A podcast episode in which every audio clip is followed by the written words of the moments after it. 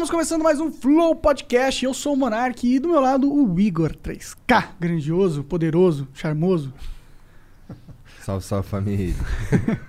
E hoje nós vamos conversar com o Haddad, cara. Cara, que foda, mano. Conversar com o Haddad, mano. E aí? Prazer, Monark. Pô, prazer é tudo meu, mano. Muito E aí? bom estar aqui com vocês.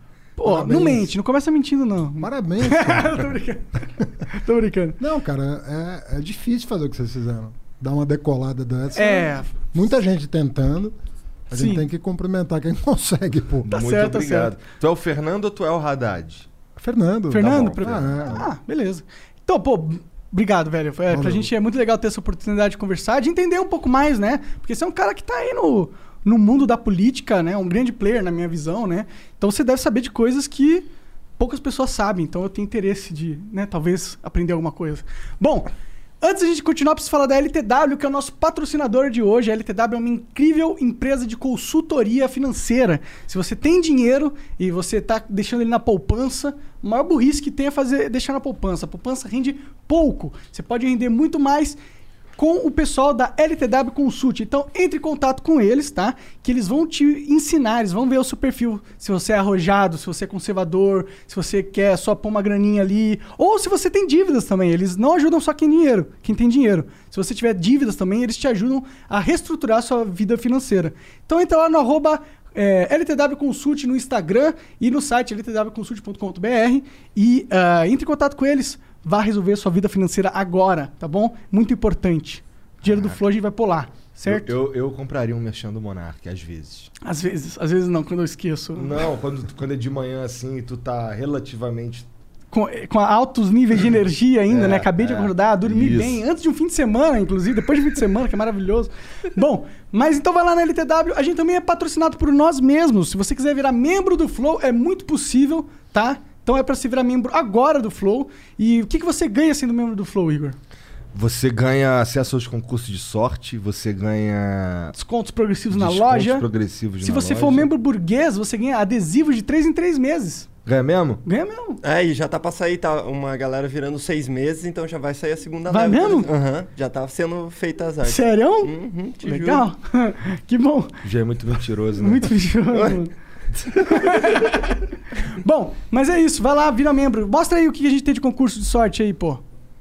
Oh, aí temos mais três camisetas do Da Barbas SIC. da SIC. Brabas. Brabas. É a Sick Cloth. É porque eu vi uma barba ali, achei que era Brabas, Barbas também. Caralho.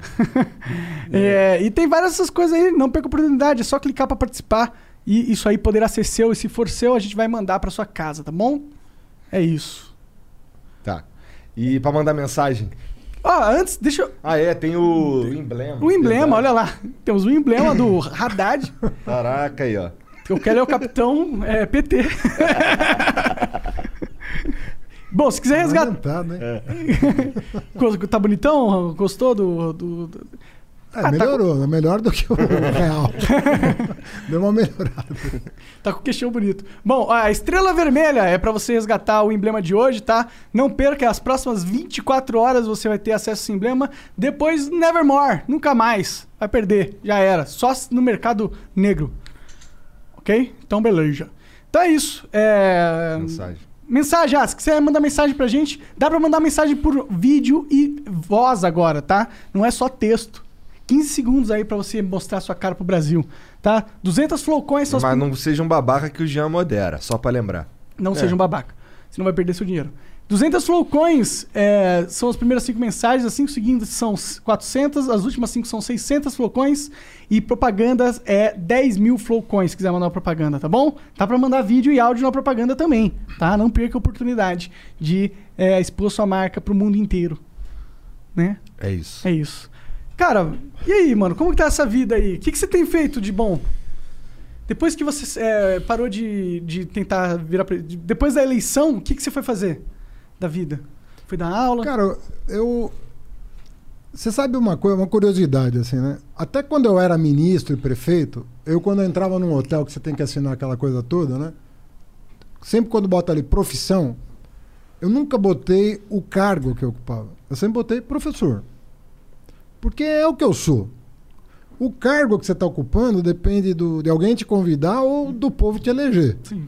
Agora, o que ninguém me tira é o fato de eu Da aula. dar aula. Isso aí, alguém vai ter interesse em me contratar para dar aula. Da aula do que exatamente? Sociologia? Cara, eu já dei aula de muita coisa, mas Ah. assim, eu- hoje eu dou aula de ciência política. Ciência política. Eu sou professor de ciência política da USP. Legal. Mas já dei aula de economia, já dei aula de filosofia, já dei aula de direito. Porque foram as áreas que eu já estudei. Eu já estudei direito, economia, filosofia. Hoje eu estou na ciência política. Já dei aula de gestão pública, Não, já dei aula de administração. Então, eu já dei aula de várias coisas. Mas hoje eu sou professor de ciência política da USP. da Tô hora. voltando para lá. Legal. Tava, É tava es- no INSPER, tô voltando para USP. É estranho você, tipo, você tá lá concorrendo a presidente, todo mundo vendo sua cara, um monte de panfleto, um monte de coisa, de repente acaba e você vira. Você volta pra ser professor. É, como que é receber as pessoas? É legal? Você vira. Pô, professor que é presidente. É diferente, né? Porque você não é qualquer professor no campus, eu imagino, né? É, Então, a, a política te dá muita visibilidade pública, né? Então você se torna, assim, entre aspas, uma personalidade pública, uma figura pública, Sim. como dizem hoje, né? E isso é, tem vantagens e desvantagens na sala de aula, né? A vantagem é que aguça a curiosidade, a moçada quer saber, pô, será que esse cara É bom aula, mesmo? do que, que ele dá, o que, que ele sabe, o que ele não sabe. Então chama atenção por um lado.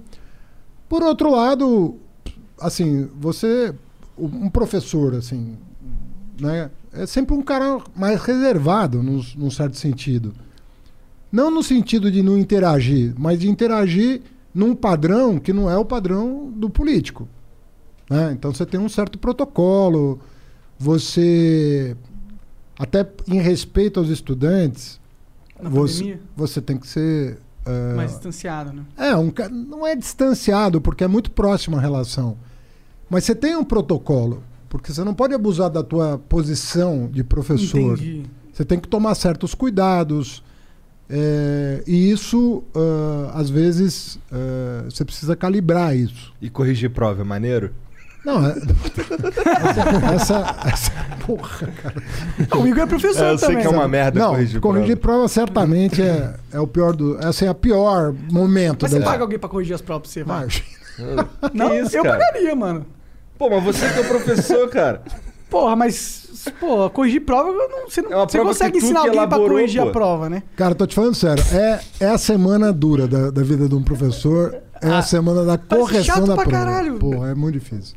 Mas, tipo, tem as Chato pra respostas pra. caralho. cê- Tipo, você dá o gabarito pra alguém e fala, confere aí as provas, porra. Não é não? Não Não, necessariamente. quando é teste, tudo bem. É, né? se for um A, escolhe, escolhe múltipla Não, escolha. quando é Tem um que é teste, não- texto, dissertação de É, texto, aí tu tem que mas ler você todos não, os você não vai dar prova teste na, na, na área de humanidades, por exemplo. É muito difícil uma prova teste, entendeu?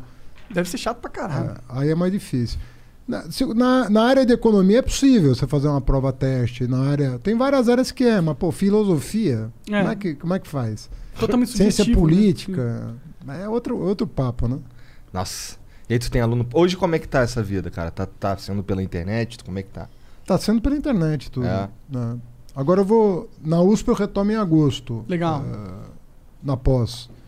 Aí eu vou retomar lá. As aulas Aí vai ser- presenciais. é, a USP estudando- decidiu que vai ser tudo virtual até final do ano. É, entendi. É certo. D- dando, né? Ah, eu acho que é. Faculdade. Podendo é melhor. Mas eu me preocupo com, a- com as crianças não irem nos colégios, assim, durante Cara, é muito, gra- tempo. é né? muito sério o que está acontecendo. Sabe o que é mais sério? Hum. O mais sério é que ninguém está atento para o pós-pandemia.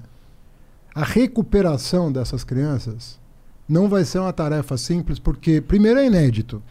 Nunca teve uma situação dessa, pelo menos faz 100 anos, Aham. que não tem algo parecido. Com Desde certeza. a gripe espanhola, que não tem nada parecido no mundo.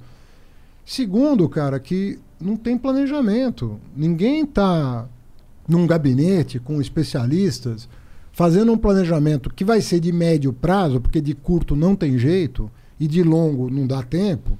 Então você tem que ter um planejamento de médio prazo para recuperar a moçada. Pô, uma coisa, puta, vai dar, meu, é muito trabalho e assim, eu não tô vendo ninguém chamando a si a responsabilidade de, ó, eu vou, eu vou É. tomar conta do, do barato aqui, entendeu? O lance eu da vou tomar conta educação negócio. parece, pa- parece meio de lado, né? E não deveria. É óbvio que está todo mundo pensando na saúde agora e no emprego, na renda. Sim, claro, São o cara precisa fundamentais, comer né? É, Aham. e o cara precisa, precisa se viver. proteger. É, exato. Agora, cara, o Brasil não pode viver só da mão para boca. Você tem que ter um planejamento de médio prazo. E não tô vendo nada disso. Não tô vendo ninguém se preocupar com isso. Das autoridades. Sim. Isso é um drama, cara, porque quando o aluno falta uma semana, você tem um trabalho para recuperar o cara. E faltou É um ano, né, agora? Pô, fica um mês sem ir pra escola pra você ver. Só pra você recuperar, um mês, um mês, ficou doente. Ah, sei lá, pegou um troço lá que é contagioso, vai ficar em casa. Um mês, você voltar pra dar um trampo pra você recuperar, imagina um ano. É. Cara, e re- em relação à, à educação, é, não tem isso que eu vou te falar agora não tem muito a ver com a pandemia em si. Eu acho que é um problema crônico do Brasil. Que é o seguinte, cara, por que, que a gente não, não tem umas políticas de, de educação de base desde sempre é, de longo prazo? Porque, ó, eu, eu tenho um palpite, que é o, o lance de, pô, isso daí é um troço que só vai dar resultado daqui a 40, 50 anos e, portanto, não dá voto. Por que, que tu... Isso você tem toda a razão, cara. Toda a razão. Deixa eu falar pra vocês um negócio. O Brasil acordou pra educação, acordou pra educação, meia boca, na Constituinte de 88. Não por coincidência, 100 anos depois da abolição da escravatura. Olha só, cara. Olha, olha o que eu estou te contando aqui, É. que as pessoas não se, não se dão conta. Nós abolimos a escravidão em 1888. Um dos últimos países no mundo, inclusive. Um dos Não últimos o último. países do mundo. O Brasil foi o último país a criar uma universidade. O último, o último país das Américas a criar uma universidade. Foi o único país que criou uma universidade só no século XX. Os negros, em 1900 1884 ou 3, agora não tô. Tem uma lei chamada Lei Saraiva. Bota lá no Google que você acha. Lei Saraiva proibindo quem não era alfabetizado de votar. Já prevendo a abolição da escravidão, para os escravos não, voltar, não votarem, como eram todos analfabetos, aprovaram uma lei proibindo quem era analfabeto de votar. Ou seja- Sabe quanto tempo durou essa lei? 100 anos. Caralho. 100 anos. E aí você fala, bom, mas então alfabetizaram? Não. Porque era justamente o instrumento de controle. Para não deixar os pobres votar, não alfabetizavam. E a lei proibia votar sem alfabetização. Resultado, nego, ninguém votava. Era um desincentivo muito grande para investimento em educação. E então, então veja só, você que era alfabetizado, você que ia para a universidade, você que ia para Coimbra estudar direito, Aham.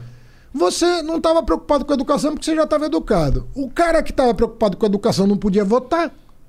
E aí, meu? Quem é que ia falar? Tem que educar. Então, Verdade. o Brasil, cara, não tinha compromisso com a educação.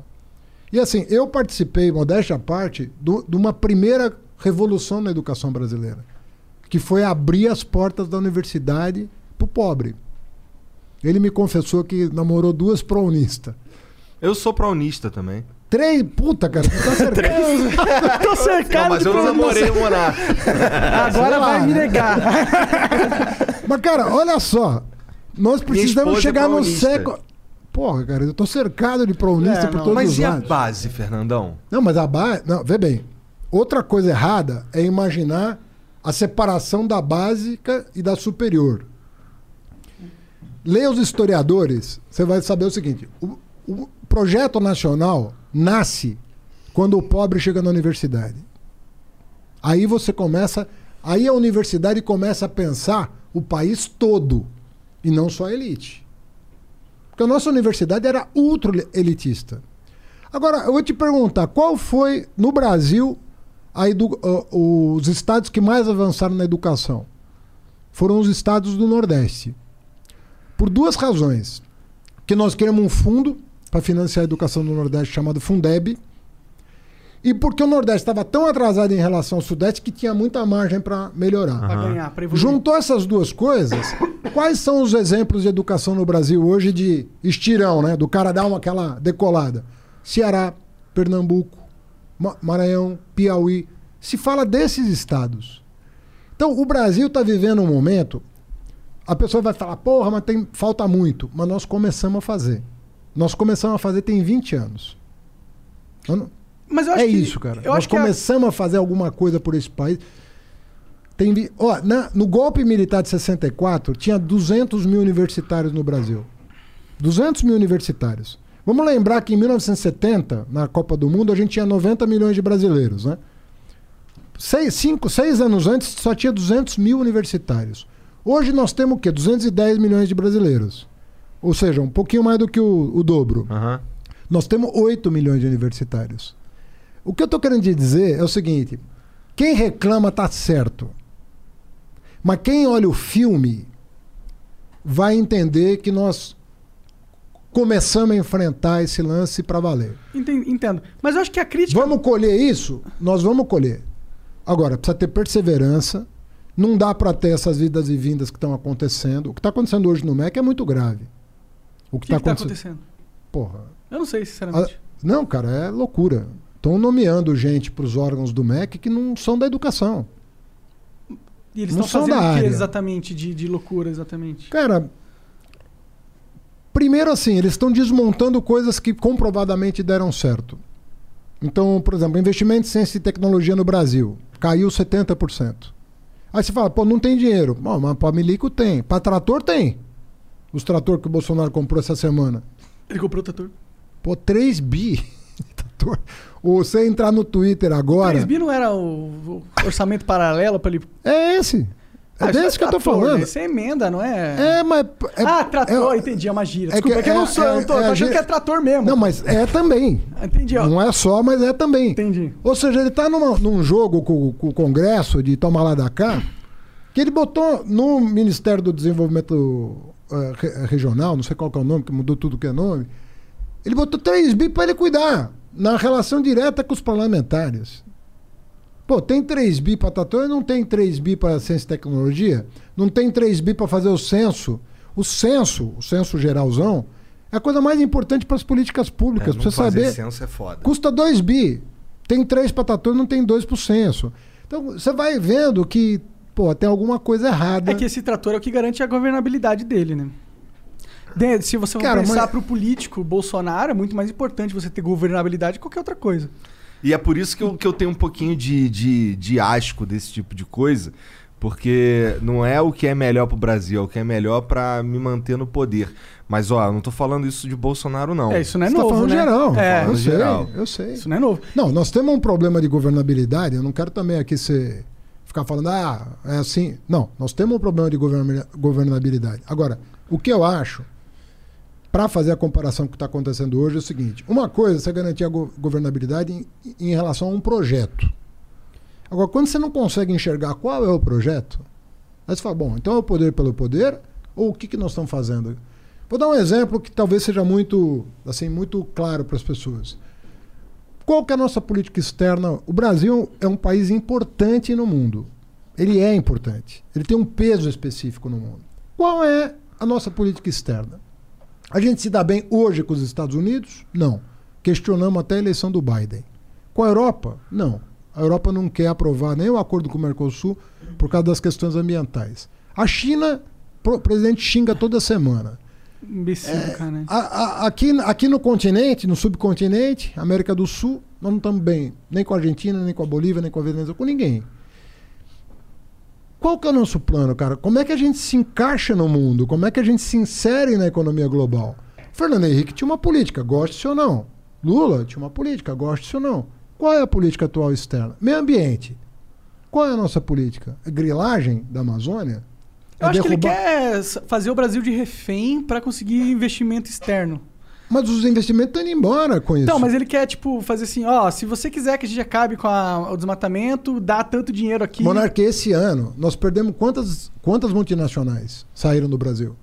Vários. é. A Ford, né, começou. né? Vários, vários estão A gente saindo. tá tendo uma fuga de multinacionais, né? Tá até- o que eu acho, cara, que a gente. Eu, vê bem, é obviamente que eu não sou um cara de extrema direita. Eu não gosto de extremismo para mim é uma coisa que, que sabe qual é o problema do extremismo? Ele vê o diferente como inimigo. Aham. E para mim o cara que vê o diferente como inimigo tem um problema, pô, porque a essência da humanidade É o diferente. é o diferente. Se você fosse idêntico a mim, e você idêntico a mim, ou eu idêntico a você, qual é a graça? A graça está justamente em que você é diferente de mim. Sim. Então, quando, se eu passo a ver você, que é diferente de mim, como um adversário, assim, mais que adversário, como um inimigo meu, Tem alguma coisa errada. Discordar é natural. Eu É, posso. Não, não é natural, é fundamental. Fundamental. Você ter a crítica é fundamental. Professor na sala de aula. Hoje a pedagogia é completamente diferente do que foi 100 anos atrás, que o professor ia lá com palmatória mão. régua. Ah, Cara, não existe. costas. Porque às vezes a pergunta do aluno te ensina mais do que um livro. O cara te faz uma pergunta que fala, porra, Te põe pra pensar na não, tinha, resposta. eu não tinha visto por esse ângulo. E às vezes é uma, uma pergunta que pode até parecer sem sentido num primeiro momento, mas se o cara fez, você já tem que saber se você se comunicou bem. Porque se ele, se ele falou uma coisa muito sem noção, que acontece, Aham. é porque também você não ajudou. Ou o moleque tem déficit de atenção forte, né? Pode acontecer. Mas às vezes o cara faz uma pergunta pra você, você fala: caraca, eu vou, vou ter que ler mais pra entender esse papo. E isso acontece direto, cara. A beleza da, do, a beleza da humanidade é a gente buscando, com os nossos conflitos e contradições, a gente achando coletivamente os caminhos. E o bacana da democracia é que, meu, a democracia, assim, ninguém é dono da verdade. A- bola tá sempre na mão do povo, que tem a. Mais ou o- menos. que tem o voto ali. É óbvio que a, a democracia Eu tô tem todo, desiludido com o voto pra caralho, Haddad, assim. a democracia tem todos os problemas que a gente conhece. É, uma brasileira mais ainda que as outras, né? Todos os problemas que agora tem melhor? Tem sistema melhor? Tem. tem. Não, não. Tem sis- Tem sistema melhor que o brasileiro. Tem sistema melhor que democracia? Eu acho É que não. isso. Eu não é. É democracia isso. direta, talvez. É a minha teoria aqui. Mas, a Mas galera o Brasil faz fale pouca isso. consulta popular. Acho Faz, que a democracia direta pra tudo é difícil. E quando faz, Chamar às vezes não mundo pra- respeita. Pô, né? teve o lance do. Não foi no governo Lula que cagaram pro, pro- quando os caras perguntaram se podia ter arma ou não? É.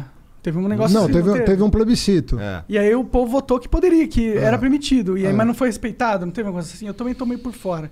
Não, Cara, isso teve um estatuto, te- é, teve o estatuto do desarmamento depois que regulou essa matéria, Uhum. né? Mas a gente teve pouca consulta. A gente teve uma em 93 sobre regime de governo que definiu o Aham. presidencialismo. Nós perguntamos para os brasileiros se eles queriam votar para a monarquia, cara. É. Esse país teve a coragem de botar ali. Quer a monarquia? Topamos. Quer parlamentarismo presidencialista? Topamos. Mas tu sente que, que seria respeitado se, se a gente escolhesse algo diferente do presidencialismo? Seria. Acho total. que sim também. Pela- É, principalmente total. o parlamentarismo, que basicamente é o É. que já acontece, só que de forma É. bizarra, esquizofrênica. É, na verdade a gente não. O, o, o que, que o povo entendeu? Que o nosso Congresso não era maduro o suficiente para eleger eles o chefe de, de governo. Fala, pô, esses caras será que vão escolher melhor do que eu? Porque é uma delegação, né? O parlamentarismo é uma eleição indireta. É você chegar para o parlamento e falar: vocês vão escolher o chefe do governo, entre vocês aí. Aí o brasileiro olhou para aqueles caras falou: bicho, Melhor não. deixa, deixa comigo aqui que eu, Tu eu lembra resolvo. tu votou presidencialismo? Votei. Votei por causa disso, porque eu acho que a representação do Congresso ainda precisa melhorar muito. Eu não sou contra, em tese, o parlamentarismo, nem Aham. o presidencialismo. Mas nas condições brasileiras, eu acho que o nosso parlamento, ele não é o retrato. Às vezes o cara fala, ah, o parlamento é o retrato fiel da sociedade. Não acho. Porra nenhuma. Eu Também conheço- não acho. É. Até porque não tem o censo, né? Então. Não, Ah, não é, é, retrato fiel. Não tem como negar que a Porque maneira. tem muito poder econômico, tem muito voto de cabresto, tem muita, tem muita sacanagem Muito. em pequeno município e médio município, tem muita milícia, tem. Cara, e não, o próprio sistema errada. ele é escrito, a própria lei é escrito de forma que vai distorcer a, a sociedade na sua representação. Né? Você tem, por exemplo, o fundão eleitoral. É isso. Fundão eleitoral o que, que é? Os grandes poderosos que já estão na dominância dos partidos vão escolher aqueles que vão representar, porque basicamente eles dão o dinheiro, o dinheiro que é quem elege de verdade. A gente vai falar que o povo elege, ok. Mas dinheiro elege também, né, Haddad? Porra. Tipo, se tiver dinheiro pra comprar tempo no rádio, tempo na TV, tempo não sei Claro. o quê, tempo na internet hoje em dia, que é importante. E antes, quando o empresário podia doar, também doava para aqueles que Com certeza, defendiam os interesses Com certeza, deles. com certeza. Então sempre vai ter distorção. Não tem. O que a gente tem que Mas fazer o é o seguinte: o fundão eleitoral educar. podia ser diferente, cara. Ele, em vez de dar na mão dos caciques do- dos partidos, ele poderia ser uma coisa é, agregada ao CPF do, do cidadão. O cidadão tem um- um- uma parcela do dinheiro no fundão e ele escolhe Pô, pra quem ele tá coloca, aí. entendeu? Tá aí uma ideia. Eu nunca tinha ouvido essa ideia. Aí, é, Do cara falar, quando sai umas paradas O aí. que, é, né? o que é meu aqui, eu quero que vá pra fulano. É, você Faz escolhe. Aí, aí você tem um filtro que é totalmente baseado na população dividido por CPF. Ou seja, você dá o voto pelo, pelo indivíduo igual a todo mundo. É, Eu gosto de botar a imaginação pra funcionar, pra melhorar o sistema. Porque o sistema precisa melhorar, cara. Tá, tá feio. Eu, eu negócio perdi, tá feio eu perdi as Mas esperanças. sabe qual que é a assim. verdade? Esse De troço verdade, aí, eu- apesar de ser, vamos lá. é, vamos dizer que essa ideia, do, essa ideia de fazer pro CPF aí do Monark seja a melhor ideia de todas. Tipo, a gente tá de fato colocando o poder na mão do povo. O político não quer isso. Vamos falar a verdade. O político Muito quer ser. o o cacete, político- É, o- mano. Olha só. Decidir, o que a dono gente- do partido, a gente, porra. A gente acaba avaliando a classe política pela média. E é, é o jeito de avaliar, né? Quando você vai falar da classe política, você pega, pô, a média desses caras é baixa pra caramba, né? Podia melhorar. Mas tem muita gente séria, entendeu? Você tem, você tem é, menos do que deveria, sabe? No- eu diria tem pra você... 5% de pessoas sérias no, na Tem política. mais, tem mais, É? tem mais. Eu, eu, eu di- eu diria pra você que tem mais. Mas não é metade. Sabe? Tá longe da metade. É, mas não é 5%. Não é. Tem muita gente séria, tem muita gente que dedica a vida à, à política. A política bem feita, ela é. Ela é uma doação. Sabe? Porque você está abrindo mão. De, se você tem competência para estar ali, você está abrindo mão de, de ser um cara bem sucedido no setor É privado verdade. para se dedicar àquilo. E aquilo não vai te deixar rico, pelo menos não deveria. Sim, mas vai, né? Então, se você é um cara honesto, você não vai ficar rico com a política. Se o cara ficou rico com a política, vai me desculpar. Se ele não veio de. Se ele não herdou, Você já não começou rico, né? se já não começou rico, o, Eu- cara, eu que gosto- entrou, o cara que entrou pobre e saiu rico, desculpa, mas não dá. Você vai ter É, problema. por isso que eu gosto quando o cara entra rico na política. Eu acho que É, a política é coisa tem- de gente rica. Não, não tipo, é ruim falar né? isso porque parece que só quem se importa com política é. Não, mas quem tem que em cargos políticos é pessoas ricas, eu acho. Porque o cara que é pobre. Mas, Monark, ele- sabe ele- qual que é o problema? Ah. É, você pressupõe aí que o cara rico ele vai ah, pensar em todo mundo. Não, É. a única coisa que eu tô E ele não é que- faz isso. Mas é que eu- necessariamente. O, o que eu tô Não pressupondo. estou dizendo que um cara rico não pode ser um grande político. Claro. Pode. Mas é muito ruim quando o parlamento não tem a visão do cara da comunidade, do cara da favela. Pode ser um cara rico que veio de baixo, né? Um cara que teve. Um cara que sofreu e Ah, enriqueceu. Primeiro que tem né? poucos, né? Porque o Brasil a mobilidade é, é baixa, né? Ah, agora, certeza. agora que está começando a ter mais- um pouco mais de mobilidade, mas é baixa, é um dos países com menor mobilidade social do planeta. Mas você concorda que quando o cara tem uma baixa base familiar de renda, ele tá um cara desesperado por dinheiro e o cara entra na política, ele vai ser muito mais fácil de ser. Por isso que eu falei para você, eu comecei falando uma coisa que eu aprendi nos livros. Porque ni- ninguém, eu não vivi a experiência. Mas os historiadores que eu li, os caras dizem o seguinte: olha, quando o pobre chegou aos mais altos níveis educacionais, você. É óbvio que toda pessoa da comu- de comunidade. de- eu sou filho de camponês. Meu pai nunca pisou numa escola na vida dele. O meu pai veio com 24 anos do Líbano, trabalhou de 8. Sabia que era Líbano. É, Haddad, É, com porra. esse nome eu tava pensando, caralho, Haddad é de onde? Síria, Líbano. É, acho que Haddad é, Líbano. ferreiro em árabe. É. Ah, a cê- tra- a- será a que a família era de Ferreiros mesmo? Em algum momento lá para trás. sido, da hora, né? Mas o, o Haddad significa ferreiro em árabe. O meu pai nasceu no campo. Ele plant... Dos 8 anos aos 24 anos, ele plantava. Né? Com 8 anos você vai com, com um saquinho de semente, assim, para o cara ir pegando. Aí você vai crescendo, você vai, você vai ah, até chegar o momento que você faz tudo no campo.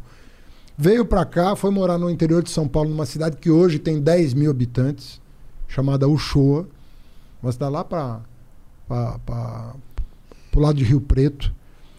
E, e com 30 anos mudou para a capital. Aí conheceu minha mãe, aí fez, foi ser comerciante e tal. Meu pai nunca pisou numa escola. Entendeu? Isso não significa que ele não. Ele daria um grande deputado, meu pai. Meu pai era um grande cara, um cara com um senso de justiça enorme, assim. Odi- Odiava a coisa errada, sabe? E educou os filhos daquele jeito como se educava mesmo, né? Ó, tem o certo e tem o errado, meu chapa. Uhum. E não tem meio certo. Tem o certo e tem o errado. Ele, meu pai era filho de padre ortodoxo. Os padres ortodoxos são cristãos, mas não são celibatários. Aham, eles podem, casar. Podem transar à vontade. É, pode. a vontade eu não sei. É bom. Se eles quiserem, conseguirem, sei lá. Mas pode Depois de casado, É, provavelmente. Pode, é. à Pode constituir família. Pode ter família, pode ter essas coisas. Tanto é que meu pai tinha seis irmãos. Mas então é aquela educação muito rígida. Muito rígida. E, cara, se você tem uma boa educação, não importa quantos livros você leu, você vai saber a diferença entre o certo e o errado. E isso é muito importante para tomar uma decisão. Então você pode estar à frente de um governo, à frente de um mandato. Se você recebeu uma educação, você pode ser Sabe, quem for, com dinheiro, sem dinheiro, você vai saber se colocar. Eu não sei, mais ou menos eu concordo com você, porque eu acho que todo mundo tem um preço.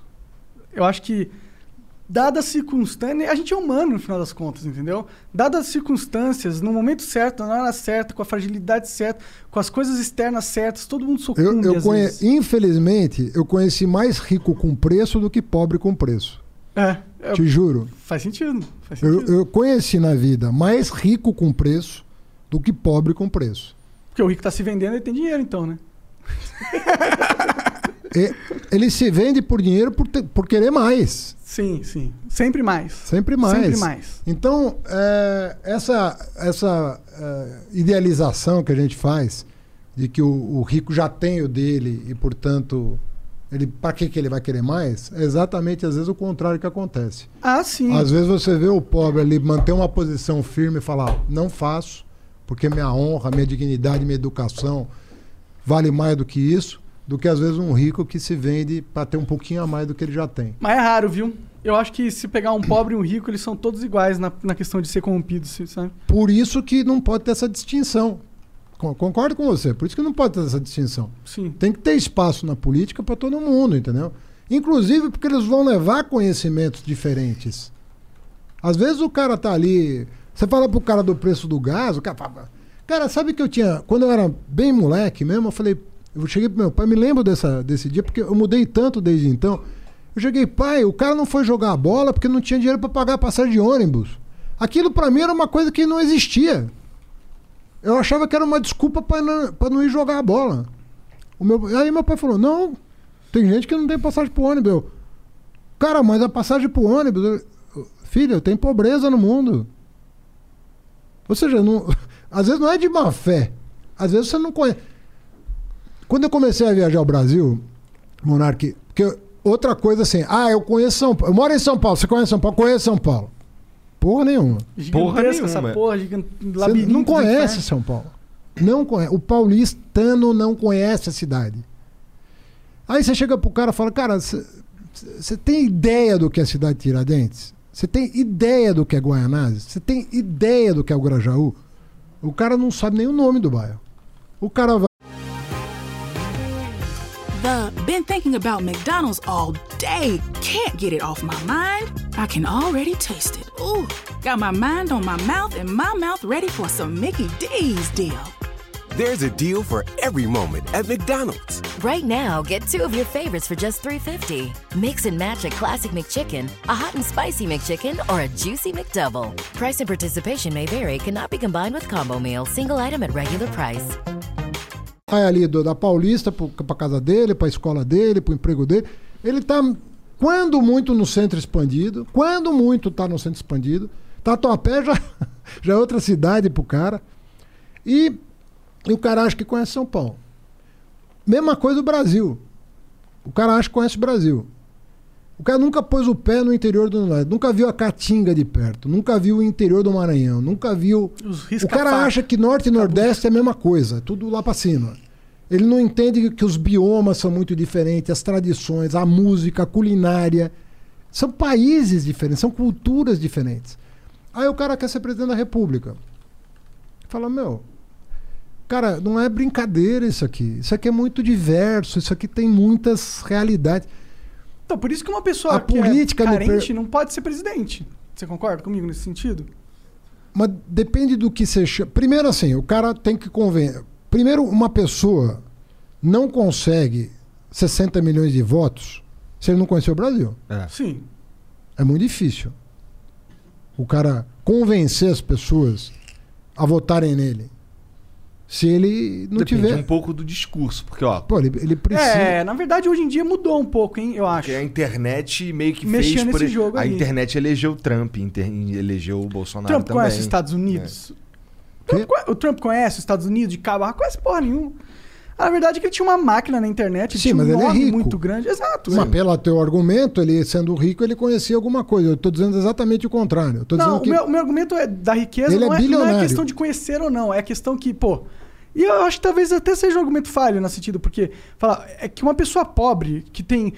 Que é miserável mesmo, que não, que não teve a oportunidade de estudar, ou que não teve a, a- a oportunidade de conhecer não só o Brasil, mas o mundo. Mas essa você vai pessoa- pôr ela numa posição de poder foda, eu, eu não, é, não é querendo é, denegrir a o, o caráter da pessoa por ela ser pobre. É, é só denegrir a competência dela por ela. Porque pra gente precisa de pessoas que conhecem realmente. Pô, se for pôr o cara pra gerar uma multinacional, que o Brasil é uma multinacional, uma empresa gigantesca, se for para pensar Claro. dessa forma. Não vai pôr um cara despreparado nessa parada. Se bem que a gente pôs. Mas não vai pôr, né? A gente põe mais de uma vez. Mas a gente não vai pôr, né? A gente capricha, né? Cara, a democracia, é o que eu te disse, a democracia, sobretudo quando um país está em crise e quando a crise foi potencializada, porque não, não, se engane, a, no- a crise que nós estamos vivendo foi potencializada pelas próprias forças políticas. Interessava. A crise que foi gerada foi uma crise que existiu, mas foi uma crise potencializada. Ela não precisava ser do tamanho que, É que eles queriam tirar o PT. Todo Queria tirar o PT, queria. Achavam que ia ser, pô, se não tirar esses caras na marra, Vai virar Venezuela. ninguém vai tirar, ninguém vai tirar o Lula do poder. Se deixar ele concorrer em 2018, ele ganha a eleição e provavelmente ganharia mesmo a eleição. E. Sei. Tenho minhas dúvidas. Mas ele seria mais. Desculpa falar, mas seria um candidato mais forte que você, não? Mas é evidente que seria. Tanto é que eu era advogado dele pra ele ser. Hoje, hoje em dia você ainda é?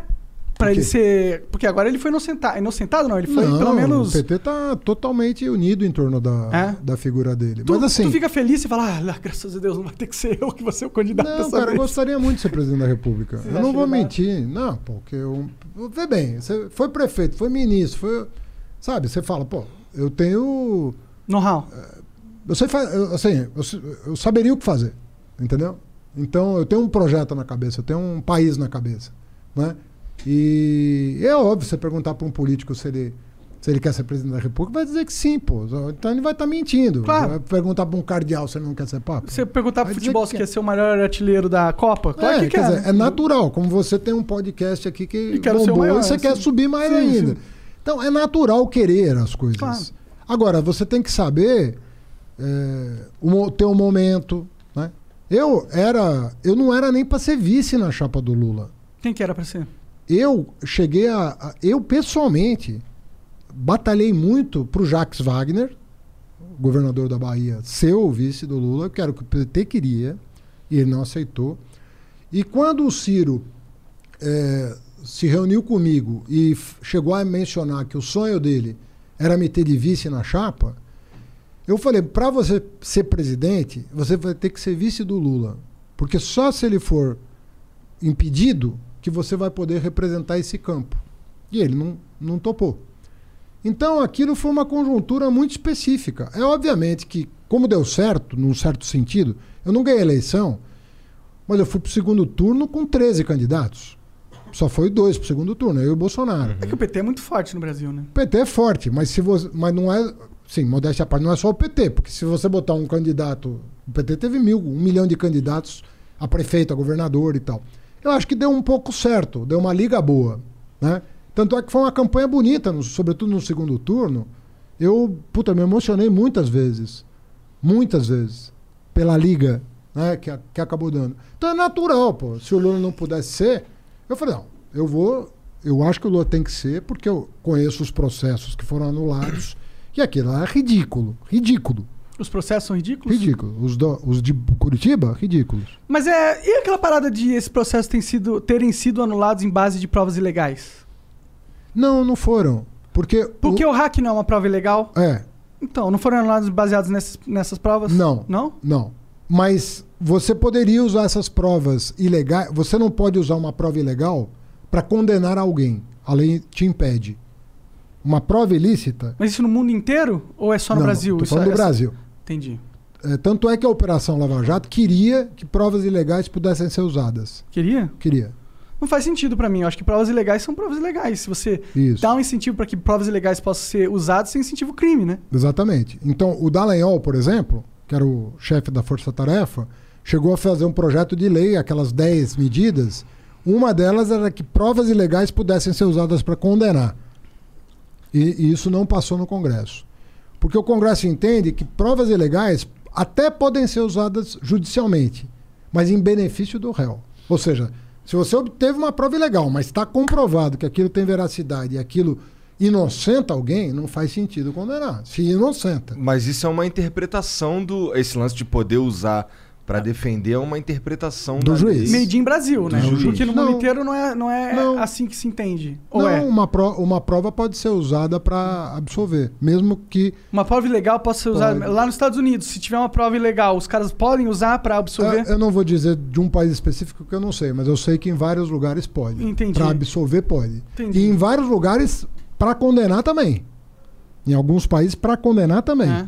Sim. Mas sabe o que me parece? E desculpa, eu sei que você é do PT, o caralho, mas, mas me parece que o STF meio que fez um jogo todo pra conseguir realmente inocentar o Lula pra ele poder virar uma carta nesse novo jogo político. Vamos, vamos fazer uma conta então. Tá. Aceito a, a provocação. Quem deu o voto decisivo para o Lula recuperar os direitos dele? Foi o cara que o Bolsonaro colocou, não foi? Não. Quem? O cara que o Bolsonaro colocou votou contra o Lula. Ah, é? É. Pô, que bom, né? Se, se eu sou o Bolsonaro, eu tô pensando que bom. Ué, eu não sei se ele votou por causa do Bolsonaro ou porque ele estava convencido. Se for por causa do Bolsonaro, ele errou. Se É. for porque ele estava convencido, ele Tudo acertou. bem, é. Quem deu o voto decisivo foi a pessoa que votou sistematicamente contra os interesses do PT ao longo dos últimos 10 anos. Foi a Carmen Lúcia. E a pergunta que eu te faço é: por que, que uma pessoa que votou sistematicamente, e eu não estou dizendo que ela estava errada, eu estou dizendo que como ela votou, um fato. A consciência dela é problema dela. Ela deve ter votado de acordo com a consciência dela. Aham. Até prova em contrário, ela votou de acordo com a consciência dela. Por que, que essa pessoa que votou com a consciência dela contra o PT o tempo todo deu o voto decisivo para o Lula recuperar os direitos políticos? Porque era escancarada a, a, maneira como, como o Moro se comportou em relação ao Lula. Você não pode grampear o advogado do réu. Você não pode induzir uma testemunha. Você não pode pedir para trocar o procurador porque o procurador não está tendo um bom, um bom Pode deixar, desempenho pode deixar, deixa assim. um bom melhor. desempenho. Você não pode fazer isso. Você não pode é, é, divulgar uma delação premiada que nem a- o Ministério Público aceitou, faltando seis dias para eleição. Não, eu tenho. Você não pode fazer isso como juiz. Porque se for o teu time de futebol que estiver em campo, você não vai aceitar um juiz se comportar assim. Por que, que com o Lula você vai aceitar? Não, com certeza. Faz Esse é o sentido. lance. Não, eu até nem, nem disputo essa parada, sabe? Mas é que a gente vive no Brasilzão, né? E o Brasilzão é o, é o país das. das exceções. A tá gente fica ligado? mu- Eu concordo com você que a gente fica muito inseguro no Brasil, assim. O Afinal Lula de contas, teve o que que tá por trás? A gente fica inseguro no Brasil, porque assim, o que a gente queria? A gente quer uma justiça que diga o seguinte: errou, vai pagar. Não errou, vou inocentar. Mas não é o que a gente tem. A gente tem um crime compensa não máximo é, não é Brasil. o que parece ter. A verdade é que você fica no Bra o Brasil de hoje. Eu falo como cidadão aqui, não estou querendo ofender nem juiz, nem ministro, nada disso. Mas o que, o, o que eu sinto da parte da sociedade, e é um sentimento que eu tenho também, portanto eu comungo desse mesmo sentimento, é o seguinte: a gente não tem a segurança de que os poderes estão cumprindo seus deveres na forma da lei. E isso gera uma instabilidade muito grande e uma insegurança muito grande. Por exemplo, você é de esquerda e quer fazer política. Pô, eu sou um cara de esquerda. Eu, eu, eu não sou político. Eu fui. Eu fui por que, que eu digo que eu não sou político? Sou político no sentido tradicional. É, assim, eu vivo a política. Eu sou um cidadão. Eu exerço a minha cidadania. Nesse sentido, eu sou um político. Todo cara que exerce a sua cidadania ativamente está fazendo política. Mas eu só fui me candidatar com 49 de- anos de idade. Eu nunca tinha vivido uma eleição antes dos 49 anos. É interessante mesmo, é bem, bem velho pra começar uma. Normalmente os Não, não desculpa. ô, porque, porra. Cara, vem aqui, vem aqui na boa. Sabe? Puta que. Tô sendo educado aqui. Vocês estão testando. Não, mas é tipo, normalmente os caras entram novinho pra fazer carreira. é O cara, vai falando. com, o cara vai com 20 anos, é candidato a vereador da cidade dele, com 25 a prefeito, com 35 a governador. Eu fui participar da minha primeira eleição com 49 anos de idade. Então eu não tinha a cabeça da eleição. Não era o meu barato. Meu barato é o seguinte: eu gosto pra caramba de estudar. É a coisa que mais me dá prazer. Não tem um dia que eu não leia alguma coisa. Não tem dia. Não existe isso na minha vida. O que, que você tá lendo aí de bom? Puta, cara, se eu falar, você vai. Ah, fala aí os nomes esquisitos aí. Eu tô, eu tô lendo. Aqui agora. Não, não é esquisito. É, é- é que quando você, quando você estuda ciência, você, em geral, você não tá lendo os livros da moda, vamos dizer assim. Ah, Você tá lendo. Os caras que já morreram há 20 Eu tô lendo. anos atrás. Eu vou dar até um curso disso. Eu tô lendo muita teoria da evolução e sociedade. Tem uma, uma, uma literatura forte eh, de teoria da evolução, com base no Darwin, mas é que o Darwin foi. Passou muito tempo, muita coisa veio depois dele. Mas ele é reconhecidamente o pai da teoria da evolução. E tem muita, muitos biólogos, antropólogos, linguistas, filósofos que estão usando a teoria da evolução para pensar a sociedade, não Faz pensar a natureza, faz sentido. Pensar a sociedade. Então eu vou dar um curso sobre teoria da evolução, linguística e sociedade. É, é o que eu tô Da lendo. hora. Onde sai esses cursos? É na, na faculdade mesmo? Ou você dá online? Eu vou dar na USP. em- Ah. em- acabou de abrir a inscrição, quem estiver ouvindo e estiver na Tu nunca pós-graduação. pensou em fazer um curso do Haddad, vender, ficar milionário? Bilho- Deve ser milionário, Cara, não sei. o- os o- o- ninguém paga por um curso desse. Paga. Ah, Não, É. cara, não paga. é verdade, né? Um Não, talvez pague. Algumas pessoas, mil. Se mil pessoas pagarem mil reais, é um milhão de reais.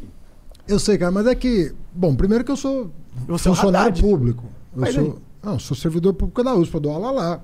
E eu já recebo para dar Tem um monte de professor que dá aula lá, mas que escreve livro e faz Então. palestra, normal. Então, pô. mas é que eu fiquei um tempo. eu fiquei- Ganhar dinheiro não é eu errado, fe- Haddad. Não, de Ih, rapaz, se eu te contar que eu já trabalhei 18 anos no balcão da 25 de março, 18 anos. Mas já você não ganhava dinheiro por lá. já- 25 de março? Muito pra mais do que na USP. Sério? Que isso, eu não cara? sei, mano. O que, que você fazia? Você conhece lá? a 25 de março? Conheço, já ia lá com meu pai comprar peça de... Eu tinha uma loja com meu pai. Entendi, que de da hora. tecido. Ah, que foda. Tu vendia roupa é, ou só tecido, Tecido. pra manufatura? Teci- Tecido para ser manufaturado. Entendi, que massa. É, Pô, lá por é um- atacado, né? Lá é uma escola, né? 25 de março, né? É, Porque é um- é... eu sempre falo que é o meu melhor, o meu, o meu mais importante diploma. Eu tenho três da USP, mas o da 25 de março eu acho o mais importante dos, Lá dos você- quatro. Lá que você aprende como que é a rua mesmo, né? Pô, lá você aprende, apre- aprende o que é o Brasil, cara, porque você recebe gente do Brasil inteiro. Eu já tive construtora, eu já tive consultoria. Antes de entrar na política, tabela da FIP, sabe a tabela da FIP? Foi Sei. eu que fiz. Sério? Ah, Caralho. eu fiz uma consultoria para seguradoras e criei aquela tabela para você poder contratar o seguro com base nela. foda, que cara. maneiro. É, não fazia cara, a menor ideia sabia disso. também. Comecei vendendo pipa na feira, lá perto de casa. Comecei com cedo. Então, você era empreendedor, né? Desde o começo. É, mas eu não tenho nada com. Meu pai era, foi comerciante a vida inteira no Brasil, né? No, no Líbano ele era laurador, mas aqui ele foi comerciante a vida inteira. Minha família é do interior de São Paulo. Só, meu pai veio para a capital, mas alguns irmãos ficaram no interior. São fazendeiros, são lojistas, são empreendedores. Engraçado, né, você falar isso, porque muitas pessoas é, veem o PT como o cara anti-negócio, né? Como anti-capital, anti-comercial. É... Cara, o cara que mais promoveu o capitalismo nesse país foi o Lula, cara. Desculpa. Então, exata, isso, isso é uma parada que, que eu costumo Só que o que, ele, pensar. que o que ele fez de diferente foi que ele falou: ó, vocês vão ganhar, mas vão dividir. Essa é a diferença. Cara, o Lula é isso. O Lula falou: ó, vocês vão ganhar, mas vocês- dessa vez vocês vão ter que dividir porque eu sou presidente. Porque eles nunca dividiram. Nunca dividiram. Na época do regime militar, o Brasil crescia pra caramba, cara. Aham. Na- né, depois do golpe. Sim. Cresceu, teve fase de crescimento. Pergunta se dividiu. Pergunta se educou. Pergunta se deu uma bolsa para um pobre estudando numa universidade. Não. Era tudo para meia dúzia, para um terço, né? E o- a diferença do Lula não é que ele combateu o capitalismo. A diferença do Lula é que ele tentou civilizar o mínimo do capitalismo e falou: ó, vocês vão ganhar, mas a minha gente aqui também vai. E não é só Bolsa Família, é universidade, é bolsa de estudo, é escola técnica, é cisterna, é transposição do São Francisco, é luz para todos, é crédito subsidiado. Onde foi que o PT se perdeu, cara? Cara, eu acho ali. Foi uma conjunção de fatores. Né? É, eu acho que o, o Brasil se perdeu. Eu, eu responderia a pergunta assim: onde é que o Brasil se perdeu? O que, que aconteceu? Teve alguns erros de política econômica durante o primeiro mandato da Dilma? Teve. Eu já escrevi sobre isso, já dei. Já comprei briga com petista. Ah, sabe? sério? Rola umas brigas assim? Ah, eu falei, pô, você tem que. Você não, isso não é uma. You know when you order a new video game, or a golf club, or a blender, and then it arrives at your door, you get a little thrill. Imagine how much more thrilling it is when you order a new car. With Nissan at home, you can shop for the perfect ride and order it without ever having to go anywhere. Sure beats a golf club or a blender. Buy a new car entirely online with Nissan at home. Deliver direct from dealer to driveway. Thrill starts here. Services may vary at participating dealers, subject to applicable law. See dealer for details. a crítica destrutiva é o seguinte, ó, tais decisões foram erradas. Qual é o problema de eu dizer que um governo do PT É que você Do não pode jeito- criticar, né, o PT. Não, tem que, tem que, pô, você tem que fazer balanço das coisas. Agora, cometeu alguns erros de política econômica? Sim. Sim. Mas depois que ela foi reeleita e que ela foi tentar corrigir, começar, começou uma sabotagem do Eduardo Cunha com o Aécio Neves. Começou uma sabotagem. Ao invés de tomar as medidas para corrigir, tomaram medidas para agravar. A chamada, a chamada pauta bomba. Era assim que a imprensa chamava. É. Sim, eu lembro. Pauta bomba. Mas por que, que eles tinham Por apoio que do que era- Congresso? Pra, pautar, pra pautar e passar essas paradas. Então, aí tem várias teses, né? A, a que me parece a mais razoável é o seguinte: se deixassem ela corrigir os erros que ela cometeu, que não eram uma enormidade, sabe? Na minha opinião. Tá ok. tá? Cometeu erros, esses erros trouxeram problemas, mas eram corrigíveis. Era possível corrigir. Como o Fernando Henrique cometeu erros, foi reeleito, deu aquela bafafá todo com o dólar e tal. E Mas ele você pode falar isso de qualquer presidente, até do Bolsonaro.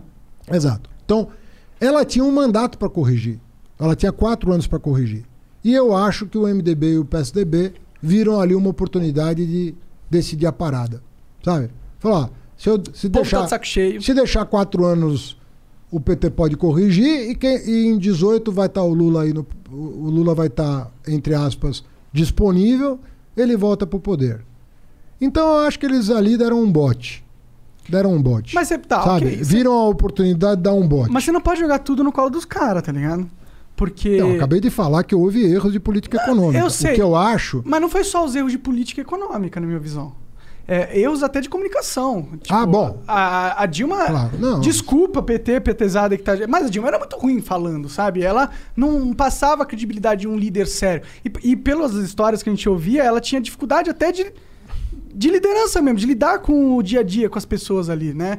E, e outra, tem- uma parada que o PT, que você não pode negar isso, eu, eu pode se quiser, na verdade, mas, mas eu acho que pra mim é inegável que tem um problema do PT que vai além da, da, da Dilma como presidente e dos erros econômicos cometidos durante a presidência. Vai de um erro de estrutura de poder, de estrutura de partido, de, do que o partido representa. Qual que é? Você falou que tem um projeto, que tem que ter um projeto. E eu acho que foi exatamente ali que o PT se perdeu, na minha visão. Que o projeto de país que o PT tinha se confundiu. Porque o- ele esqueceu de perguntar se o país queria esse projeto, entendeu? Cara, eu acho que queria, porque o Lula saiu de lá com 87% de aprovação pelo Ibope e 83% pelo Datafolha. E é quando os caras falam da situação É macroeconômica a- daquela época, que o Brasil estava exportando o com uma- Brasil- com uma o Brasil- um absurdo, era dinheiro Cara, o Brasil foi considerado o país Muitas mais bem sucedido no enfrentamento da crise financeira de 2008. Isso não sou eu que estou dizendo, é The Economist.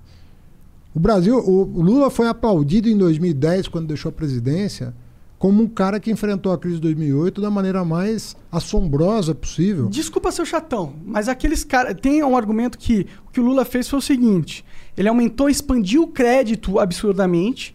Sim. Então ele fez com que a disponibilidade Não foi din- absurdamente, expandiu o crédito, mas não, absurdamente Bom, o argumento que usa é que é absurdamente. Porque é nocivo, a ponto que você cria Claro um que não. O endividamento muito Brasil grande da é do- população. o, o Brasil e depois ele não é consegue dos pagar. países que menos utiliza o crédito como alavanca, até porque os bancos são tão concentrados que a taxa de juro aqui pro tomador é um absurdo. Mas Mesmo um- agora que a taxa de juro do governo tá baixa, vai, vai num banco pedir empréstimo pra você ver quanto você vai pagar. Mas o eu Brasil, lembro da época do PT, do, do Lula, que era pessoas conseguindo empréstimo para carro, empréstimo para casa, empréstimo para móvel, muito mais fácil do que hoje em dia. compa- compara com qualquer e eu país vejo essas desenvolvido. pessoas hoje e elas estão passando mal financeiramente. compa- porque elas contraíram com- muita dívida e hoje não tem dinheiro para pagar. Compara com qualquer país desenvolvido. O que alavanca o capitalismo é crédito. É produção, crédito. na minha visão. Mas e o que alavanca a produção? É, novas ideias, investimento. Ah, e sem crédito? Meu amigo, sem crédito não se vai até a esquina no Mas o crédito é o combustível. Antes, para você pôr Claro combustível, que é você tem que ter uma máquina. A máquina é muito mais importante do que o combustível. Não adianta você pôr crédito numa máquina que bebe combustível pra caralho. O que, que você vai fazer? Você vai estar colocando crédito numa máquina furada que no futuro não vai dar lucro Mas e primeiro, você está vamos- investindo vamos errada. separar. Tem não é o dois- crédito que move a Vamos, economia, vamos, é a- vamos falar de dois tipos de crédito. Tem o crédito para o consumidor e tem o crédito para o produtor. São duas coisas completamente diferentes. É, mas igualmente importantes. Igualmente importantes. Ou seja, se o cara é, se, é- se o cara, por exemplo, consegue organizar a vida dele e faz caber a prestação dentro do, do- do- da renda dele, pô, ele toca a vida com crédito. É ótimo para a economia, é isso? Mas não é isso que acontece com o brasileiro. O, o- Dada a nossa inteligência financeira, que é baixíssima. Cara, não- você não tinha um problema grave. Você, você veio a ter problema depois que a crise se instalou. 50% das famílias estão endividadas hoje. Agora, mas não estavam. Não estavam.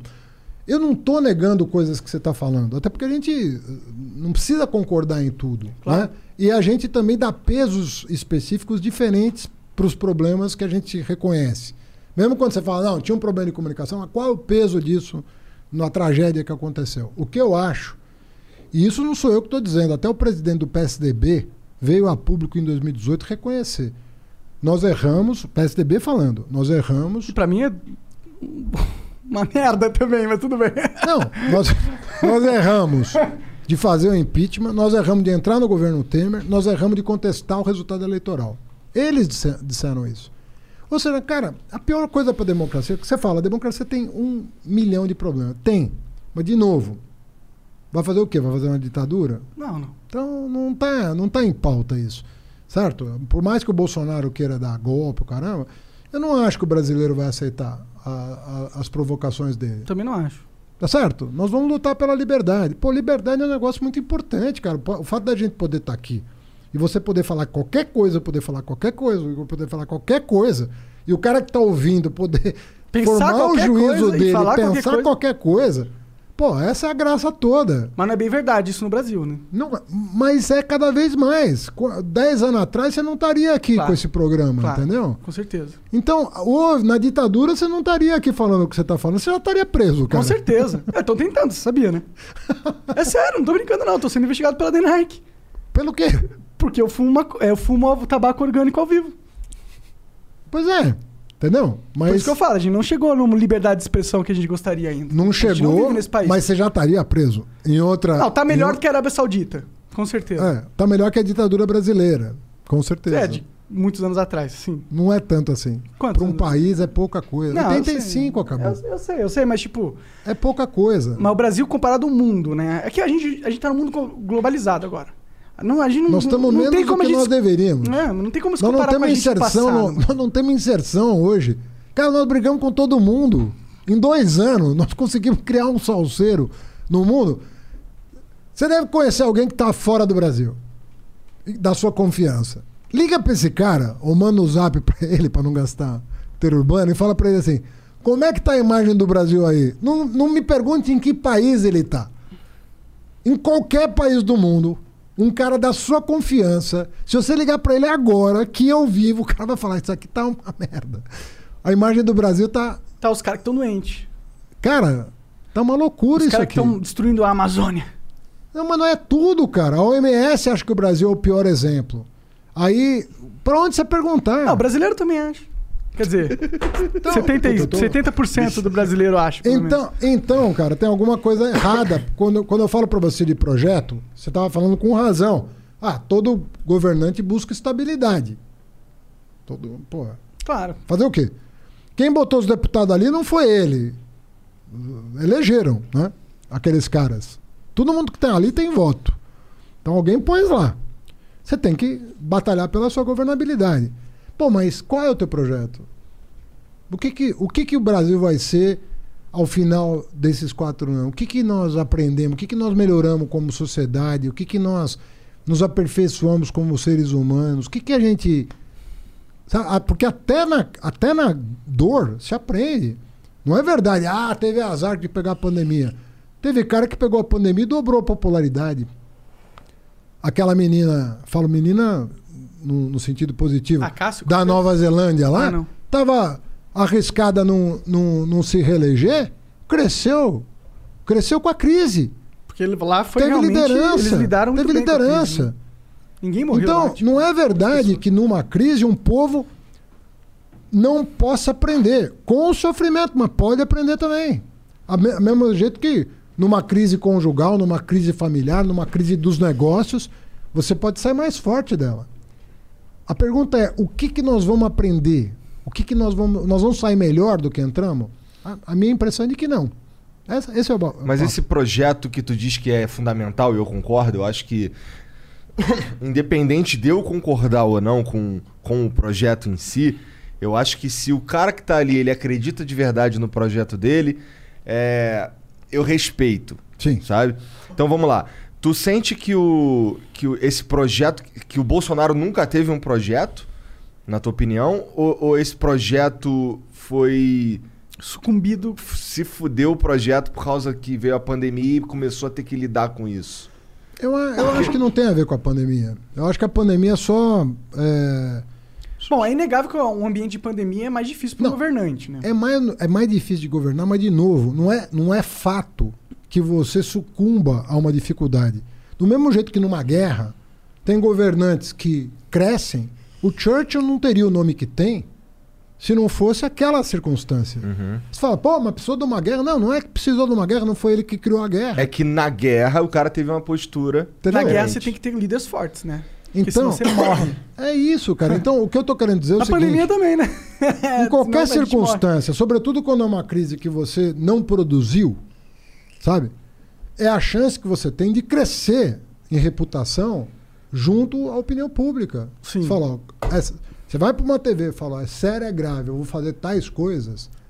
De repente ele poderia ter angariado voto, é, apoio, até de quem não votou nele. Com certeza. Fala, pô, eu achava esse cara um- uma Babacão. porcaria, um idiota, né? Mas comprou Mas- as vacinas na hora certa, mundo olha só. agora. veio a crise e ele mostrou que é, tem fibra, tem seriedade, tem fibra. né? E a gente viu muitas mulheres e homens no mundo que mostraram capacidade de enfrentar com fibra, com determinação. Pô, isso passa uma segurança e até uma simpatia de quem não votou em você. Você fala, pô, o cara é sério, pô. Eu não votei nele, mas olha aí, ele está cuidando das pessoas, ele está olhando pela comunidade, ele está fazendo a parte dele. Qual é o ganho que nós vamos ter? Eu não vejo isso, cara. Eu falo isso assim. É óbvio que eu, que eu torço pro Bolsonaro perder a eleição. Agora, eu preferia não estar torcendo como eu estou. Eu preferia estar querendo disputar projeto com ele Aham. e não lamentando todo dia abrir o jornal e ver as, as maiores barbaridades acontecendo. Mas aí você falou algo interessante. Que aí você pode discordar e concordar comigo. O que você tem achado do papel da mídia nessa pandemia? Porque uma coisa eu entendo que a pandemia é algo sério. Mas eu entendo também que tragédia vende. Né? Pô, cai um avião. é, os caras ficam uma semana fazendo a cobertura completa do avião. O que, que a gente vai ganhar como sociedade sabendo como foi o desfecho do avião? Pouca coisa. Mas a, a mídia, ela foca nisso, porque sabe que vende, sabe que gera clique. Sim. Você acha que não está acontecendo a mesma coisa na pandemia? Você acha que a, a mídia ela se perdeu um pouco? Ela está usando a pandemia, a pandemia como ferramenta política no final das contas? Eu acho que a mídia está meio perdida. Você fala da grande mídia, né? Sim. Porque tem muita gente fazendo. Né? Esse trabalho que você faz aqui não é um trabalho de mídia no sentido que você está usando, mas tem muita gente te acompanhando e. Que tá sabendo que o Haddad pensa agora pensando. exclusivamente, Ah, O que é. que, que que tá acontecendo e tal. Ah.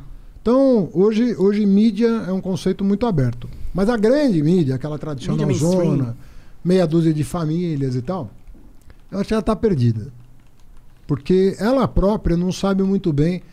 A mídia sempre achou que ti- tivesse um projeto. Ela achou. Que ela tivesse o projeto dela, de Dela, país. De país. Ah, sim. Esses grandes grupos, que do mesmo jeito que a gente está conversando aqui uma vez na vida e outra na morte, eles conversam todo dia por telefone, cara. É Dois, três telefones. Eles são brother. Super brother. Entendeu? E controlam 80% da mídia. E controlam tudo. Então eles têm, eles têm uma, uma visão de mundo. Eles têm uma visão de mundo, né? Que nem sempre eles combinam com os russos, né?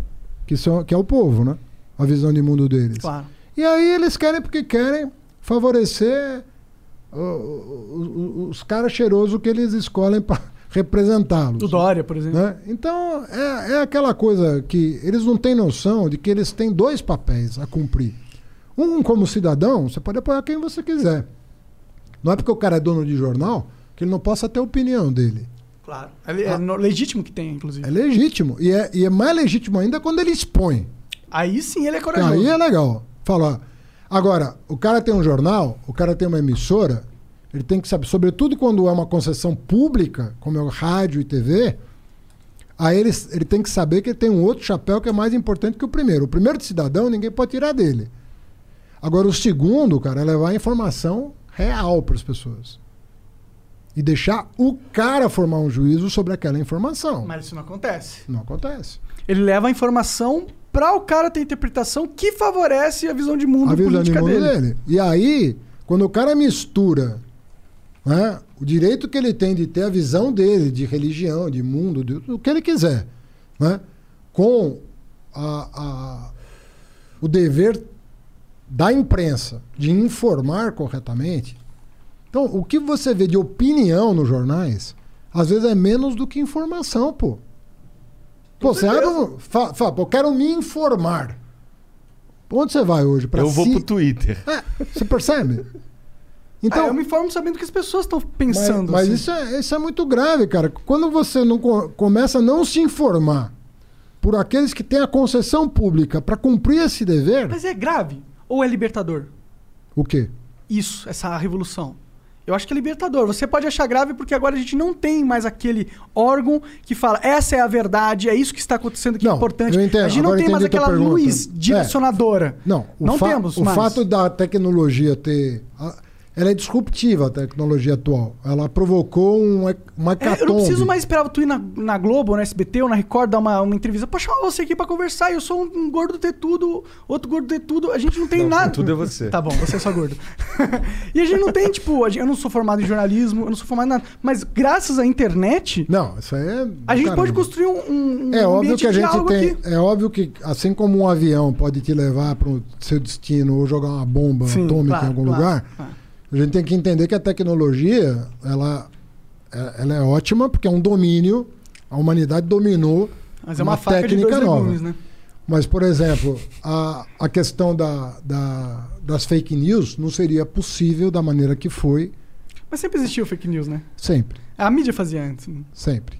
Sempre existiu o, o, o papo, É. as pessoas indo na igreja, recebendo o sermão, e ali tinha muita Claramente, informação. Ou claramente. centro de, de É que hoje é uma. é Exacerbado, uma- né? é, não, hoje é uma pancada. Eu É. sei assim, porque eu vivi, talvez eu seja o brasileiro que viveu na pele, é, na última semana do primeiro turno de 2018, o que foi uma, um tsunami de fake news. na vida. Não, e eu no começo, eu tô te falando sério, cara, isso aqui é uma loucura que eu vou te falar. As primeiras mensagens que eu recebia, eu achava que era alguém fazendo piada. Por aquela foto da mamadeira. Eu falei, quem foi o maluco que fez isso? Eu achava que era uma piada Que de foto alguém. da mamadeira que Uma tu madeira de piroca. A mamadeira que com rolou aquela. Uma madeira que a ponta era uma rola. E ele dava pra criança, é isso? Não, ele dizia que eu ia dar. Ela dizia, tinha uma foto com você segurando assim, tipo, é uma madeira. Sério? Não, eu segurando não vi nenhuma. Mas era a foto da mamadeira, não, vai ser distribuído nas creches. Caralho. Eu achava que. Eu falei. Quando o cara veio me preocupado falar comigo, eu falei, cara, esquece isso aqui, cara. Imagina se alguém vai acreditar num negócio desse. Ele falou, não. Não é imagina se Já vão acreditar. Estão acreditando. Estão acreditando. A gente fez quali ontem e as pessoas estão achando isso. Eu falava, cara, não é possível. E aí, assim, se se fosse só essa, nós contamos 82 82 disparos em massa numa semana com coisas tão loucas quanto essa. Ô, como que é concorrer a presidente, cara? Como que é esse rolê? Deve ser da hora, deve ser uma merda, mas deve ser da hora e uma merda ao mesmo Ah, tempo. não, é, é mais da hora. É mais da hora? Ah, muito mais. Como que é? Você acorda, aí o cara pega assim, te passa uma agenda, ó, você tem que estar em tipo, você tem que estar em Sorocaba, você tem que estar não sei o quê, você tem uma conversa com o Frei, não sei quem, você tem uma conversa... É isso? É, não, na verdade, tudo que você pode imaginar acontece num dia, né? Você tem que fazer um comício, você vai dar entrevista, você vai gravar no estúdio, você vai conversar com lideranças, você vai, você vai falar em público, você acontece tudo. A, a, a rotina de uma campanha, durante pelo menos 90 dias, 120 dias, você dorme quatro horas, Porra. E tu cinco gosta horas. disso? Não dá tempo, cara. Não dá tempo até porque a tua cabeça não te deixa dormir. Aham. Ah, mó loucura, né? O que que tá falando? Ah, essa estatística Você, daqui... você essa- tem que estar informado de tudo que está acontecendo no país. Você não sabe a pergunta que o repórter vai te fazer. Sim. Então, e outra, você tem que conhecer, o, a não ser que você seja um candidato como o Bolsonaro que fala "Ah, isso aí, você fala com o Guedes, que eu não sei. Eu já, eu imagina, eu jamais conseguiria Só... dar uma resposta dessa. Não. Mas também é injusto esperar que você saiba de todos os fatores da Mas- política mas do é, país, né? Mas quando você quer ser presidente da República, Saber um pouquinho mais que a maioria, né? Você tem que. Você tem que. Se você não tiver o domínio técnico de uma área no, no nível de detalhe que a pergunta exige, você dá uma resposta um pouco mais genérica, mas que faça o repórter compreender para onde você Tá indo. está indo. Ah, o cara não vai te perguntar, olha, tem uma árvore na Amazônia que o nome científico dela é tal. O cara não vai fazer uma pergunta dessa. Ele vai te fazer uma pergunta com algum grau de generalidade. Se você não souber absolutamente nada sobre um assunto relevante, Tem um erro você aí. vai ser presidente, cara. Porra, fica em casa, vai, vai fazer outra coisa, vai ser deputado. vai- O deputado não precisa saber de tudo. Sim. Ele pode ter um nicho. Né? O vereador tem um nicho. Agora, pô, o cara está se propondo a presidir a República. Cara, desculpa, mas. Cara, em, em prepara, né? 2018, é, eu sinto que, assim, você falou o lance das fake news, mas eu acho que, que o, o que. do- acho que dois fatores principais elegeram o Bolsonaro, na minha opinião. Que é a internet e o jeito como, como a imagem dele foi propagada na internet. Isso tem a ver com os fake news, tem a ver com um monte de coisa, não sei o quê. Mas eu acho que um grande fator, assim, talvez tão relevante quanto, tenha sido um sentimento anti-PT, cara. Eu acho. Teve, O pessoal tá também. pensando. Eu acho eu, que- eu, por exemplo. Pô, não, tu não vai deixar eu falar mesmo? não vou. Tô brincando. Não, não. É, eu, por exemplo, não votaria no PT. Nunca mais, assim. Sabe por quê? Você votaria no PT?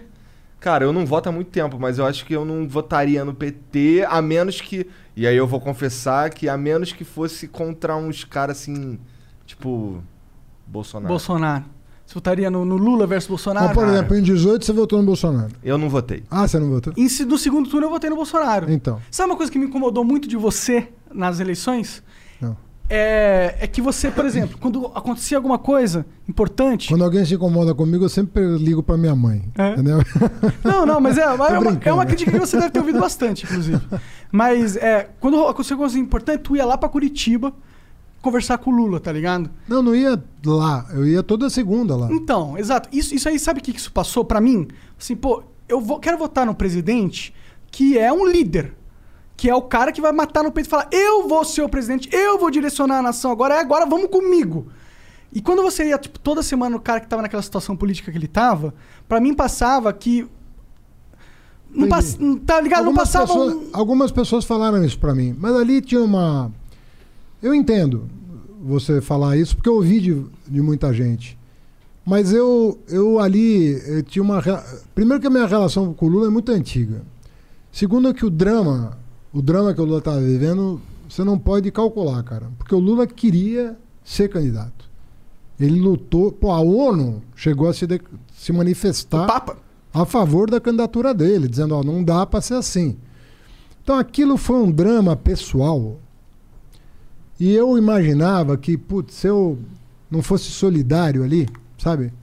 Se eu parecesse não ser solidário no- na dor que ele estava sentindo, E na dor que todos nós estávamos sentindo, mas nunca comparável a dele, né? Porque quem estava preso lá era ele. Perdeu a mulher, perdeu os. Puta, olha, meu, o cara irmão, foi, foi um. O sobrinho dele morreu também. Morreu sub... o neto? Neto. É, O né? neto. O irmão. O que eu quero dizer para você é o seguinte: não, não, era, não é uma situação que vai se repetir. Né? É uma situação que acontece uma vez na história de um país. Não vai acontecer de novo uma coisa tão dramática novo, será que como é aquilo. possível? Hã? Ele ser preso novamente? Não, não da Não. maneira. Não, da maneira, foi. entendi. Não, não vai acontecer. Nem, nem vai ser preso. Você acha e que nem- não? e- eu tenho certeza que não. Absoluta. E o Nem deveria Cunha? ter sido. Hã? E o Eduardo Cunha? O Eduardo Cunha passou uns bons anos preso, é, né? sol- foi solto agora com a decisão do STF. Mas, mas eu acredito que eu acredito que é possível que ele volte, porque a hora que transitar em julgado a sentença é bem capaz dele voltar, Entendi. na minha opinião. Agora eu acho assim, é, corrupção é um negócio muito grave. A gente sabe que uma- um centavo aqui vai fazer falta para alguém que Mata, tá, né? que Corrupção tá, mata, né? que tá precisando. É. Agora você, é, eu, acho que tentaram estigmatizar demais, sabe? E, e acho que o Ministério Público lá de Curitiba, sobretudo, não é, não é, não vale para todo lugar, mas acabou se perdendo numa ambição política, sabe? Acabou vendo ali uma oportunidade de projeção política para o Moro, para o Dallagnol. Acho que cresceu o olho ali, sabe? Tanto é que eles estão pagando um preço hoje, né?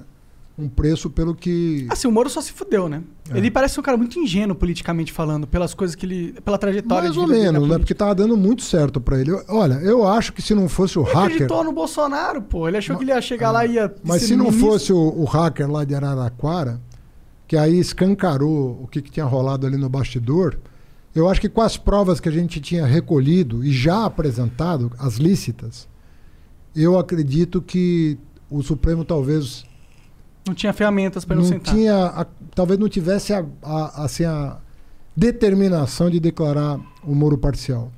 Mas daí ficou tudo muito escancarado, né? Tu acha ficou que di- tu ir ficou lá- difícil de contornar. Tu acha que tu ir lá toda segunda-feira é, e fazer e usar isso de mídia, ou a tua equipe usar isso de mídia, tipo, ó, porra, o Haddad foi lá Não, falar. não usamos. Nunca usamos. Ficou. Não. Usaram sim, Renato. Não, não, não. Talvez você, você ou sua equipe não usaram, mas eu, eu não fico sabendo, eu não fico pesquisando. Não, tá mas a minha- Toda a- hora que ia, ou você ia lá, apareciam Não. momentos, entendeu? Isso, mas aparecia no jornal justamente para ser para gerar essa sensação que você sentiu. Sim. E você acha que eu tô errado Ah, em sentir essa sensação? entendi. Claro que tá. Será? Eu vou dizer porque tá. É obviamente é, tá errado é, em relação ao que eu sei que eu sou. Ah, claro. Eu não, não é- conheço você profundamente. Exatamente. né? Você não está o... errado em sentir o que você sentiu. Sim, sim. Tanto é que eu estou falando, eu vi isso Claro, de muita claro. gente. As pessoas próximas de você, mas imagino que devem mas é, às vezes as pessoas é, são levadas a concluir uma. Não, a formar um juízo a respeito de uma figura pública que não corresponde à realidade. Entendeu? Mas, pô, eu- se o eu- Lula decidisse alguma coisa, pedisse Eu, um favor pra você, até eu tenho como certeza ministro, que você... Até como acataria. ministro, eu tinha um nível de independência. Pô, eu era subordinado ao Lula, era nomeado por ele. O meu nível de independência em relação às decisões que eu tomava era absurda. Muito grande. Para não falar como prefeito. Tinha, eu tenho, tenho minha, minha maneira de ser. Agora, meu, às vezes algumas pessoas confundem é, um grau de, de eh, lealdade, de correção com a pessoa que está vivendo uma situação que você sabe que é difícil, confunde às vezes com isso. E é natural que confunda. Por, será que o Haddad vai ter independência para governar? É, será que o Haddad. Normal, cara. Não, não questiona um cara sentir isso. Agora, quem me conhece mais de perto sabe que não há hipótese disso, entendeu? Porque quando você assume a chefia de um Estado, meu amigo, você não vai ter tempo de pegar o telefone e ligar. Até porque a pessoa que está fora do, da estrutura de poder não tem nem a, a menor condição. Pode até dar uma opinião, um conselho. Isso você ouve de muita gente. Você compõe coletivos para ouvir. Mas, cara, decisão é decisão. Não tem. Você não tem como, no comando de uma máquina daquela, nem que você quiser, você vai deixar de tomar a decisão que você acha mais correta. Como Tem que, é, como que é a sua relação com o PT? Como que é a lida com o PT? Sabe qual que é a minha impressão do PT? Hum. Primeiro que o PT é um grupo que parece que o Lula é o dono. É a minha impressão, como cidadão, como gordinho ter tudo aqui falando. Parece que o Lula é dono dessa parada, tá ligado? Que é um partido, uma ferramenta do cara. E parece que o partido tem um poder muito centralizado. Parece que pô, alguns. Sabe como acontece na mídia? Que tem os barões que capitalizaram? Parece que aconteceu a mesma coisa no PT, entendeu? Tem os barões que capitalizaram o partido, que controlam o partido, eles têm a visão de mundo deles. E eles estão presos ali. Eles não querem sair dali. Eles não conseguem, por exemplo, o PT não consegue formar novas lideranças, entendeu? Você foi a última liderança que surgiu do PT. Depois, e você é um cara que tem muito tempo. Tem- Não tem mais. Parece que tem uma um poder muito centralizador em volta da figura do Lula. O PT parece um partido que não é um partido do povo mais. Ele perdeu antes, ele tinha esse- essa percepção do povo, mas perdeu. Perdeu. Bom, primeiro, é, é natural que você veja assim também pelo fato de que o Lula está 40 anos na praça. O Lula foi candidato a presidente em 1989, certo? É, se você olhar para o PDT hoje, você vai achar que ele também é um partido do Ciro, que está tudo centralizado. Eu acho, inclusive eu né? acho. Aham. Que está tudo centralizado no Ciro. E o mesmo vale para o partido que o Bolsonaro for. Aliás, ele nem vai para um partido que ele não mandar 100% no, no partido. Então, essa visão do cacique do partido é uma visão tradicional no Brasil. É, no caso do PT, o Lula, até chegar à presidência, era uma figura que sofreu muita contestação. Que ele era radical demais. Não, ele sofria porque assim, tinha outras lideranças que disputavam com o Lula. Entendi. Quando ele chegou à presidência e fez o governo que fez, ele se tornou já uma, né, deu um, subiu um degrau ou mais do que um degrau e ficou um cara meio inatingível mesmo, aham. né, descolado, porque ficou maior que o PT, eh, saiu com 80%, eh, f- ganhou duas eleições e fez o sucessor. Já virou um cara meio mágico, né? O cara fala, pô, esse cara tem voto, sabe governar, fez o sucessor, pode voltar. Então, é um cara. E aí, cara, aconteceu essa coisa da prisão. Puta, aí fechou um ciclo, entendeu? Pô, o cara veio de baixo, chegou à presidência, não tinha diploma, nem de ensino médio, chegou à presidência, saiu com 80% de aprovação, é preso e sai. Pô, então. Tem uma a- história política a foda aí, né? vida, A vida acabou eh, transformando o cara numa personalidade que é difícil reproduzir outra igual, com a mesma trajetória. E isso acaba gerando uma situação que pode inibir lideranças de se aproximarem. Isso pode acontecer. Em geral acontece.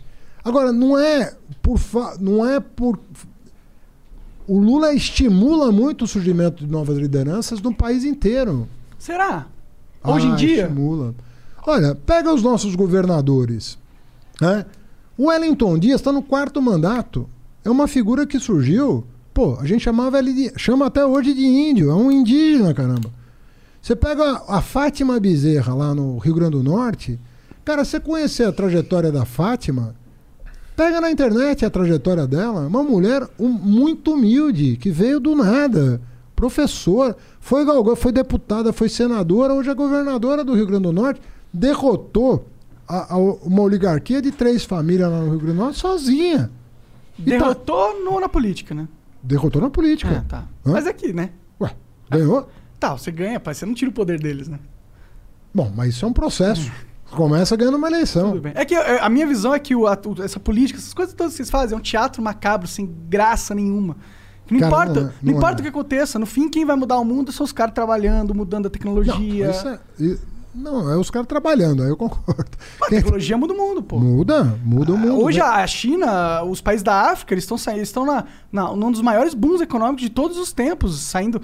ah, o recorde de pessoas saindo da pobreza lá é por causa da, da tecnologia, do da Ah, globalização. mas proporcionalmente nós tiramos muita gente da pobreza aqui. Voltou agora.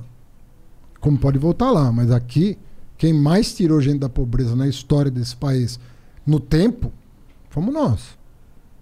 Cara, eu tô te dizendo assim, tava falando com você antes da gente começar. Você falou, pô, a política. Eu falei, cara, às vezes você pensa na política assim, pô, meu, o cara vai me encher a paciência no Twitter, vai me encher a paciência não sei aonde, vai ficar me incomodando. Um programa que você faz, você tira 3 milhões de pessoas. Você fala assim, ah, pô, o cara faz faculdade, mas nem sempre arruma um bom emprego. Verdade. Mas é diferente do cara que não fez. É verdade, mas é diferente do que não fez. Fato. Quando você fala que 3 milhões de pessoas fizeram ProUni, Se eu tivesse só feito isso na vida, eu já estaria confortado do ponto de vista da minha atuação política. Moralmente falando. Falei- moralmente falando. Falei, olha, 3 milhões de caras. É um erro um pouco pensar assim, né? Se você é o presidente. Não, mas eu não fui. Eu fui Ah, ministro claro. da educação. Você que fez o ProUni também? Foi, porra. Sério? Foi. Eu não sei, pô. Foi da hora demais. Na verdade, você tinha falado. Eu que. Essa- Pô, essa vamos ideia- só reforçar que ele fez o ProUni. Essa ideia saiu agradecer. diretamente da tua cabeça. Da- saiu da minha cabeça. Ah, tu Dire- estudou uns gringos que já tinham feito algo parecido. o- o- foi coisa engraçada o ProUni. Eu tentei fazer o ProUni na gestão da Marta, na Prefeitura de São Paulo. E não consegui. Não consegui. Aí eu fui trabalhar no Ministério do Planejamento em Brasília. Não, não conseguiu porque não dava, não, Não tinha vingou, dinheiro. não vingou. Não tinha força política pra essa ideia no momento. É, não, não consegui implementar. Tá. Era, era a ideia exatamente a mesma. Mas troca de tributo por, por bolsa de estudo. Mas não consegui fazer em São Paulo. Por várias razões. Fui para Brasília no Ministério do Planejamento. E a, e- e a minha mulher, por sorte, foi contra. Ela é professora da USP também. Se licenciou da USP para atuar no Ministério da Educação. E aí a minha mulher chegou para mim e me ligou. Falou, cara, tá acontecendo um desastre nesse país. Muita gente passando necessidade por falta de estudo, tá, tá, tá, tá, tá, tá. E teve um dia específico que ela falou para mim, cara, eu, Fernando, eu não aguento mais, meu. Eu tô lendo uma carta de uma mãe aqui, eu tô chorando. Essa mãe tá pagando o FIES de um filho que morreu. Porque não tinha seguro no FIES. Então morria, a- a- o fiador ficava responsável pelo filho morto. Imagina pagando a faculdade do filho morto. Uma mãe. Bad vibes. Todo mês tem que lembrar, ah, meu filho morreu e tá aqui um dinheiro que eu não vou ter por causa da morte do meu filho. É isso, cara. A Não Estela, meu minha, a minha mulher, a Estela, chorava no telefone. E ela falava, pô, eu falei pra você já, cara, pe- pega aquela tua ideia de São Paulo e traz pra Brasília. Eu falei, mas não deu certo. Nesse dia eu falei, eu tomei a decisão de falar, não, eu vou retomar esses projetos. Ela, ela insistiu tanto, se não fosse ela, não tinha problema. Ela insistiu tanto de eu retomar em Brasília o projeto que não deu certo em São Paulo. Eu falei, quer saber? Dividimos tra- o trabalho, ela cuidou de uma parte do- do- dos estudos, eu cuidei de outra. Eu cuidei da parte jurídica e da parte de finanças públicas. Ela cuidou da parte do censo e da parte das finanças das instituições privadas. Juntamos os estudos, olhei, falei, fica de pé. Vou tentar de novo. E aí apresentamos para o Cristóvão Buarque, o Cristóvão Buarque não se interessou. Ah, Não se interessou. E sou amigo dele, tá, mas a verdade é essa. Claro. Não, não se interessou. Quando entrou o Tarso Genro, em substituição ao Cristóvão Buarque, sem saber da existência desse projeto, o Tarso me convidou para ser vice-ministro. Eu falei, cara, vai ser do caralho, porque nós vamos fazer junto esse negócio. Quando eu apresentei pro Tarso, o Tarso na hora pegou, Pirou. Botou debaixo do braço, foi até o Lula, o Lula bateu o martelo. Em um mês, tava no ar o programa. da hora. E aí, pô, você mudou a vida de 3 milhões Não, de foi pessoas. importante. A minha ex-namorada fez é, farmácia. Aí você fala, pô, não valeu a pena. Se eu te... De novo, é, você passa uma vida, né? Você tem uma vida lá, sei lá, 70, 80 anos de idade, 90 anos de idade, se você tiver muita sorte, mais que isso. Mas tudo bem, é sorte. Você passar dos 90 é sorte. Porra. Né? Pode Se ser você considerado passa- um azar também. É, mas- ou isso, né? depende de como você chega, né? é. Mas o que eu quero te dizer é assim: é, se você conseguir deixar um legado que mudou a vida de milhões de pessoas, pô, meu, legal. Num país que precisa tanto. Eu sinto Não. que não dá pra. Assim, a. Eu não sou. Agora, esse é um programa que eu fiz. É. E os outros todos? Tá, mas vamos entrar numa crítica, então, nesse sentido da parada do, de fortalecer o ensino superior. O Brasil ele tem um problema.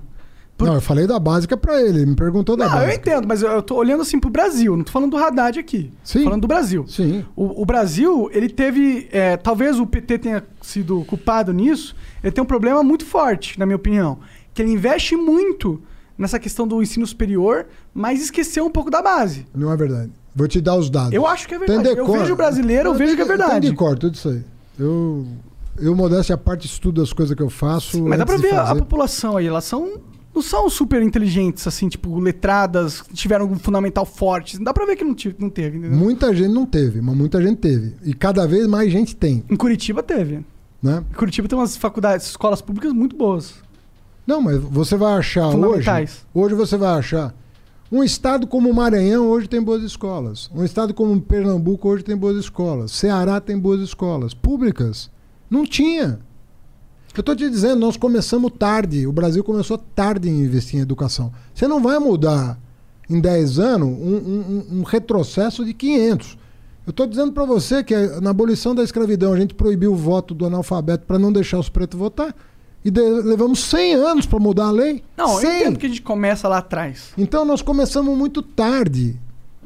Eu, eu fico feliz com a tua indignação, sabe? Porque ela não existia 50 anos atrás, 30 anos atrás, essa indignação que você corretamente. O que eu digo é assim, que começou a mudar. Vai mudar ainda mais? Não sei. Se continuar esse tipo de coisa que está acontecendo em Brasília, não vai mudar. Vai- nós vamos retroceder. Mas não houve uma super desvalorização do diploma, no sentido que, porra, um monte de gente formada aí que não realmente sabe exercer. Mas se a economia bombar, isso tudo se, arru- se arruma. Mas é ruim você Entendeu? formar as pessoas por estatística, não é? Tipo, você. Estatística como? É, no sentido, ó, você forma pessoas pra elas cumprirem uma função na sociedade, certo? Ah, sim. Você está dizendo dar o diploma por dar. É, Claro, é, mas não. aconteceu muito isso no Brasil, não sei. Ou, houve uma Quando aconte- ultra popularização do Acontece diploma. um pouco no mundo inteiro. Tem É? muito. Tem. Puta, infelizmente tem. Tem muita mercantilização de diploma no mundo inteiro. Sobretudo onde é, é livre. Tem um monte de faculdade aí que É. dá diploma é, online, Tem. mas que você não aprende porra nenhuma, Tem. mas você ganha diploma. Tem Vou muita mercantil- tapa na cara aqui, mano. Chega pra lá. Tem muita mercantilização de diploma mesmo. E você não acha que o governo incentivou Agora, se deixou de. fe- Na minha época de ministro, eu vivia fechando faculdade. É. Porque tinha uma lei chamada Sinais que permitia ao ministro fechar, uma, fechar um curso. Esse curso é uma porcaria, fecha. Tinha porta... Eu cheguei numa portaria, numa canetada. Eu... Você botar na internet aí, você vai ver. Numa canetada, eu cheguei a fechar 22 ou 24 mil vagas de direito. Porra! Acha na internet. Numa canetada. Pá, fecha. Isso acabou. Não tem mais. Você não ouve mais falar de um ministro com o peito de fazer um negócio desse. Não tem mais. Mas quando eu era ministro, tinha. Por isso que eu falo. Você precisa me conhecer melhor. Claro, mas aí a crítica Por quê? não é Porque- sobre você, na sei, verdade. A crítica porque, do. porque pra ter peito de fazer. E eu não tô falando de escolinha de fundo de quintal, não. Eu peguei Uma escola milionária que tava lucrando que muito. tava lucrando muito, mandava curso ruim, mandei fechar. Foi tu que. Não. Acho que não, mas tu. tu eu fiz o ProUni na faculdade Universidade, lá no Rio. Lá no Rio. É. Eu Que briguei era... com esse cara. Hã? Eu briguei com esse cara. Fui pra cima dele. É. Era, é, porque tinha curso dele que não. Era podia. junto com o Gama Filho, não era? Depois. Depois, né? Então, só que eu me formei. Olha só que escroto. Eu me formei, daí eu demorei um pouco pra pedir o diploma, porque eu já tava trabalhando. Quando eu me formei, assim que eu me formei, eu já fui promovido. Eu, tava, eu era estagiário na cultura inglesa, e assim que eu pude me tornar professor, porque eu me formei, eu me tornei professor. Então eu, eu, eu trabalhava pra cacete e eu não, fui, eu não fui lá buscar o diploma. E fechou, né? Até que eu fui. Quando eu, aí eu fui um ano antes de fechar. Só que assim, no mês, isso parece até mentira. No mês que ia sair o meu diploma, Fechou. fechou.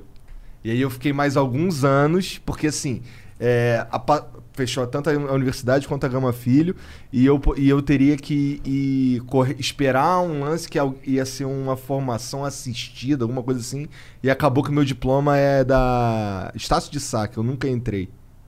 É, mas é porque ela deve ter. é, quando... Comprado alunos. não, acho que não. Nesse caso, acho que não foi compra, não. Se eu consigo imaginar aí, é porque o MEC. É, foi o MEC que direcionou, que direci- direcionou pra lá. Pra não prejudicar os alunos, o MEC tem um dispositivo legal, não fui eu que assinei, Aham. mas provavelmente foi isso.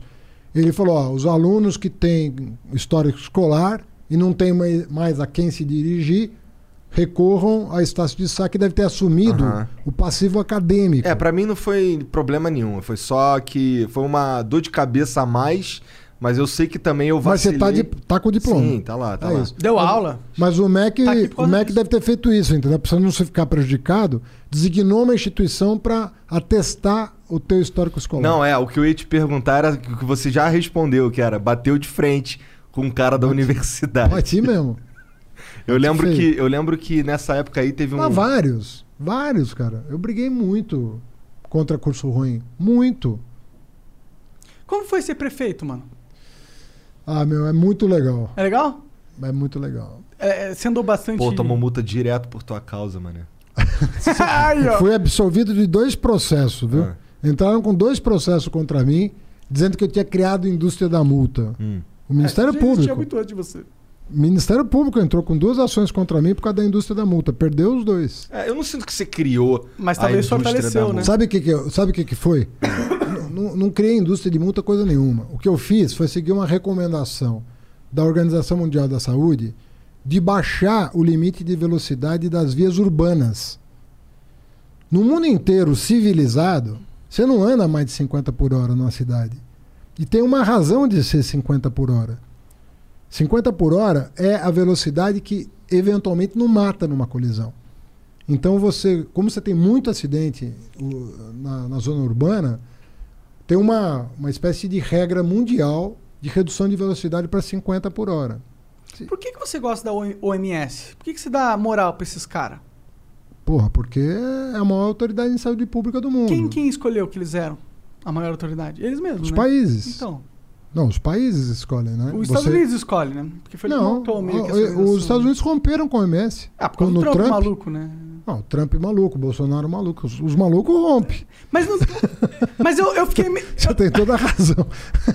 Mas eu fiquei meio. Eu, eu fico meio assim, desconfiado dessas organizações mundiais. Por quê?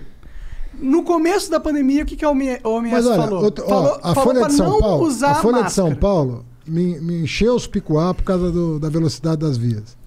Agora foi fazer uma reportagem de 10 anos do- da redução de velocidade. Caiu mais de 50% dos acidentes na cidade.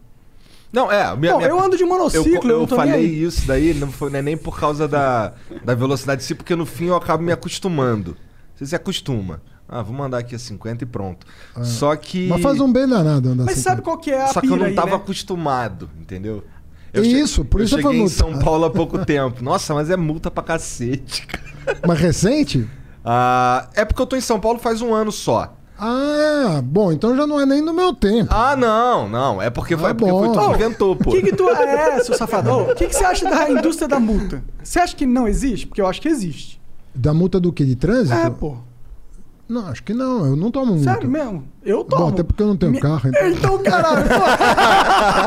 Não, mas quando eu pego o carro da minha mulher, a minha mulher tem carro. Eu não, gosto, eu não gosto de andar de A, a minha carteira, eu também não gosto. Eu, tenho- eu comprei um monociclo e vendi meu carro. Monociclo elétrico, vou te mostrar lá embaixo. Um É que mesmo? Sim, é muito foda, mano. Inclusive, não faça nenhuma lei, quer dizer, você não é mais prefeito. Mas, prefeito, não faça nenhuma lei ou vereadores. Contra o monociclo. Contra o monociclo. Não- Deixa andar do jeito que Pô, tá. eu vi um cara andando daquele, daquela roda Então, aqui. é, É isso. isso. Aquele troço? É? Puta, aquilo é genial. É muito louco, né? Bonito, viu? Eu uso isso pra andar na Eu vi cidade. um rapaz de Não vocês polui. aqui chegando. Não É. polui, é Não, barato. genial. E pode andar na ciclovia daquilo? ou Não, não, é bom não andar. É bom não andar porque Escorrega. pode. É muito rápido. Ele vai a 50 por hora. Ah, jura? Sim. Pô, é pi- pô. Ainda bem que é dentro Tem do que andar com limite, né, cuidado. Haddad? Dentro do limite. Mas é na rua. Na rua, é porque se, pô, você pode atropelar alguém na bicicleta, na, entendeu? Como é que desacelera Você aquilo? inclina pra trás. Ele desacelera naturalmente? É, e bem rápido. Bem rápido. Bem rápido, sim. Dá pra você, pô, tá de. de- E Em quanto tempo se aprende aquilo? Pô, um dia, dois dias andando. Puta, genial. Você- A China usa muito isso. Lá tem programa Ah. de mobilidade muito forte, entendeu? Então, pô, o que, que é menor que um monociclo? Nada. Nada. É que nem o cara tivesse a pé, pô. É, é muito gostoso, mano. É se sente um super-homem. Sabe a sensação de voar? É a mesma coisa. Mas é muito isso, cara. A minha gestão aqui foi marcada. Eu ganhei, ganhei, ganhei 12 prêmios internacionais em São Paulo. Eu sou o prefeito mais premiado da cidade. Mas uma delas foi sobre mobilidade urbana, que teve essas. Pô, quantidade de ação judicial que eu respondi por causa disso. Absurdo, cara. Fazia ciclovia, ação judicial. Diminuir a velocidade, ação judicial. Fazia corredor de ônibus, ação judicial. Fazia- Cara, ação judicial que você não pode imaginar. O Por causa da- porque eu estava cumprindo a lei. Tem uma lei federal que fala: prioridade, transporte ativo, pedestre e ciclista. Dois, transporte público, ônibus. Três, transporte de carga. Quatro, carro. Bom, É deixa, o último carro. deixa eu ser Eu falei, advogado pô, vou diabo. cumprir a aqui. lei, né? E a porrada, né? A porradaria em cima de mim, porque eu tava cumprindo a lei. Agora todo mundo fala, pô, legal, diminuiu o acidente, São Paulo tem 600 quilômetros de ciclovia. E esquece que quem comprou as brigas pra isso acontecer foi o seu Fernando Haddad lá atrás, que só se ferrou. E aí, co- co- como é que foi quando tu, quando tu deixou a prefeitura? é, o sentimento da população era positivo? Não. Porque, assim, Não. lá no começo. Não, lá, mas ali. Não, vou te falar, cara. Ali. O PT tava numa situação tal. Que- eu saía na rua pra pedir voto, o cara falava assim: "Cê- é muito ousadia você pedir voto pro PT. Falava isso pra mim. Tinha gente que falava: por que, que você não saiu do PT? Por que que você não Por que saiu você do não PT? saiu do PT, cara? Eu Eu teria saído muito tempo Ah, atrás. Assim, eu- Meu, só vazasse. puf. Ó, uma vez Posso falar uma coisa? Mas eu tem outro partido, eu- né? Tudo uma merda esse partido. O, o tudo problema é o seguinte, é o seguinte: eu acredito que o Brasil precisa fortalecer seus partidos. E eu não vejo, eu não vejo partido no Brasil. O PT é um partido. Tem defeito? Tem defeito. Ah, pode ser melhor? Pode ser melhor. Mas, pode melhorar isso? Pode melhorar. Mas é um partido. Os outros, cara, eu não vejo. Não vejo ter vida partidária, não vejo ter projeto. É mais um O centrão, né? projeto, né? O Não projeto vejo, é. não vejo. O PT você gosta ou não gosta, mas você sabe do que você gosta e do que você não gosta. Os outros, você falar a sigla aqui pra você, você não vai. falar. Verdade. Não, eu, eu inclusive. Por exemplo, o, o- o Bolsonaro quer entrar no PTBR. Você tem ideia do que seja isso? Nem Ah, sei o que é. PDT eu também sei mais ou menos o que quer Não, fazer. o PDT agora ganhou um pouco mais de identidade, se referenciando ao Brizola Aham. e tal. Embora o. Getúlio, o- gosto muito de Getúlio. Embora o Ciro nunca tenha gostado do Brizola na vida dele, mas agora virou tudo. Pô, quanto ao Vocês têm Ciro... uma rixinha com o Ciro, Não né? tenho. Tem sim! Tem sim! Porra, outro dia eu escutei na rádio, tu- tu- parece, parece que tu deu uma entrevista pra alguém, é, e, alguém e, e eu tava ouvindo na rádio é, as pessoas- os jornalistas comentando, né? Porra, tu falou que o Ciro era de direita, cara. Não, eu falei que a direita tava de olho no Ciro. Ah, eu acho que É faz verdade. sentido. O Ciro ele se, Pô. ele se posiciona, mas eu acho que é inteligente. Cara, eu acho que dele. tu falou assim, ó, tem um monte de Eu falei- candidato aí de direita. Não, eu falei assim. É, não vem, ó, tá no Flow Não, Podcast, pega a que frase, eu, eu me lembro. Não, é, Não, eu- mas- po- po- pode ter sido, pode ter chegado enviesado. É, eu não acho o Ciro de esquerda, mas assim, independentemente do que eu acho, o que eu disse é, é de que a direita tinha várias opções. É, foi isso. Falei, a é direita uma tem delas. várias opções. E, a- e- e o Ciro é uma delas. Porque eu- foi na semana que o DEM fez aquela reunião para ver se ia de Ciro. Uhum. E o DEM se É, diz de direita. Se diz, sim.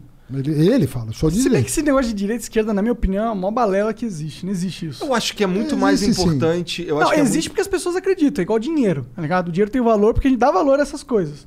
Mas a verdade é que nenhum ser humano é de direita, nenhum ser humano é de esquerda. Não, quer ver? Tem uma forma, tem uma forma mais ou menos organizada de ver isso, né? Tem, eu acho que tem três tem três posições políticas que é muito nítido na literatura e que não é invenção de ninguém, é- é uma literatura de 200 anos que É um criou. padrão que se formou através da experiência humana. Tem, tem o sujeito que acha assim, como todo imposto é uma coisa imposta, É um roubo? né? Não, Não, esse, esse cidadão no caso, Não, não, é. sei se era isso. É. É, não. Como, como todo mundo diz que como, como tem um imposto é imposto, então não é voluntário, o que, que eh, o Estado tem que ser mínimo, o menor possível. Ele tem que cuidar do extra básico. Mas o PT acredita vamos lá, nisso? vamos lá. Calma, Não, deixa não. ele te explicar, pô. Ah, você tá mandando eu ter calma? Pô, que tem que Ele não para. E você estamos assistindo ele. Ah, pô, não tá tão ruim assim. É que eu tô bem. Mentira, nem tô bem. Chega pra lá, tá me dar uma tapa. Então, cara. o, libera, o, o que a gente chama de pensamento liberal, né, que é- tem uma. parece simpático, né, vamos dizer assim, é, é assim: olha, é, o Estado tem que ser o menor possível. Qual é o tamanho do Estado? Ó, Você tem que cuidar de algumas coisas. Por exemplo, administração da justiça, segurança pública, diplomacia. Essas são ações típicas de Estado. Né? Então o Estado tem que cuidar disso. Então o imposto tem que ser mínimo para cuidar disso. E ponto final. O resto deixa que o mercado resolve. Cuida, isso. Esse é o pensamento liberal, clássico. Eu Tá. tô. Eu tô. Eu tô. eh, Deixando bem, é, simplificando tá. um Sim, pouquinho sim, sim. para todo mundo entender. Pra gente ter Claro. tempo, né? Que se fosse explicar o, o liberalismo Não. clássico aqui, você dá uma aula de quatro horas pra Não, um gente. curso. Às vezes você dá um curso inteiro, Sim, de sim, um sim. semestre, para explicar pro cara o que, que é o liberalismo. Mas vamos dizer assim: o cara acha assim, um mínimo de imposto para cuidar do básico. Isso é o Estado, o resto a sociedade se organiza. Básico sendo educação, segurança. Não, não, não, não. O, o- o liberalismo clássico, clássico, era bem menos que isso. É? Ah, não é? tinha. É, clássico, clássico. Depois disso, apareceu uma. O, o- o próprio liberalismo fez algumas concessões, mas daí surgiu o pensamento social-democrata. E o pensamento social-democrata que falou assim: olha, tem, além de segurança pública, diplomacia, defesa do país, administração da justiça, tem outras coisas que deveriam ter caráter, entre aspas, universal. Aí entrou Saúde. saúde pública universal. Nos Estados Unidos não é universal, Não. Não, por exemplo. Na Verdade. Inglaterra é, pode crer. nos Estados Unidos não é. Então, eh, educação pública universal. E aí tem a disputa. Ah, mas vale para educação superior ou só para básica? Você veja que começa a brincadeira né, a aparecer. Né? Ah, mas até onde vai a educação pública? E o outro, até onde vai a saúde pública? Né? É misto, não é misto? É privado público? Como é que é? E esse é o intermediário, a segunda opção intermediária. o, o social-democrata mais assim, radical, ela fala assim, não, saúde e educação tem que ser universais. Como é, por exemplo, no caso da saúde da Inglaterra e no caso da educação da França da Alemanha, por exemplo. É universal. Cê- Você pode fazer faculdade onde você quiser na, na, na- na França, que é, que que o o governo que garante. isso, é. Então, a educação é universal. E aí já começa a briga do liberal com o social-democrata, o liberal querendo restringir a educação básica e a atenção básica na saúde, e o social-democrata querendo puxar mais para o universal. Então já começa aí uma, uma tensãozinha. E tem o, o- o, digamos assim, o socialista, né, que é o, o cara mais de esquerda, que ele acha que o mercado tem que ser corrigido pela tributação. Como? Ele acha assim, ah, porra, o Monark, pô, descobriu a pólvora aqui, o podcast, milhões de dólares, parabéns, tal, beleza. Bom, entre uma geração e outra, o socialista acha que tem que ter uma correção.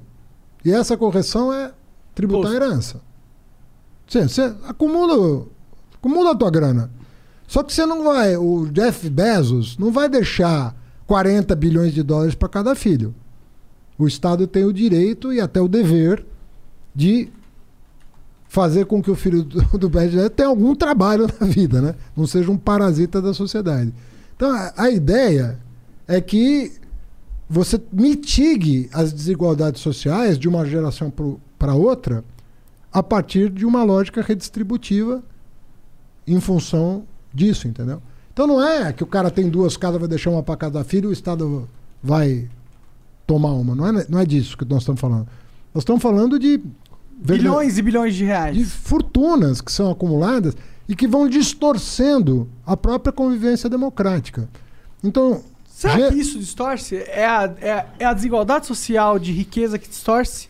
Ou é a desigualdade tem social gente, política? então, tem liberal que diz que ah, o que a gente tem que corrigir é só a parte de baixo. É. Então tem liberal que fala assim, ó, se eu garantir que não tem a miséria, tá resolvido o problema. Então o pensamento liberal concede isso. Você não nasce com direito a ser bilionário, né? Então, o, tem liberal que fala assim: vamos acabar com a extrema pobreza. Tem muito liberal que defende renda básica para todo mundo, por Eu exemplo. defendo. Então. Não sei se eu me encaixo como liberal, mas eu me, eu, a Então. renda universal pra mim parece só um D. Um É, lógico, assim. o, o, o- na outra ponta da esquerda, Um existe Um um, existe um incômodo não só com a, com a extrema miséria, mas com a extrema opulência. Com a extrema opulência. Então, é como alguém diz: ó, es- esses dois extremos são ruins para a sociedade, vamos trazer, não tornar todo mundo igual, mas trazer para um campo de. De que- igual competição. É, de mínima condição. Porque não faz bem também para ninguém é, o- você partir de um ponto né, que Tudo ganho. tudo ganha. É, claro, inclusive os, os bilionários, eles falam que não querem deixar herança pros filhos porque eles É. têm medo do que vai acontecer com os filhos. Então, Porque dinheiro em isso- excesso pra um garoto é- não é bom, é ruim. Mas então, o- o- o- os- as pessoas mais de esquerda dizem, ah, isso não pode depender da boa vontade do cara ser filan- filântropo. Tem que ser uma ação da própria coletividade, para que não, não haja concentração de riqueza de geração para geração, a ponto de condenar milhões à miséria. Até porque para corrigir a miséria, você tem que ter alguma forma de redistribuição. Pra mim é uma só. Uma única forma, que é a renda universal. Porque você, você dá, tipo, você dá. ó, imagina Não, um jogo isso- de pôquer.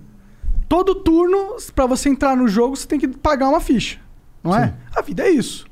A vida, pra você entrar no jogo da vida, tu tem que pagar uma ficha. Pra eu estar aqui conversando com você, eu tive que comprar essas câmeras, tive que construir umas paradas, entendeu? Então você Claro. tem que ter pra ter. A verdade é essa. Então, eu acho que a gente vive num, num mundo onde as pessoas estão jogando o jogo e, cada, e todo turno, supondo que o turno é mês, sou nerd, tá? Só pra te avisar. E todo turno, que é um mês, o cara re- recebe um action points, umas fichas de ação, que ele pode tomar ações na vida dela. Hoje em dia, na sociedade, quem tá na miséria, todo turno ele não recebe fichas de ação. Ele recebe fichas de menos ação. Tipo, aqui a sua dívida, que, ó, o que você poderia fazer hoje, tu não vai poder fazer porque você tem uma dívida ontem. É isso que acontece. E eu acho que a renda universal ela muda esse sistema. Porque ela garante que É, todo mundo vai ter uma ficha de, de ação De todas- acesso, todo né? mês. É. Todo mês ele vai ter cartas, que é dinheiro. O mundo é isso. Vai ter cartas onde ele vai poder jogar essas cartas em lugares que ele acha legal. Mas se ele nunca tem cartas, como que ele vai evoluir? Como que ele vai expandir? Se todas, todo turno dele ele não tem ficha pra jogar. Por isso que É eu acho que isso, tem que é ter uma isso. renda universal. E a gente já, já chegou no momento da sociedade que é possível. Isso. Claro que é, pô. Tá cheio de. A, a humanidade, cara, tem tecnologia pra tudo hoje. Nosso problema não é a natureza. Aliás, nós estamos agredindo a natureza de um jeito absurdo. Nosso problema é, a- é, é a sociedade, não é mais a natureza. Não estamos com arco e flecha caçando para comer. A gente tem Se tecnologia a gente pede, tudo. a comida ela chega na sua Agora, casa quentinha, o que, um tá, chefe. o que está se vendo no mundo é, é que entre o, o mais humilde dos cidadãos e o mais opulento, o mais rico dos cidadãos, a distância está aumentando num grau que você fala, pô, uma hora essa corda vai esticar demais. né? Uma hora Vai quem tá pobre vai demais. falar, mano, só cansei dessa minha vida de merda, vou só matar quem tá de boa. Você percebe? Então, pô, tava lendo ontem, acho que tava lendo, pô, o cara vai fazer, o Jeff Bezos vai fazer um, um iate de 500 milhões de dólares. Caralho. Isso dá 3 bilhões de reais, cara. Você salva um país da África com esse dinheiro. Inteiro. Durante um ano, pelo É. menos. Então, tá, tá- eu acho que tá desproporcional, entendeu? O que a gente tá produzindo tá muito desproporcional. Eu não Mas se a gente acho. for falar de. Se a gente for falar de. Agora, meu, ninguém. Um socialista não vai olhar pra vocês dois. Ah, o Igor e o Monarca estão ganhando. Não, pô, falar, pô, legal, cara, vocês estão fazendo uma coisa bacana, engenhosa. Pô, legal se. Agora, você percebe que isso Pô, não a gente na- paga imposto pra caralho já. Não, Mas tem que faz pagar. Como é mais, que você não. vai garantir saúde e educação pra todo mundo se não Mas não pagar? garante esse é o problema, tá ligado? Puto, o SUS. O SUS é uma coisa importante. Ah, é legal, Olha, é bom. olha, se gente você lembrar, salva, se, é mundo, lembrar que até ligado? os Não anos universal. 60, mais da metade das crianças não estavam na escola no Brasil. Mais da metade. Nos anos 60, cara. Mas não dá pra que a se gente tem tanto velho merda nosso. analfabeto? Não é não, Por que, Haddad. que a gente tem tanto velho analfabeto no Brasil? Porque- Absurdo. Porque antes era uma bosta aqui. Porque Então. a gente veio, veio de um histórico de bosta. É isso. Mas, pô, a vida é um potencial de crescimento muito grande. A gente não pode ficar olhando só pro nosso histórico de bosta e Cara, ficar contentado com o nosso presente A gente estava indo bem, cara. A gente estava indo bem. Não estou dizendo que era perfeito o que estava acontecendo. Eu não sei se a Mas gente o que aconteceu bem, a partir de 2014 foi uma tragédia, cara. 2014, quando você começou a brincar de se o resultado vale, se o resultado não vale, apro- aprovar a pauta bomba, tira presidente, sabe Deus por quê. Cara, não é assim. Não é assim que se faz com o país. Mas por que você falou 2014 que começou? Porque foi a hora que o Aécio falou, não aceito o resultado eleitoral. Entendi. Porque aí come- começou a cri- criar, pedir novas eleições, começou a se criar um caldo no Brasil do vale tudo. Aí você bota um Eduardo Cunha na presidência da Câmara. Cara, o cara é do negócio, o cara Mas não foi é... o PT que pôs o cara lá? Pelo contrário, nós concorremos com ele e perdemos. Já se criou um ambiente. Eu- olha, eu não estou dizendo que o PT, Foi o PT não... que pôs o Temer como vice. Foi? Bom, mas isso, isso quer dizer que ah, a mesma coisa que você disser pro cara assim, o cara mata a esposa e fala, ah, você que casou com ele. Bom, Bom, eu casei com ele, mas não pra ele Mas tem matar. aquela passagem na Bíblia: diga com quem andas que eu te direi quem és. Ué, mas você acha que uma mulher que casa com um cara, ou o cara que casa com uma... Não Ela é assim viu, ela viu que funciona. tinha. Eu acho que Você não funciona pode, assim você não mesmo. pode condenar a vítima, cara. Mas, mas não é vítima, porra. Os Porra, caras estavam no que poder, é. caralho. Vocês decidiam tudo. Não, bicho, você não pode fazer isso, porque Não? senão você vai, você vai condenar. Vocês Essa não são- visão de condenar a não é vítima, é vítima. é O coisa de bra- eles eram os brasileiro. os adora condenar a vítima. Ah, mas peraí. Cara, não Mas é assim, cara. do poder, não uma posição pode de fazer certas coisas. Não pode. Você não pode brincar da democracia, você não pode matar uma pessoa, entendeu? Você- funciona assim, não pode. Como é que é Ah, feita a escolha de um Porque vice? não pode. Mas não foi. A processo do impeachment da Dilma não foi institucional? Tipo, não teve ritos e o STF Teve tem que homologar? Não é uma parada que. Tipo. Teve ritos. E por que, que o pessoal fala que foi golpe, então? Porque a Constituição diz que você só pode afastar por crime de responsabilidade, tem uma lei. Mas o STF decide o que é a Constituição. Não é- né? não, Pelo esse pelo que é o problema. prazer dele. Mas esse que é o problema no Brasil. O problema do. Tem duas maneiras de, de- de afastar uma, um, um presidente. Um, quando ele comete um crime comum e a Câmara autoriza o Supremo a julgar. Aí é juiz. O Supremo vai julgar se o cara cometeu um crime ou não. Supose que um presidente mata o vice dele. Sei lá. Bolsonaro é capaz de qualquer coisa, né? De repente aparece alguém boiando aí no Lago Paranoá. Foi o Bolsonaro. Ih, vai ser processado. Vai ser processado. É. Aí, o que, que vai acontecer? A Câmara autoriza, o Supremo julga.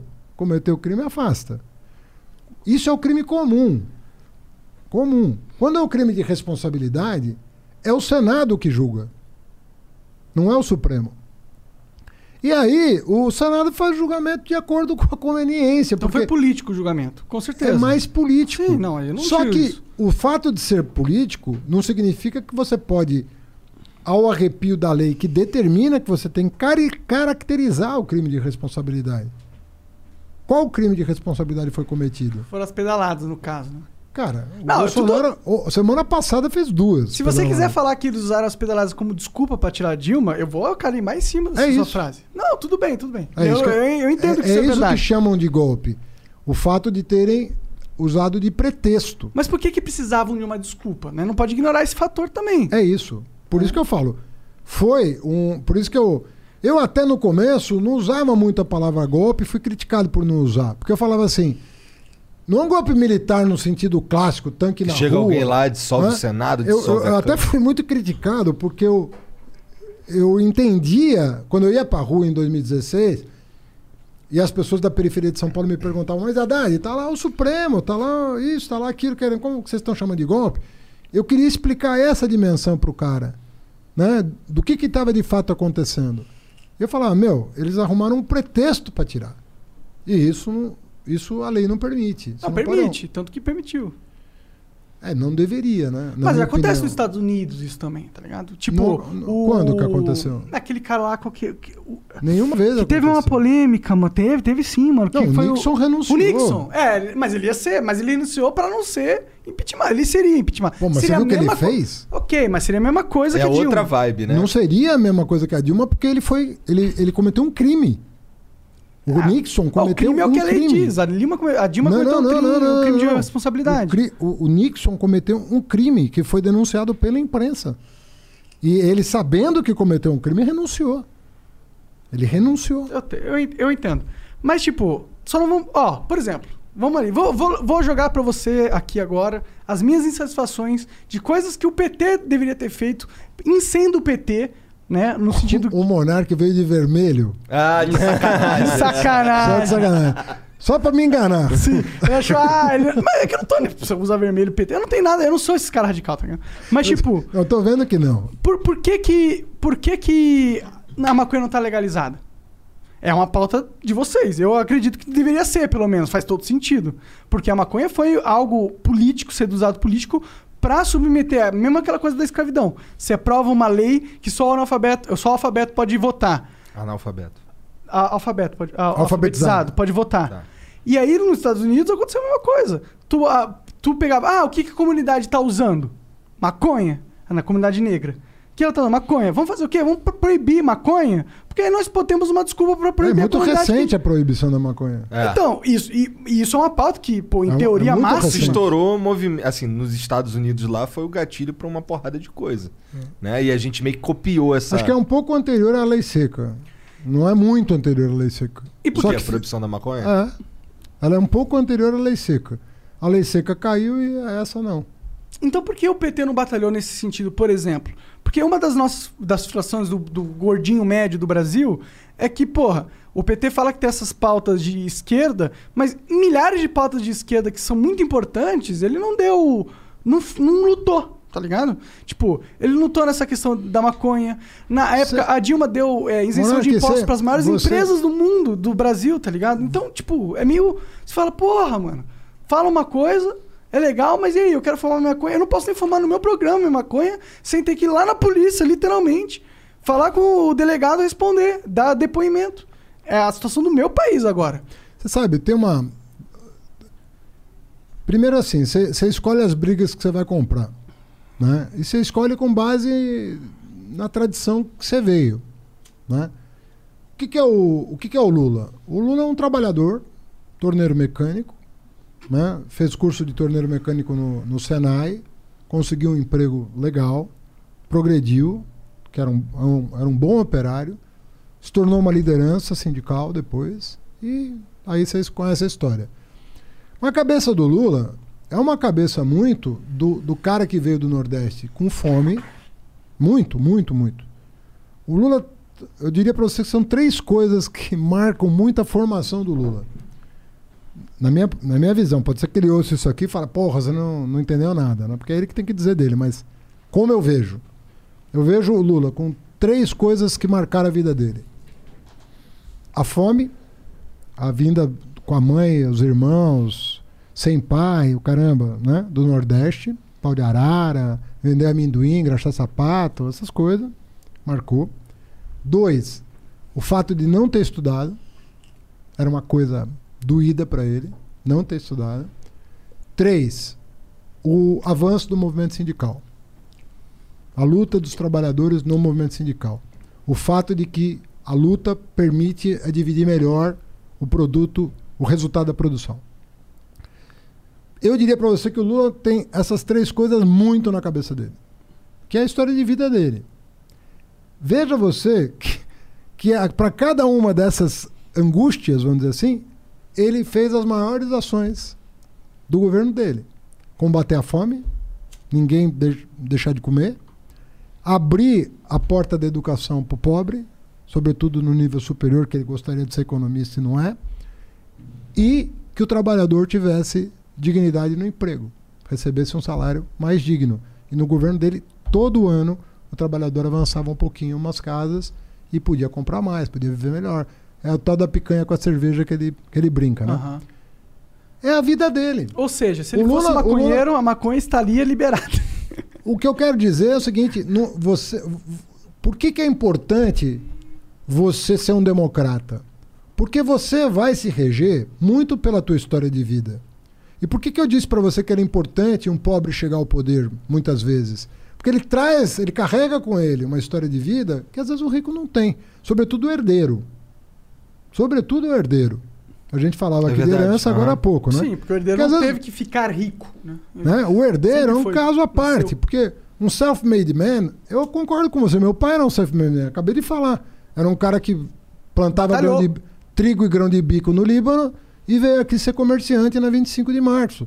Ele foi considerado, entre aspas, um cara rico, pô. Um cara que só, só se vestia de cromo alemão, sapato de cromo alemão, terno de casemira inglesa, é, é, é, a melhor tricoline. Meu pai era um cara da roça, elegantíssimo. Você olhava pro cara, parecia um lord inglês. Self-made man. Viveu a vida dele. Curtia bons restaurantes, ganhou, pagava os seus impostos e ganhava dinheiro e tudo bem. Gostava, entendeu? Era um. Vamos contar. Mas você leva pro governo a tua realidade, a tua vida. O meu pai adorava o campo.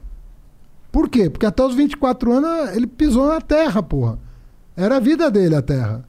O meu pai, a gente tinha família no interior, todas as férias a gente passava no interior de São Paulo. Por quê? Porque ele via lá, ele ia pra fazenda dos meus tios. Ver o café crescer, ver a laranja crescer, ver a cana crescer, ver o gado engordar. A vida dele. Ele não tá muito ligado a essas pautas de drogas. Então, tá o, o Lula comprou as brigas que ele achava que pela, importantes pra, pra alma dele no pela momento. experiência dele, que eram as coisas mais importantes do mundo. Obviamente que se amanhã pinta outro presidente com outra história de vida, vai levar para a presidência outra. né? Outra, outras experiências, outra, outras coisas Porque eu entendo essa parada. Eu entendo que é Você mesmo, se você um dia, sei lá, um Não. dia, não, mas vamos supor que você Ah. um dia enche o saco e fala, ah, Quer saber? Cansei de Tô com dinheiro. 40 anos, tô rico, vou ajudar o Brasil. Você é um cara talentoso, você é um cara que chama público, de repente você tem voto pra caramba. Você vai levar as tuas preocupações também pro governo. Mas é que é uma pauta muito importante essa, tá ligado? É, não é Muito só a questão de, do lazer, de eu poder de lazer, ou porque eu tenho ansiedade. Eu não fumo isso de, por lazer, de verdade eu não fumo.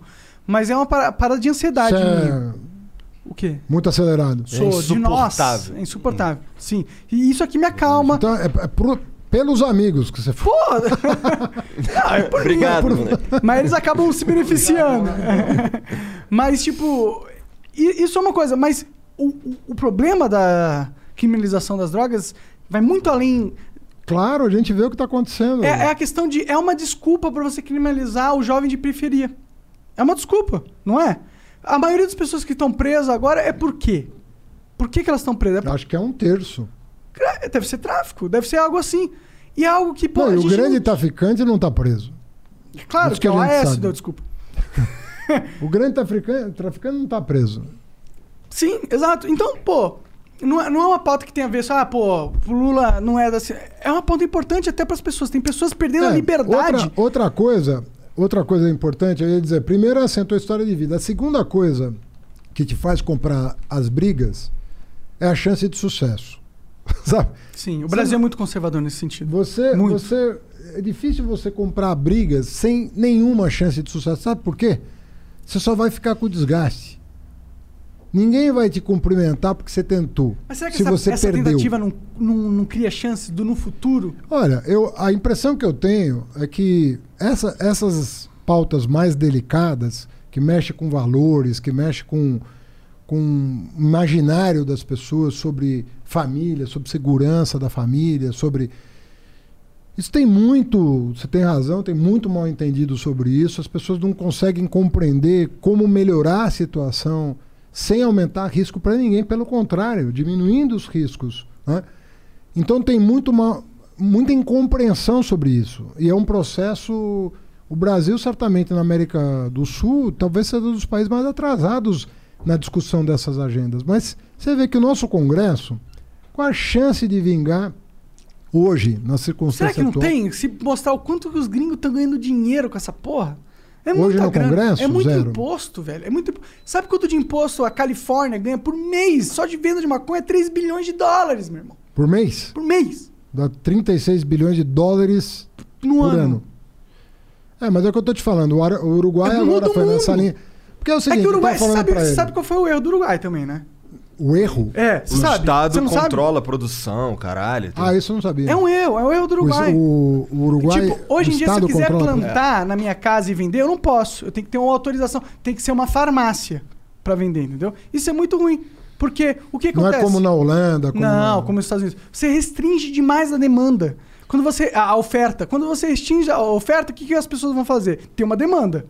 Se a oferta legal não supre a demanda, a demanda vai comprar ilegalmente. Você sabe que teve uma lei em 2006 que queria flexibilizar o lance do porte, né? Do cara com baseado não ser preso.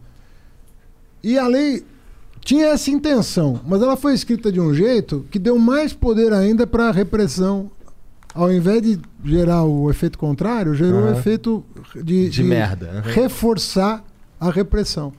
E aí você teve mais prisões.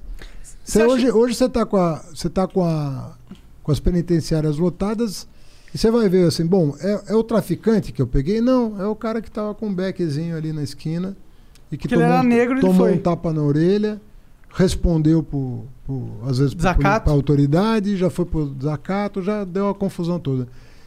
Não tem uma Cara, estatística que 50% dos casos não foram nem julgados ainda? Ah, é 40%. Ah, Que absurdo! Eu tô na cadeia, eu não sei nem por que, que eu tô na cadeia. O Estado nem sabe por que, que eu tô na cadeia. O Estado nem foi averiguar o porquê eu tô na cadeia. Se tá justificado eu estar na cadeia. Não tá justificado. Não é um absurdo isso? E a guerra contra as drogas é um grande combustível dessa parada, entendeu? Imenso. Mas. Não, porque- tem, tem muita coisa. Agora, é fruto também de amadurecimento da sociedade. A sociedade brasileira é muito conservadora, né? Tem um con- Se a gente temos- fizesse um plebiscito, tu acha que i- ia ser. Não, não acho. Já teve várias pesquisas sobre isso. É. Não Pior para. que eu também acho que não liberariam. Bom, então aí nesse caso, Não dá pra gente forçar, né? É, se você. Não dá pra forçar, a dá pra gente conversar com as É. pessoas e, e, e expl- explanar os motivos pelo quais seria muito mais inteligente a gente. Existe, exi- Legalizar. existem vários caminhos para ir abrindo um pouco essa discussão. O primeiro caminho é da sociedade. A sociedade e mudando a cabeça, vendo assim, o que, que é melhor para a sociedade. Essa mortandade que está acontecendo aí em torno de uma coisa. Né? Normal, como o álcool. É, natural. Que, que- é, que, que, faz menos mal às vezes que o álcool. Menos né? mal, com Dependendo certeza. da quantidade que você ingere, muito pior. Não tem overdose de maconha, mas tem overdose de álcool. Pois é, mas o que eu quero dizer é o seguinte: primeiro, assim, quando a sociedade amadurece, como vários países do mundo aconteceu. Segundo, quando uh, o Congresso está mais aberto a esse tipo de discussão, sem a malandragem de botar o dedo na cara de um cara que está defendendo uma posição, dizendo se é contra a família, se é contra isso, Ah, se é contra aquilo, se é se é- Porra, às vezes o cara tá falando, cara, esse não é o caminho. Não é esse o Eu caminho. nem E fumo, já- eu nem fumo essa porra. É E- que, e- tipo, e eu já- não quero ficar prendendo jovens negros de periferia. É isso. Então, se um cara fala, eu nunca botei maconha na boca, mas eu sou contra prender um cara que pôs, o cara já vai ser taxado de maconheiro, já vai perder voto, já vai isso, já vai aquilo. Então, já Tipo vai. Eduardo Jorge, né? Já vai por aí. Terceiro ponto. A- em alguns países, as cortes constitucionais decidiram. Com que alegação? Direito de minoria. Fala, pô, o monarca aqui não está fazendo mal para absolutamente ninguém. Se ele fizer, ele vai responder pelo ato. Mas isso que ele está fazendo aqui pode estar fazendo mal para ele. Mas ele não está fazendo a partir disso mal para ninguém. Ah, se ele matar alguém, bom, se ele matar alguém, vai responder por homicídio. E talvez até agravado pelo Aham. fato de ter Entorpecido na, no de momento. estar entorpe eh, ter ingerido entorpecente. Então, às vezes as cortes constitucionais no mundo, algumas chegaram a dizer o seguinte: olha, ah, a lei não pode dizer isso. Eu não posso. Porque o, o direito individual desse cidadão que não está fazendo mal para ninguém, ele não pode. a- se ele fizer mal, é outro departamento, ele vai responder pelos atos dele. Mais do que justo. Entendeu? Então. Que é como é o caso da, da bebida, Então tem né? uma, tem uma, tem a humanidade está buscando os caminhos, porque você está falando de, de séculos de, de repressão, opressão e, e- cara, o feminicídio no Brasil já foi tratado com naturalidade. Nego Mas mat- o feminicídio na- é nego- uma pauta polêmica. nego, opinião. mata, nego matava por, por ciúme E era normal. e alegava eh, legítima defesa Passa- da honra. Sério? Teve cara que foi absolvido. Sério? Sério. Caralho, o Brasil é muito louco, né, mano? Tem O nego chegava lá, não, eu tava, era a legítima defesa da honra. Meteu um da honra na lei. Então, e o juiz falava, não, pô, tá certo, pô. Pegou a mulher lá com outro. Esse negócio da honra é um problema, né? É o mesmo problema com a liberdade de expressão. Se você fala que o cara é um imbecil, você pode ser processado por injúria da honra. Não é um negócio assim? Aí, aí depende, porque hoje, hoje o judiciário já melhorou muito isso. Mais ou menos. Cara, o tanto de youtuber que fica processando os outros aí é uma moda essa porra, Haddad. O cara falou um negócio que eu não gosto, ah, vou processar. Ah, nos vivemos no processo. Cara, as pessoas não podem falar mais as paradas, que tudo é, processinho. mas- é, ainda assim, mas em relação à classe política e tal, isso. uh, Ah, você tem o, político, dire- ele tem a... Ele é um parlamentar, ele pode, tem proteção da lei, né? não, não, mas você criticar um político Ah, sim. já foi pior no passado no Brasil. Claro, vai criticar Hoje o você coronel, pode né? criticar um político, a, a chance, a não ser que você impute um crime a ele, A não ser que seja o STF também. Né? Aí Também- fudeu. Não, não, pode criticar o STF, fudeu. Também não pode ser o Danilo Gentili. é, se você Fudeu. for da Gentili falar da política, você não pode ser famoso e criticar a política. É verdade. Mas assim, já foi muito, muito ruim no Brasil. Você criticar um político, você corria risco, entendeu? Hoje até esculhambou demais, né? Mas você tem mais liberdade hoje de fazer críticas ácidas, Tem né? que criticar pra caralho esses caras. Os políticos, cara, o cara virou político. É que a classe política se esculhambou, né? É. Essa que é a É, verdade. é. Quando você não se dá o respeito, quem é que vai te respeitar? Ninguém. Uma crítica que eu faço aos políticos, né, quando eu posso, é o seguinte, cara, vocês não vão se dar o respeito? Porque quem é que vai respeitar quem não se dá o respeito? Me, me, me, me diz isso. Você respeita alguém que não se dá o respeito? Não, se nem o cara mesmo tá te Se o respeitando cara não se assim. respeita, por que, que você vai respeitar? Então, respeito, cara, é uma coisa que vo- não é que você exige, como falam, não. Eu exijo respeito. Não. Respeito é uma coisa que você ganha a partir da postura tua. Se você tem postura, As pessoas não vão. Cara, eu Angie's List is now Angie, and caring for your home just got easier. Whether you need help with routine maintenance or a dream remodel, Angie makes it easy to see reviews, compare quotes, and connect with top local pros who can get the job done right. Plus, you can see upfront pricing and instantly book hundreds of projects. No phone tag, just the work you need done at a time that works for you. Angie's got your to do list covered from start to finish. Book your next home project today at Angie.com. That's A N G I.com. Nunca deixei de fazer nada na vida, nada, nada, nada. Nunca deixei de andar de bicicleta, de ir no cinema, de ir em restaurante, de ir no teatro. Nunca deixei de ir na praia, nunca deixei de fazer nada na minha vida por causa de, ah, o PT tá mal, o PT tá bem, o PT tá preso, o PT não tá. Cara, eu sei o que eu fiz no verão passado. Eu não vou deixar de andar na minha cidade, no meu, não vou por causa, fala o que quiser, não vou. Então, se você sabe de você, se você tem ciência de como você se comportou, do respeito que você deu para as pessoas, exercendo um cargo público, da seriedade com, com, como você se conduziu, cara, você não tem que ter bem nada, cara. Nada, ué. É o respeito que você deu que você vai, que você vai ter. Agora, se você não respeita as pessoas, se você não se dá o respeito, você vai, vai pedir o quê depois? A classe política no Brasil às vezes é O fuleira, que, que você acha que a classe política tinha que fazer pra retomar o respeito? Bom, cara, muita coisa, né? Primeiro, assim, eu acho que se estuda pouco no Brasil. Assim, eu não vejo, assim, eu- conforme eu te falei, você falou, ah, tem 5% de gente boa. Eu falei, é mais. Ah, esse meu dado foi tirado É, do não, não, não, cu não. máximo, tá? Só explicar. É, não, é que, é que esse dado que você falou é a percepção que você É, tem. exato. É um exato. dado de percepção. Como eu tenho outra percepção, porque eu conheço mais por dentro do que você, pela profissão Claro. que eu, né? Por ser cientista político, por ter participado da vida Tem pública. concorrido a presidente, tá é ligado? mais. É mais. Tem muita gente séria. Quem são as pessoas sérias? Em geral, você pode. Você identifica. O cara estuda o tema que ele está tratando, ele fala com conhecimento de causa, ele tem uma assessoria real, não fictícia, não tem um cabide de emprego no gabinete dele. Nem amigos, racha- é, vem aqui, virei político, chega aí. não, não é um chega aí. Fazer uns memes. Ele vai escolher os técnicos de cada área que vão dar subsídio para ele atuar como um grande parlamentar. Ele vai apresentar projetos de lei coerentes, que fazem sentido.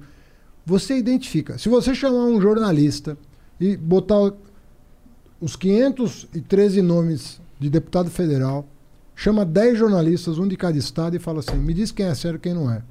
Os caras vão te dizer na hora e com risco mínimo de divergência, independentemente do partido para o qual ele torce. Risco mínimo de divergência. Eu vou falar, ah, esse cara é do PT, mas é sério. Ah, esse cara é tucano, mas é sério. Ah, esse cara é bolsonarista, mas é sério. Ele vai dizer isso para você. Porque todo mundo sabe quem é sério. Todo mundo sabe quem é sério. É, isso daí, é, isso daí eu já ouvi antes, porque a Se gente você já chamar um jornalista da política, tem vários aí, nós temos aí vários jornalistas da política. Chamar o cara aqui e falar, perguntar pra ele, com gra- gravador, sem gravador. Sem gravador é melhor porque ele não vai ficar com vergonha de defender a honra de alguém. Porque tem isso no Brasil também. Você sabe que o cara é sério e tem vergonha de defender a honra dele. Então fala um adversário político sério. Eu, fa- eu falei, eu falei. na- quando eu falei isso pro Mário Sérgio Conte na Globo News, ele me perguntou: defende um político então do PSDB que está sendo atacado na honra. Falou assim para mim no ar. Boa. Ao vivo, eu falei: o Alckmin está sendo atacado e ele não. O que o cara está dizendo que ele fez, ele não fez. Tô dizendo para você porque eu conheço a história. E isso não aconteceu, o que o cara falou. Eu não. Isso Alckmin. É, aí e é. eu, eu falei, eu não vou ganhar voto, eu não vou aqui. Ele tá disputando a presidência comigo. Sim. Eu podia falar, não sei. Mas você sabia que ele também não tinha chance de ganhar também? Foda-se. Não, no começo da eleição, eu não sabia quem ia crescer, quem não ia. Aliás, eu achava que ele fosse pro segundo turno, se não fosse a facada. Ele que tinha reunido. Ah, a mas não maior- foi a facada, viu? Não foi? Não foi. Eu acho que eu, eu- o sentimento Influiu um que eu pouquinho. tenho teve o Ah, claro, ajudou, né? Você vira um, Ajudou. mi- vira um martir, né? Vira um mito, de verdade, É, né? é. Mas ajudou. facada- Mas eu acho que ele ia pro segundo de qualquer jeito e eu acho que ele ia ganhar de qualquer jeito, na minha visão. Pode ser. Tem muita gente que acha isso. É, sabe por quê? Ó, eu, eu- re- desculpa voltar, mas entra naquela coisa do PT. Tá ligado? Eu sei que você é do PT e tem, o PT tem uma história legal do começo do PT e tal, mas eles cometeram muitos erros. E o É, povo viu isso, não tem É, como negar. tá Monark, ligado? deixa eu te falar, tem muita coisa. É, é óbvio que você pode estar vendo isso, mas vamos fazer uma conta aqui. Hoje, qual é a melhor bancada na Câmara hoje? Menor? A melhor? Melhor? Uma. É certa- relativo, né? Certamente é do PT uma candidata a ser considerada a melhor bancada na Câmara. Quais são os melhores governadores hoje do Brasil? Certamente um do PT é candidato a ser considerado o melhor governador do Brasil. Todos bem Isso é avaliados relativo, isso é relativo pra caralho. todos bem avaliados pela, pela população. Depois desse tranco Bom, todo que o PT população é viveu. diferente, na minha opinião. Depois desse tranco todo que o PT, que o PT sofreu, você pega um Camilo Santana no Ceará, um Rui Costa na Bahia, uma Fátima Bezerra na, no Rio Grande do Norte, um Wellington Dias, né? para não falar de Tarso Genro no Rio Grande do Sul, de Olívio Dutra no Rio Grande do Sul, do Jacques Wagner na Bahia. Cara, estamos falando de personalidades que fizeram um grande, grande trabalho. Não vou falar de mim aqui em São Paulo. Pega a Erundina, foi uma boa prefeita. Pega a Marta, foi uma boa prefeita de São Paulo. Então, o que eu estou querendo dizer é o seguinte: a gente, eu acho que a gente está um pouco prisioneiro desse momento difícil que o Brasil viveu, que foi essa quadra 2014-2016. Porque vamos lembrar que a Dilma foi reeleita. Mas quase, entre- né? Foi. É quase. Não foi tipo, Foi- porra, não. foi super eleito. Foi quase, porque o Brasil estava numa baita crise. A economia já estava patinando. O preço dos produtos que o Brasil exporta tinham caído Oh, dramaticamente. e isso é algo importante. Porque esse é um dos pontos dos críticos do PT mais importantes. Na minha visão, como gordinho ter tudo, novamente. Eles falam, pô, estava vangloriando o Lula, falando que, pô, na época do Lula ninguém. Não teve mais gente saindo da pobreza que na época do Lula. É verdade. Fato. Porém, o país, na época do Lula também, esteve num momento de exportação de commodities ímpar na história da humanidade. É, é, é mentira falar isso ou não é? Nós já tivemos outros momentos da história onde teve boom de commodities. Não foi o primeiro boom de Ah, commodities claro, que imagina, mas aquele boom foi um boom globalizado. Quando tava o mundo entrando no globalização meio forte, quando a China tava precisando muito de Então, muitos mas o, recursos. o Lula dos oito anos pegou dois de bonança. Dois. Porque, ó, 2003 2004 foram momentos difíceis pro Lula. Não foi em 2008 que começou a cair o preço das commodities? Não. Não? Quando que ele começou a cair? Não, a crise, veja bem, a crise financeira veio em 2008, que abalou o mundo inteiro. Sim. Então, o Lula, o Lula pegou entre, se você falar assim, qual foi a fase boa do governo Lula do ponto de vista externo e interno? Porque se, se internamente não está bem, não adianta externamente estar bem. É uma combinação.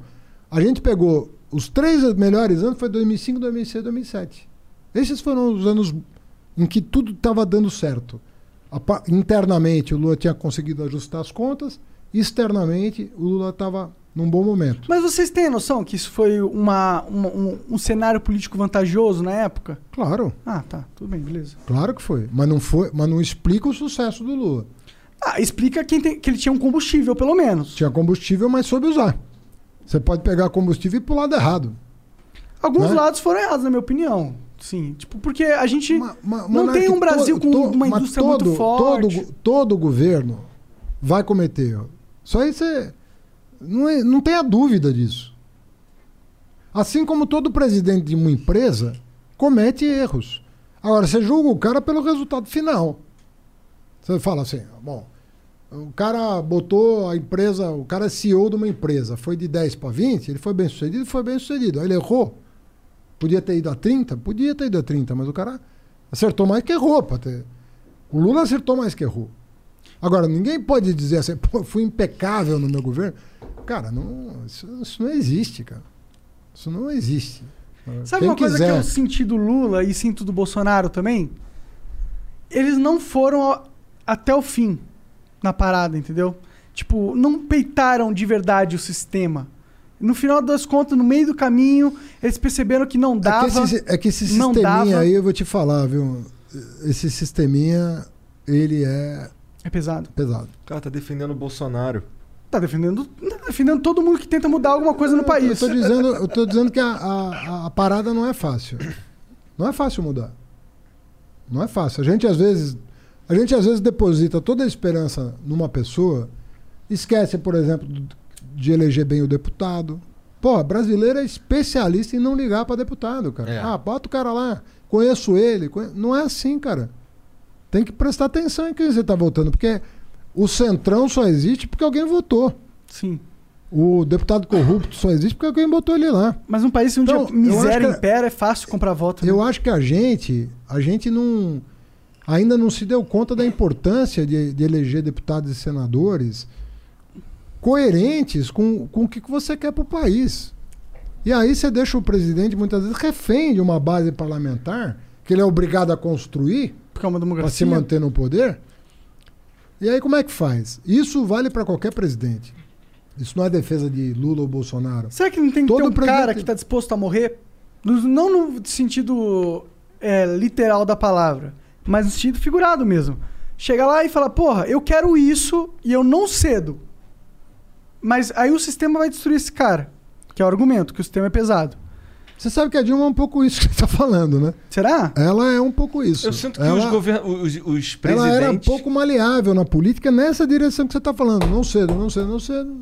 É, tá, mas se se não cede, não cede, mas ao mesmo tempo é um ótimo gestor, um cara genial, uma menina genial. Bom, daí- Aí você pode não, aí você pode peitar, né? pra peitar você tem que ter essa culhão. loteria aí que você está querendo é difícil. Pô, se você é presidente, né? eu Ó, sei, cara. Eu sei não- que o- o- os presidentes. Eu, eu imagino, né, que um, presi- um vice-presidente que acaba assumindo o poder, ele tende, na minha opinião, a, a fazer mais coisas com- assim, tipo o Itamar Franco, tipo Temer, que é coisas impopulares, porque foda-se, eu não vou tentar me. me não vou tentar a eleição mesmo, né? Até porque. É, tradicionalmente esses caras gostam mesmo é da vice-presidência, de ficar por ali, tá ligado? Ficar no centrão ali e tal. E o problema, eu nem acho que o centrão ser o centrão seja um problema muito grave. O problema é um centrão corrupto. É um centrão com Ilegal, né? Um centrão máfia. filha da puta, É. entendeu? Se for só um centrão empresários que querem um pra eles ego- egoístamente, ok, natural da sociedade, da humanidade. As pessoas humanas são egoístas. Mas o cara, quando ele subverte a lei no egoísmo dele, é um problema. Entendeu? Se a gente tiver um centrão que é um centrão tipo, ó, eu tô aqui pelos meus interesses é, empresariais aqui, ok, eu- eu- regra do jogo. Mas não é isso que acontece, né? Acontece um centrão que compra o político, né? Que, que subverte a política, que agrega a política como se fosse um braço da empresa dele. É. É que o, o político, assim, na minha cabeça, o, o o político que, que é o ideal que a gente teria, né, para uma sociedade, é o cara que. Cara, entre ele e o que é certo, é o que é certo. Ah, vou perder o mandato. Ah, Foda-se. Paciência. é. É isso, mas isso É isso. nunca Pra, aconteceu esse na pra história mim é da o ideal também. É, é nesse político que eu acreditaria. É, mas aí você vai contar. Aí talvez você chegue nos 5%. aí, porque uma coisa, você fala, esse cara é desonesto. Não. Aham. Mas o cara que fala. Não, Eu vou morrer não- pelas minhas não convicções. brinco mais, perco o mandato, mas não faço, não faço isso. Perco o mandato, e vou pra casa. É isso que, eu acho que é isso que a gente precisa. É, esse opinião. cara que fala, vou pra casa, mas não topa essa brincadeira, é pouca gente. Que é os caras que realmente acreditam no que eles pensam. É aí, é o cara, assim, é, Que não tem preço. é o cara, mais do que isso, na verdade, é o cara que não vê a política como meio de vida. Aham. Entendeu? Se Esse você é não vê a que eu- política como meio de Como um vida. trabalho, como, como emprego. meio de vida. É. Eu, não, eu, eu não vivo da política. Eu não faço dela meu meio de vida. Esse cara fala: vou para casa e não faço isso. E é o, o mais bonito que tem. né? Na minha opinião, é o É o único que importa. é quando você chegou num patamar que você fala, cara, não. Tem gente que fala, não, mas não dá para exagerar tanto. Mas tem cara que. É, para fazer isso. Eu não Prefiro faço. só ir embora pra casa. Prefiro ir para casa. Voltar da aula. É, voltar a dar aula. E tem que saber que, porra, porque é menos digno da aula do que ser Claro que não, deputado, não. É muito que- mais Pelo contrário. digno. né? É o que eu acho, entendeu? Também acho. Eu acho que tem Na- basta, inclusive, bastante coisa bem mais digna. No meu cartão de, de créditos, o professor tem muito mais que o político. Eu não tô falando de santidade, eu tô falando de coisas rea- concretas, sabe? Não, sabe? Não fazer uma coisa errada que contraria os teus princípios. Aham. Não vou fazer isso. Já teve um Que não, necessariamente, não necessariamente é errado também, eu, eu, eu acho. Por exemplo, é, Às vezes você faz uma negociação. Claro, Mas, pô, que é por exemplo, Que é normal. Eu acredito Fala, eu vou abrir mão disso, mas eu vou ganhar isso. e Vai valer a pena. Da vida. que é a Que democracia. é a democracia. Mas assim, é, tem coisas que, por exemplo, eu sou, eu preciso defender, por exemplo, a proibição da maconha e vou lutar com todos os, todas as, as minhas forças para manter a maconha proibida e, e- e até o fim. Isso é acreditar em algo, tá ligado? É. Legítimo. É, é É. absolutamente legítimo. Se é algo que o cara acredita, não faz sentido, mas se é algo que ele acredita, ótimo. Eu, eu quero É, um o que cara. não pode é proibir ele de falar o contrário. É. É, o que acontece. Né? É de falar assim, olha, eu acho que isso vai dar o, o que tá dando. Tá tudo errado. O que, teve- que tu, que que tu acha que tu, que, que, que que tu acha que tu vai estar fazendo na, nas próximas eleições, cara, pra presidência? Você Cara, vai ir pra algum cargo? Você vai tentar alguma coisa? Cara, não sei. É o que eu te falei, eu nunca tive, eu não... Quando eu falei pra você que eu disputei minha primeira eleição com 49 anos de idade, eu que, o que eu quis dizer foi em 2012, eu tinha exatamente 49 anos. O que eu quis dizer foi o seguinte, pra mim, uma coisa é você exercer a cidadania ativamente. Eu acho que você exerce a sua. Tento. né, na sua condição de profissional, você está aí falando o que você pensa, defendendo suas ideias. E eu acho que sair da passividade é uma coisa muito importante para qualquer cidadão. Não importa onde o cara esteja. Ah, eu não posso falar dentro da minha empresa. Fala na porta. Ah, eu não posso falar.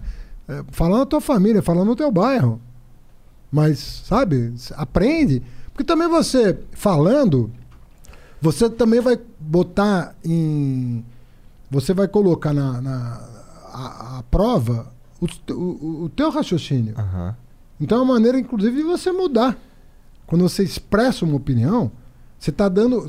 Você está se dando a chance de mudar. Se você ficar com a tua ideia só para você, você não vai mudar nada. Até porque você não vai saber se sua ideia realmente né, tem capilaridade. Não está à prova, não está provada, não está atestada a ideia. Então, isso eu vou ser a vida inteira, escrever artigo, escrever livro, dar entrevista, falar em rádio. A vida inteira eu vou fazer. Eu gosto de participar da vida política. E eu acho isso incrível e inalienável. Estimulo os meus filhos a participar, a entender o que está acontecendo. Não a se candidatar, mas a participar da vida política do Brasil. Para mim, eleição nunca foi uma coisa que eu, sabe, ah, vou, vou me candidatar. Foram momentos da minha vida específicos. Pintou uma chance de eu ser candidato a prefeito. Eu tinha saído do Ministério da Educação depois de sete anos. Eu fui dos ministros que mais tempo ficou no cargo. Estava satisfeito com o meu trabalho no Ministério da Educação. O Lula me colocou a possibilidade de me candidatar pelo PT. Eu gosto muito de São Paulo. Eu falei, pô, já pensou, né? Sabe quando você passa pela tua cabeça? Eu falei, bom, mas mesmo que eu saia da política, da vida pública, eu vou, a experiência de passar por uma campanha acho que vai ser uma experiência válida. Claro. Então, na minha cabeça, era muito mais passar por uma campanha propriamente. Agora, sair com antecedência, estudei a cidade, me formei, vamos dizer, entre aspas, em urbanismo, com alguns professores lá da Faculdade de Urbanismo que me. Acolheram. É, que, é, que me. basicamente me formaram durante seis meses, dando aula para mim mesmo, de urbanismo. Interessante. Dando livro para eu ler. É mais fácil dar aula para um professor? Ah, eu acredito que é outra coisa, né? Não é uma. É Porque diferente, como- você tem uma é, linguagem que os dois eu- dominam. É, né? porque como eu tinha uma formação muito sólida já anterior, você dialoga num outro plano. Claro, imagino. Né? Então você absorve os conceitos de- Mais facilmente. com mais talvez. facilidade. Sempre quando você sobe um degrau, você vai melhorando a tua capacidade de assimilar coisas novas. Né? As coisas vão se encaixando. Né? É curioso isso no conhecimento. Né? As peças vão se encaixando. E aí você vai tendo uma visão geral da ciência, né? Humana, humanas ou, ou ciências da, da natureza. Exatas, tal. né? Você vai compondo um quadro, né? Então facilita, pô. Tô, você perguntou o que eu estou estudando. Eu tô estudando biologia hoje. Coisa que eu tô. Coisa que eu mais estudei de um ano para cá foi biologia. Por causa da teoria da evolução. Queria entender a teoria da E evolução. biologia é um tema que está muito em alta, politicamente falando, hoje em dia. Não, e biologia é um barato, porque tem uma longa história, né? da- da- de como o pensamento biológico foi crescendo, né? E, foi tomando conta de várias áreas do conhecimento, inclusive. Até das ciências humanas. Hoje, tem uma influência muito forte da, Tem que ter. da biologia, entendeu? Mas então tu não pretende. Não tem então, pra ideia mim, de- então, pra mim, eleição não é uma coisa. Ah, eu, eu não posso ficar dois anos sem me candidatar. Foda-se. Eu não- Tô ali vivendo minha vida. falo assim, bom, o projeto é bom. Sabe? Vamos entrar pra valer no campeonato. É uma coisa meio assim de. Sabe? De, Talvez role, talvez não role. É, e pra mim não é uma coisa. Tipo, tu não tá com. É, tu Eu tem a vou- tua vida Eu e seria participar- uma. Participar eu vou. Vou fazer campanha pra presidente, vou fazer campanha pra governador, vou fazer campanha pra deputado, vou fazer campanha pra todo mundo. Se eu vou ser candidato ou não, não é uma coisa pra mim, sabe? Qual que é na minha trajetória Onde é que eu o posso cargo ganhar? que eu, é, não, não Ah, melhor, né? Melhor que seja assim, na minha Cara, eu opinião. sou muito eu sou muito movido a, a paixão por projeto, sabe? Eu gosto às vezes um projeto de escrever um livro pra mim me dá mais tesão do que qualquer outra coisa. Eu falo, pô, agora eu vou tirar um tempo, dois anos pra escrever um livro. E tchau, não vou fazer outra coisa. Quantos livros você já escreveu? Eu escrevi pouco, porque eu eu entrei na política. Não, tô Escrevi eu quero cinco. saber quantos livros você, quais livros você escreveu. Escrevi Na poucos, verdade, Foram é cinco. é. É. Bom, eu que Eu- escrevi poucos. Eu Não, escrevi o- nenhum. os dois mais importantes. É, tem três. Os dois mais importantes foi um livro sobre o, o colapso do, do sistema soviético, que eu escrevi em 89, quando o muro estava tava ruindo, que foi minha dissertação de mestrado. No doutorado, eu estudei um filósofo alemão chamado Habermas, que tinha uma proposta de, de reconstrução de uma, de uma certa tradição filosófica com a qual eu não concordava. E eu fiz uma leitura crítica da obra dele, que é um livro que chama Trabalho e Linguagem. Aí tem um livro sobre pensamento crítico brasileiro, que é um livro de entrevistas com intelectuais brasileiros. Eu li a obra do cara e fazia uma entrevista para ele explicar a obra dele, Uhum. entendeu? Entendi. E aí fiz uma livro sobre pensamento crítico.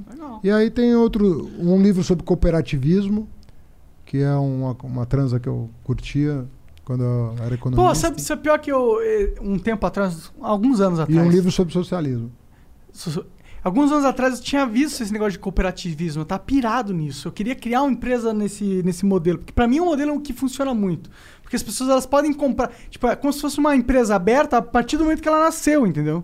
Eu não preciso esperar ela ficar grande. As pessoas elas podem Elas já são Foram- associadas. né? Exato, qualquer um pode virar sócio. Eu tinha pira de criar um canal no YouTube que a empresa que regia ele era uma cooperativa, entendeu?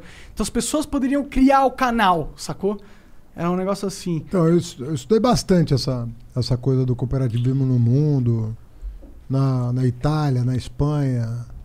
Como é, que as- como é que isso acontecia? Tem uns bancos aqui que funcionam muito bem nisso, o Sincred, né? tem, o... tem cooperativa de crédito, tem cooperativa de consumo, tem cooperativa de produção, tem várias, várias formas de Pô, cooperativa. vamos criar, Igor, uma cooperativa de produção de canal. Uma só pra fazer um canal e a galera decide, foda-se. É que é muito. Sabe o que, que me impediu? Que era meio complexo criar uma cooperativa, tá ligado? O, o Brasil, para variar, estragou uma boa ideia, né? Ah. criou, é, criou uma parafernália para você ser reconhecido como uma cooperativa. Você fica louco para montar uma. Porra, eu Às desisti. vezes dá mais eu desisti. trabalho do que montar uma empresa individual. Muito mais. É Tipo, muito mais, tá ligado? Devia facilitar a vida de quem quer se co- cooperativar, né? E, e eles dificultam. É, é, é foda. É, Pra é mim, esse é o foda. grande problema do Brasil, inclusive. O problema do Brasil não são boas ideias inovativas que vão mudar o futuro. São as velhas ideias merda que estão impedindo o futuro de acontecer. Tá É. ligado? Pra esse Lei problema. Travam, né? Trava. Tinha que Tem ter muita lei- trava no Brasil. Tinha que ter umas leis pra deletar umas leis. É. Ou, pergunta aí minha, assim, eu queria saber, de verdade. Se o Lula. Ele vai vir a candidato aí, né?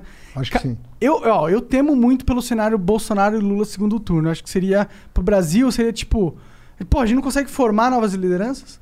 Qual, qual que é o novo? O novo é o, ca- é o Lula? O Lula, é- desculpa, ele é um cara mais velho. Não, você me chamou de velho, imagina. Imagina o Lula, entendeu? Tá ligado? Salve Lula. Fora o histórico da parada. Mas, tipo, será que a gente não vai finalmente se libertar do, do, do antigo, ter alguém novo, um loucão? Eu quero um loucão. Um loucão que não seja o Bolsonaro, entendeu? Um loucão inteligente. Um, um- um- loucão que fala assim: vou peitar o sistema, foda-se.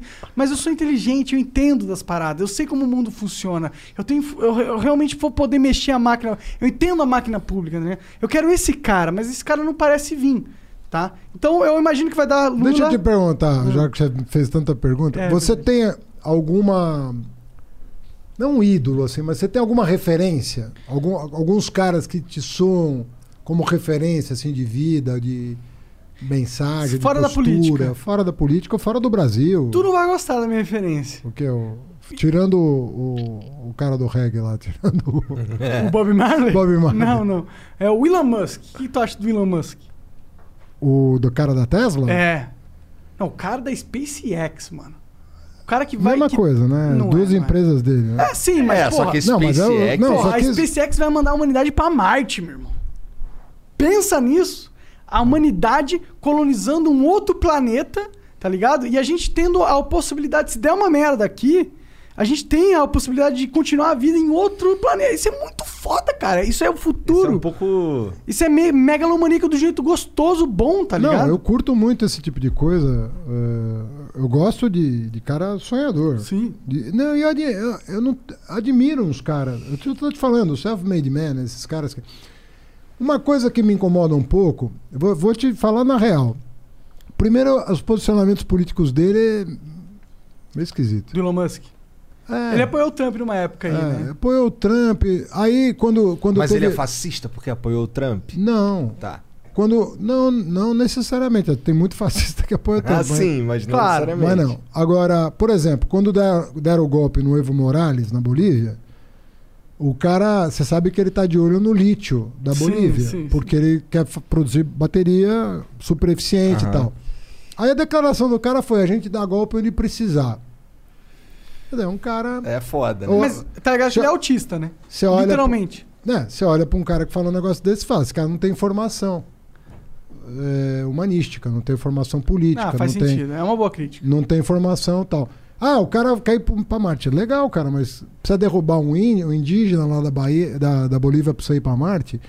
Com- paga o preço certo do lítio e vai pra Marte. Vai pra. pra onde você quiser. Sim. Puta que pariu. É. Eu não posso falar essas coisas, senão Pode falar.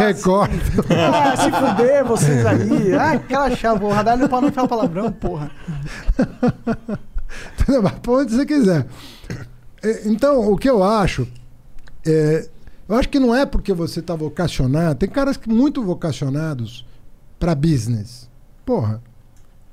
Outra coisa que às vezes eu, eu acho nesses caras, assim, eles se acham muito geniais e assim a tropa que veio antes para fazer tudo que ele que ele Tá mobilizou A pra- base pela- sobre a qual ele construiu. É. É, Bom, mas sabe por que, que o nome é Tesla? sei, claro que eu sei, por causa do Tesla. Por causa do Tesla. Ah, mas aí tá um indício que ele pensou nos caras que tiveram a base, né? A, a lógica dele foi, pô, vou dar uma moral pra esse cara. Porque você sabe a história do Tesla, né? Sei. Ele terminou pobre, Sim. fudido, doente, depois de ter inventado só a humanidade moderna, tá ligado? E aí, o que, que a humanidade recompensou ele? O, pró- o exílio, o esquecimento absurdo, a doença, o foda-se. Tá ligado? E, aí, foi numa disputa comercial que ele perdeu. Não foi uma, o numa Thomas dis- Edison, né? É, pro- não foi numa disputa de qual era a menor, melhor tecnologia, que era dele. É quem sabia vender melhor. É que quem soube vender melhor não foi ele. Foi o Percebe? Thomas Edison. Então, o, o que eu quero te dizer é o seguinte: às vezes o cara não. não- Bom, ele fez uma homenagem a um cara lá atrás, né? Do, do século XVII. Né? Não fez uma homenagem para um cara que construiu a base do que ele está fazendo. entendeu? Isso que eu tô querendo Ah, não, dizer. o Tesla construiu a base que ele tá fazendo, porra. Não, construiu, mas eu digo assim, ele não, não se referenciou a- a, A Ford, por Pô, exemplo. Você tem, você tem, não, não, você tem aí milhões de pesquisadores, né, no mundo inteiro, eh, que estão gerando conhecimento tecnológico e que estão nos seus laboratórios, nas universidades, nas Ah, agências. Eu entendo, mas o nome é tão legal quanto o Tesla. Não, é ótimo. é ótimo o nome. Mas o que, eu, o que eu tô querendo dizer é o seguinte: sei, independentemente de nome do que o cara deu, o cara se acha o Bamba, mas não percebe que tem muita gente por trás dele. Eu me lembro do, do cara que fez. eu Esqueci o nome do. Do. Eu, eu esqueci um pouco do episódio, eu posso, tá, posso cometer aqui um equívoco, mas eu quero contar o fato. Eu não sei se era o cara que bolou a penicilina, eu acho que era o cara da penicilina. E o cara perguntou pra ele: Você vai patentear? Tem, tem o filme, acho que você acha isso na, na internet. Ele olhou pro repórter que perguntou e falou assim: Patentear o sol? E a resposta dele foi: Cara, eu não fiz isso pra eu ganhar dinheiro. Eu fiz isso pra salvar as pessoas. Não, não só isso, mas o que eu fiz não era uma coisa. Tipo, eu não inventei isso, eu descobri isso. É isso, eu vou patentear o sol. É muito significativa a, Aham. Ah, o depoimento o dele. no depoimento momento, dele. né? Sim, e foi muito sincero, porque você vê a expressão dele falando isso. Você vê que é um cara que tá de bem com, com o que aconteceu. Percebe? É um negócio mágico mesmo, né? Eu me lembro de outro episódio lindíssimo, quando perguntaram pro cara que fez o Deep Blue, computador da IBM que ganhou do Kasparov. Tá ligado? Lembra disso? Campeão de xadrez. campeão tal. de xadrez, o repórter perguntou: Como é que você se sente fazendo a máquina que derrotou o ser humano? Né? Ele falou: Eu não vejo assim. Eu acho que uh, o, o, o, o que aconteceu foi que o ser humano venceu a natureza. Porque Ah. a máquina foi feita por um ser humano. E o Kasparov foi feito pela natureza. É verdade. Então, Verdade, né? Legal ele, ele releu de, de outra forma, um- como se fosse uma coisa da humanidade, a humanidade se superando em relação à natureza. Então, tem várias formas de você ler a mesma coisa. A mesma coisa. É o mesmo episódio, você tem várias leituras. E eu acho que esses, muitas vezes, alguns empresários fazem uma leitura muito autorreferenciadas de si mesmos e não percebem o contexto que permitiu Eles estarem ali. eles estarem ali fazendo aquilo. Não tira o mérito, Claro. pelo contrário. A frase do, do Newton, né? É, é, é que o Newton chegou e falou: Eu construí isso tudo na- nos ombros Gigantes. dos gigantes. É. Por quê? Porque ele sabia que quem tinha vindo antes, né? É, Construir um quebra-cabeça que o, possibilitou. Te, o Tesla eu falei século XVII, século XIX, né? Desculpa. Ah, tudo bem. Pô, eu nem sabia. É, 17 é o, é o Newton, justamente. tá bom. Por isso que eu o, o, o, o Newton fez aquela revolução. É, o primeiro ano miraculoso da física foi 1666, né? Nasceu ali a física moderna, né? Isso é muito significativo, cara. Ah, é verdade. Satanás que É trouxe primeiro- a física é, moderna. é, o, o segundo é 1905 com Einstein, né? Aí já não tem significado nenhum. É. Mas o cara sabia que ele devia o que ele fez ao que a, a- a- a produção Sim, anterior. E às vezes eu acho que o empresário, é, é, às vezes alguns empresários se autorreferenciam demais. Como se ele tivesse inventado a roda. É, fala, pô, é importante o que você fez, cara, mas Porra. você dá uma olhada pro lado, algo, né? sabe? Sim. Mas sabe o que, que, é o que pega do Elon Musk pra mim? É porque, pô, tem esses empresários com esse defeito que você tá descrevendo. Mas sabe o que, que eles estão inventando? Olha lá, uma forma mais rápida do trem se mover, tá ligado? Ou, uma ou, ou um design mais efetivo de uma lâmpada do traseira da Mercedes modelo tal. O Elon Musk, ele tá levando os caras pra Marte. O- o- Sim, mas tá- antes dele ele tá foram, nós fomos pra Lua já, faz 40 anos. Mas foi por que- causa. nos Foi com o governo, 60. né? Sim. Um cara. Sim, mas aquela. Cara, um Não, ser humano eu fala assim, mano, a eu humanidade vai pra Marte e eu, fazer acho- isso acontecer. Eu acho do caramba. Não é muito foda eu isso? acho do caramba. um Por mais que, ter- ok, ele seja um empresário ricão, malvadão. Não, não tenho nada contra, acho legal ir pra Marte, pra, pra qualquer lugar.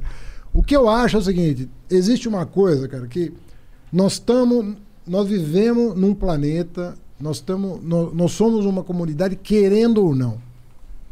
Sabe? Ah, nós somos da mesma espécie. Cada vez mais com a Querendo ou não, nós somos da mesma espécie. Todo mundo aqui tem a- o cromossomo nosso, você pegar, tá tudo ali. Sabe? O cara vai pegar, um marciano vai pegar e vai falar. É, o que muda é I- detalhe no o macro, Igor, né? O Igor e o Haddad são da mesma espécie. Tá aqui, ó. Tá conferido. Não tem o que fazer. Pega um preto lá do fundão da África. Pega um loiraço da Suécia. Junta os dois, o cara vai falar, ó. Mesma, Mesma espécie.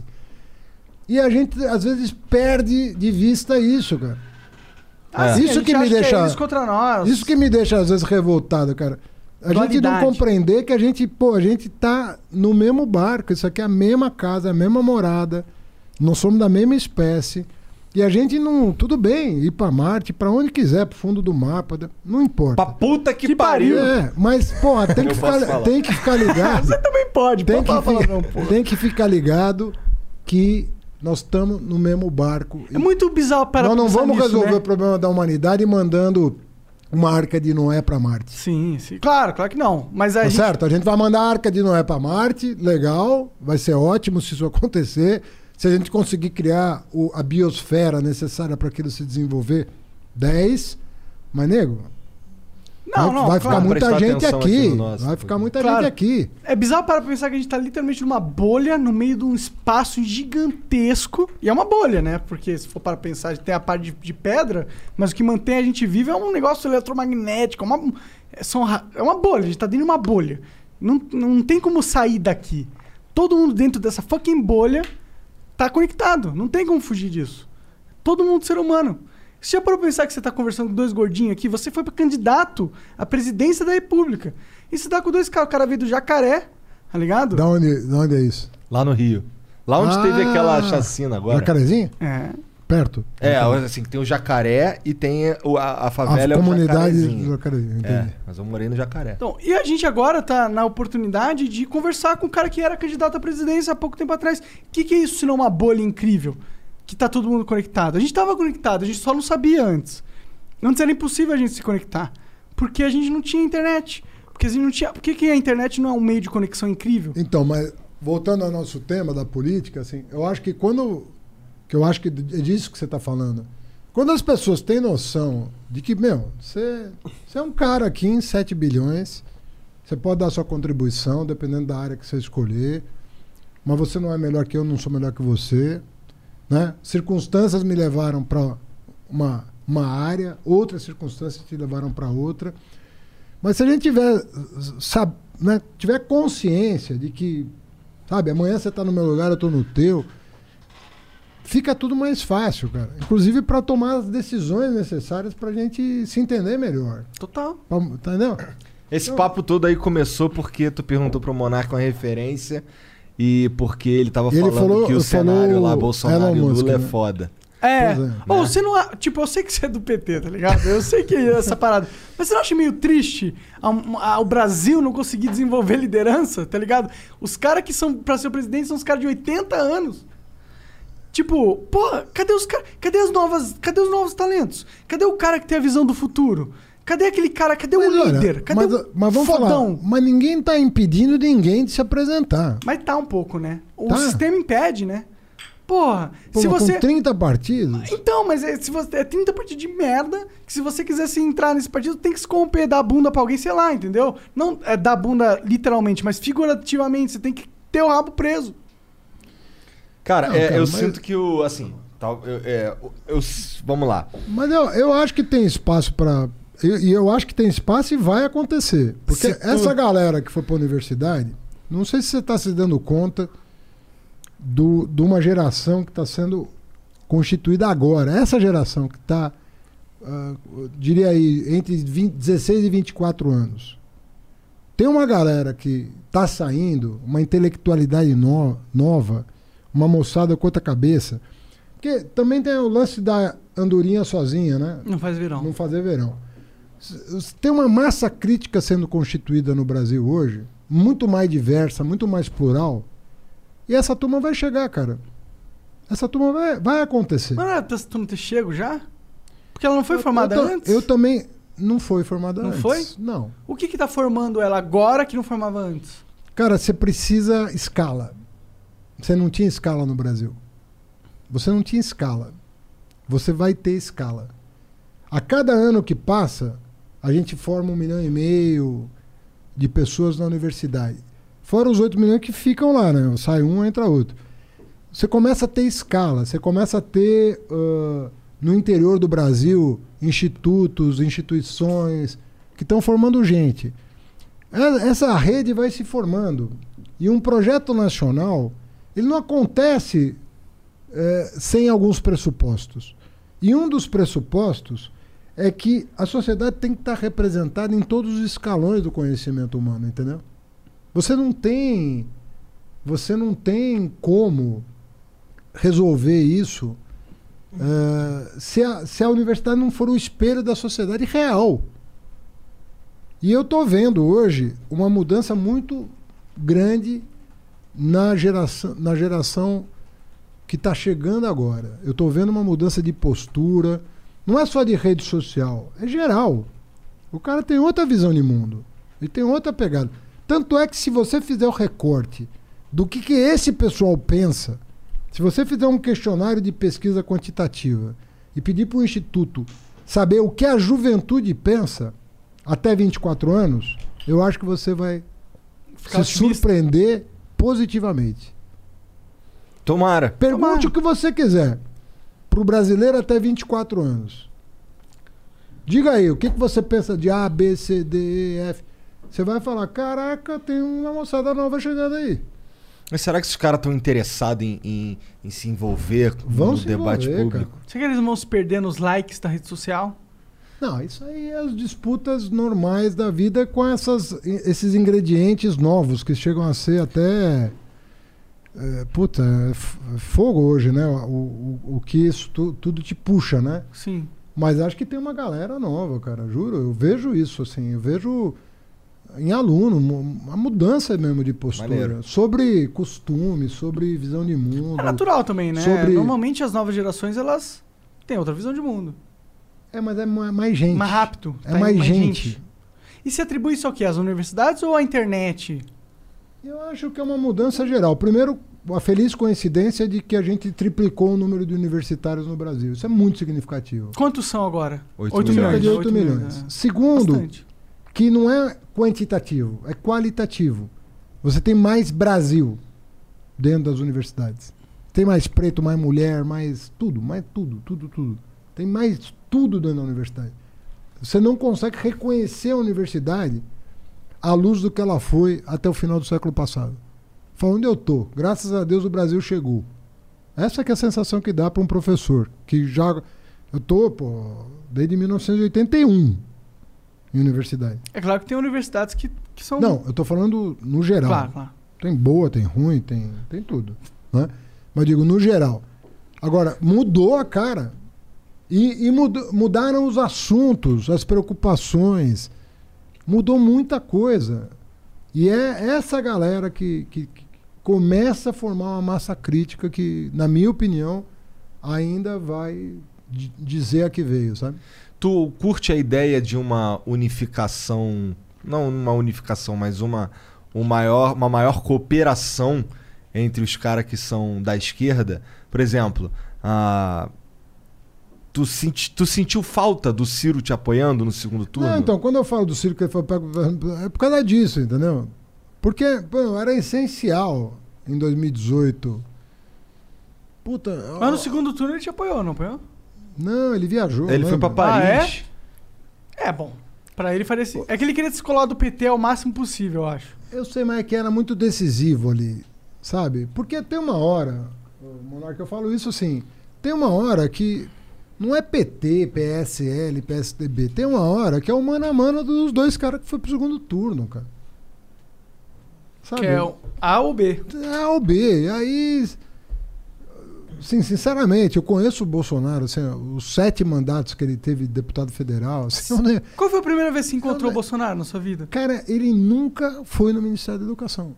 Ele nunca compareceu a uma audiência da Comissão de Educação. O Bolsonaro era um cara que chegava terça-feira, no fim da tarde, para dar presença, e saía quinta de manhã para dar presença.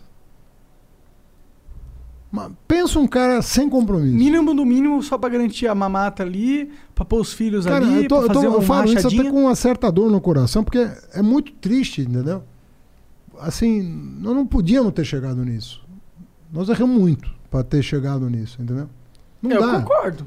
Não dá, É. não, não dá, não dá pro Bolsonaro ser presidente de lugar nenhum. Não dá. Eu Eu tô, eu tô na boa dizendo isso. Não dá. Não pode. É uma coisa assim, não pode. Não faz sentido. Não tem condição. É, é- Chegamos nisso. Temos que resolver. É. Mas a- aqui, ó, Aí tu você- ficou chateadão com o Ciro?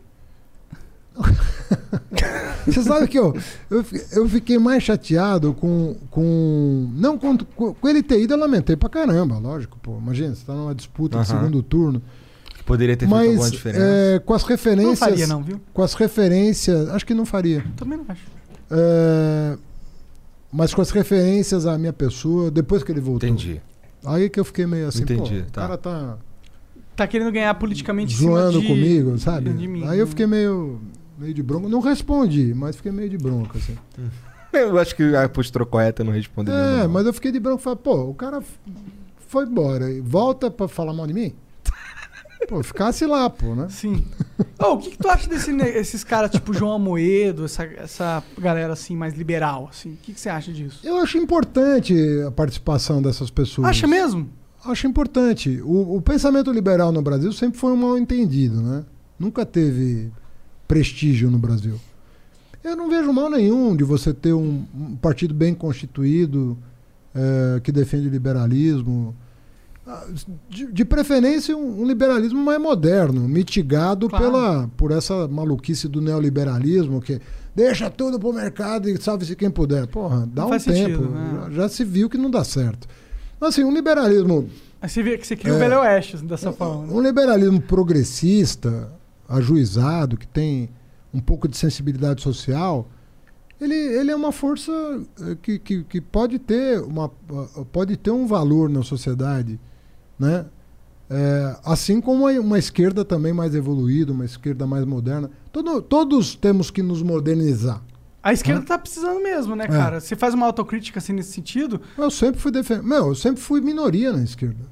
Os meus pontos de vista sempre foram minoritários. Então você é um dos caras que concorda que o PT devia ter feito uma autocrítica severa, assim, tipo, pegar e falar assim, ó, deixa eu abrir meu coração aqui.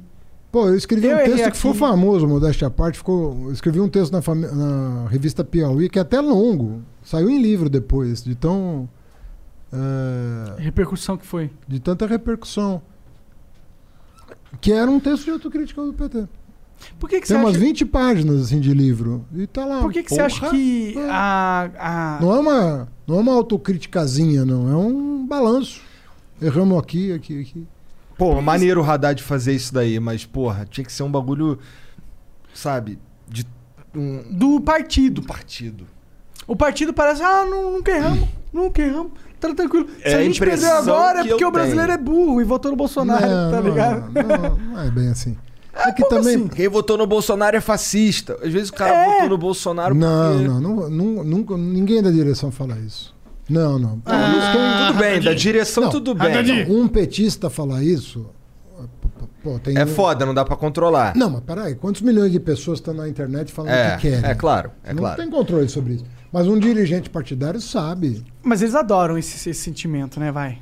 Olha, o sentimento que, eu, que eles adoram e que eu acho que é justificado é o lance de fa- querer fazer uma perseguição institucional ao PT. Cara, quer combate, combate o que você quiser, cara. Corrupção, Deus, estamos todo mundo junto. Agora, não queira.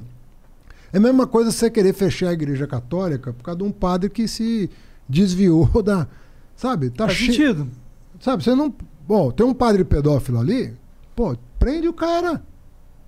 Agora, você você vai condenar a igreja católica porque tem um.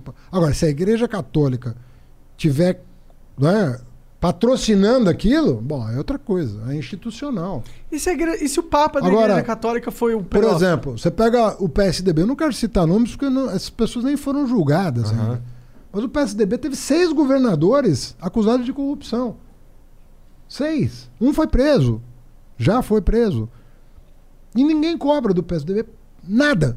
Assim, é como se fosse um partido de que não deve satisfação à sociedade. A própria imprensa não, não chega pro Eu não Fernando acho que isso é verdade, pra ser sincero. Porque eu, como cidadão ter tudo médio, eu acho que o PSDB e o PT é a mesma merda. Você acha que o, o PV e o PT e o PSDB é a mesma merda. A única diferença é que o PT conseguiu o poder. Mas veja bem, se vamos supor que seja verdade isso, qual que é a tarefa correta a fazer? Você em cada partido, se você vai combater a corrupção, você vai combater a corrupção em todos os lugares, não é? É o certo. É o certo. Então você vai esperado. pegar do PSDB e vai falar, ó, o PSDB é um partido que deve existir, porque a social-democracia precisa de uma representação, sim. Vamos tirar esse joio daqui e deixar o trigo dentro. A partir do momento que você começa a colocar todo mundo na mesma vala, aí, meus. Dá. Eu sei o que eu fiz no verão passado e não vou deixar nego me desrespeitar, porque. Como é que é isso? Eu não tenho nome, não tenho família, não tenho. Como, como assim? Então, cara, passou do limite do que dá para fazer em relação a isso. Você não pode usar a justiça pra fazer política, pô. Não, concordo. Esse, esse é o drama que nós vivemos, que é uma coisa indefensável. Não dá pra usar. E nós criamos um aparato repressor gigantesco no Brasil. Tanto é que a Polícia Federal fez mais de mil ações durante os governos do PT de combate à corrupção e pegou de tudo. Jogou Até a o próprio PT. jogou, jogou a rede e pegou de tudo. Não tem problema pegar. Se pegar petista corrupto, pegar tucano corrupto, pegar bolsonarista corrupto, prende, cara. É corrupto, tem que pegar Tem que mesmo. se prende. fuder. Mas não é porque ele é petista, é porque ele é corrupto. Exato. Sim. Aí eles começaram a jogar rede no mar pra pegar petista. Aí você tá usando o aparato de justiça por Com ideologia, com é. fins ideológicos. É verdade. Aí não dá. Tinha Acho que pegar a- todo mundo. Aí é o isso. Tinha aí que é o perder a drama. porra toda. Aí, aí é o drama que não dá. Mas aí você para de prender os caras que são filha da puta porque não estão prendendo os outros filha da puta? Ou você, Não, ou você prender- luta pra prender os outros filha da puta também? Não. Primeiro, se prendeu muita gente no Brasil, como nunca se prendeu. Mas, e- mas não Não. prendeu, né? Não. O Cunha tá aí, o Lula tá aí. Cara, tá destru... foda-se. É foda-se, na verdade. Não, Se você for poderoso, você sai, da, a- você sai da cadeia. Chegaram a destruir. O do Lula eu já falei pra você. A Carmen Lúcia que deu o voto Ah, tudo de bem, Minerva. mas tem minha é opinião muita- como É muito significativo isso. Pô, não é pouca coisa. Você deveria dar um voto de confiança pro que eu tô dizendo, porque eu não tô dizendo uma coisa. Eu, eu concedi pra você, falei, Monarque, você tem razão. A gente se sente inseguro no Brasil se a justiça está sendo feita ou não. 100% de razão. Porque é tanta ida e vinda que você fala, pô, será que estão. Isso vai terminar? É pizza? É o quê que está acontecendo?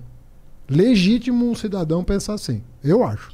Eu mesmo às vezes falo, pô, o que, que, que, que vai dar? Mas quando eu te dou um exemplo concreto, eu falo, pô, o voto de Minerva foi da Carmen Lúcia, que votou sistematicamente contra os interesses do PT.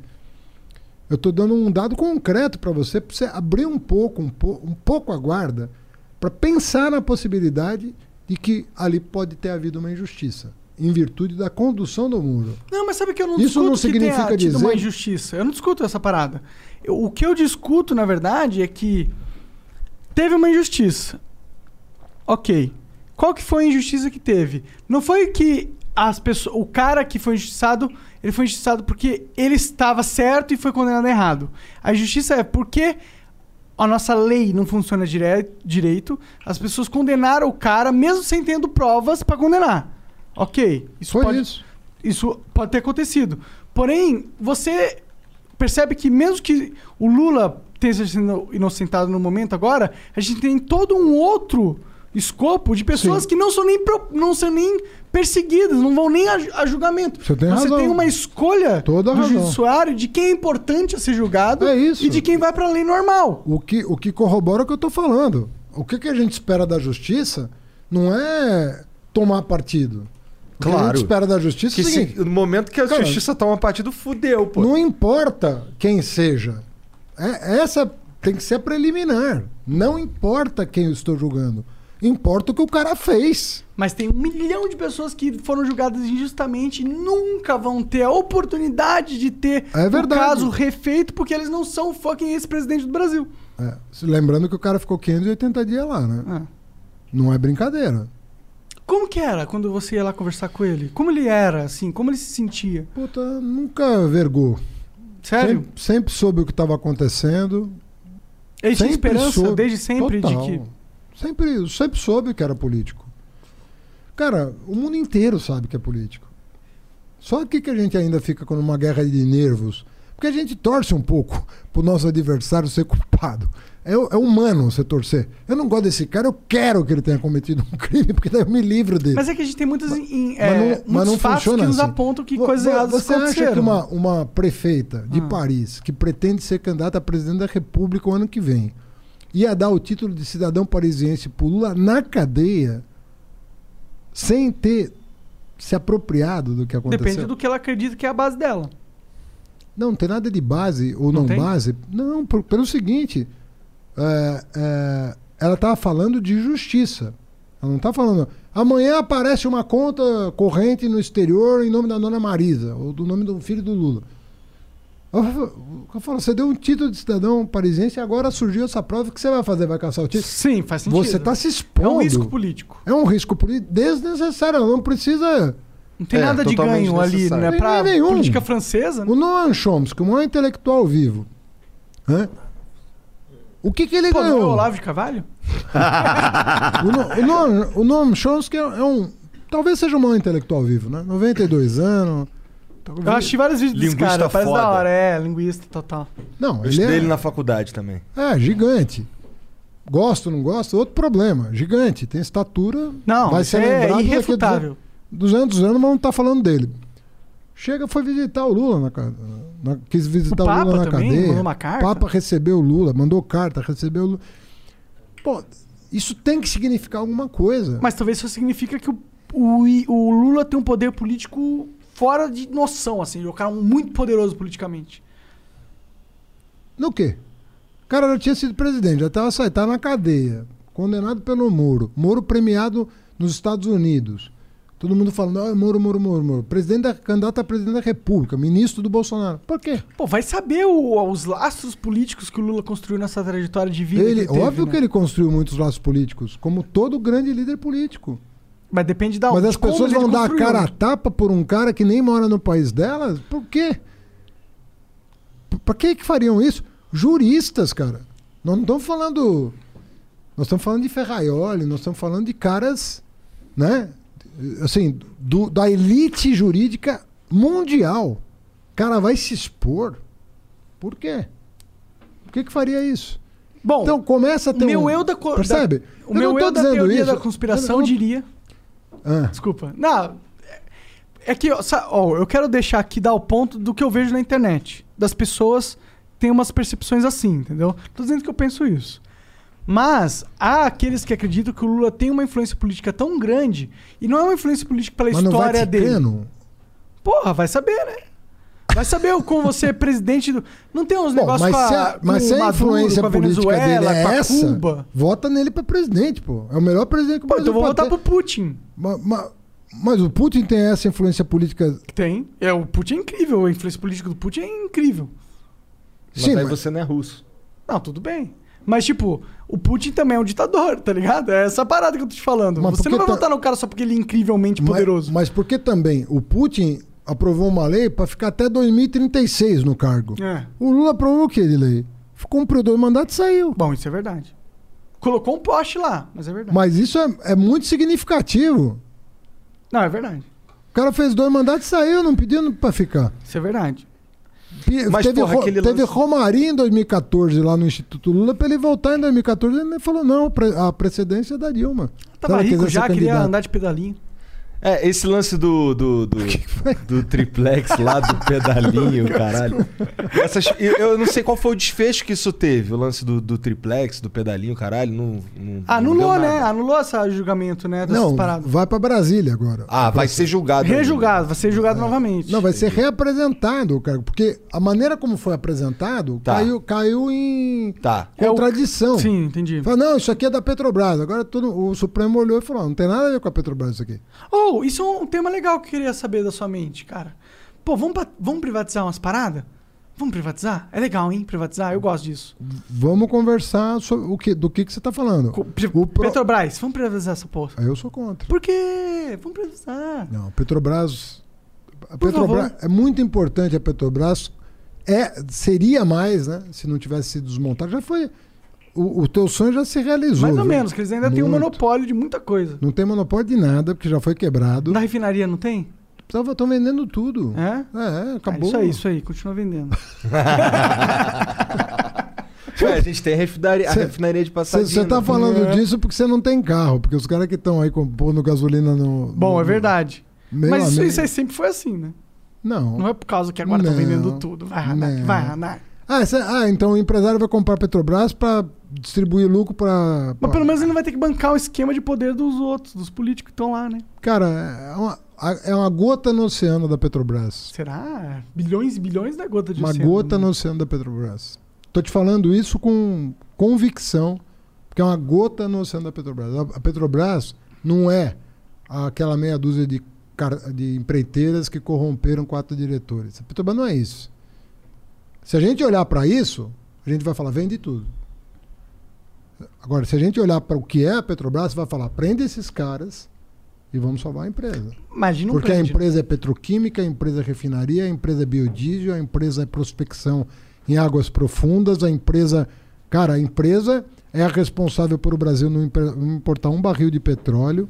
A E se a gente vender só pra brasileiro? Não, cara, é que essa empresa tem uma história. Mas é brasileiro, o brasileiro tá dono da empresa, Cara, mas não, é, mas, mas não é disso que se trata só. Ela tem uma história, ela é uma empresa integrada.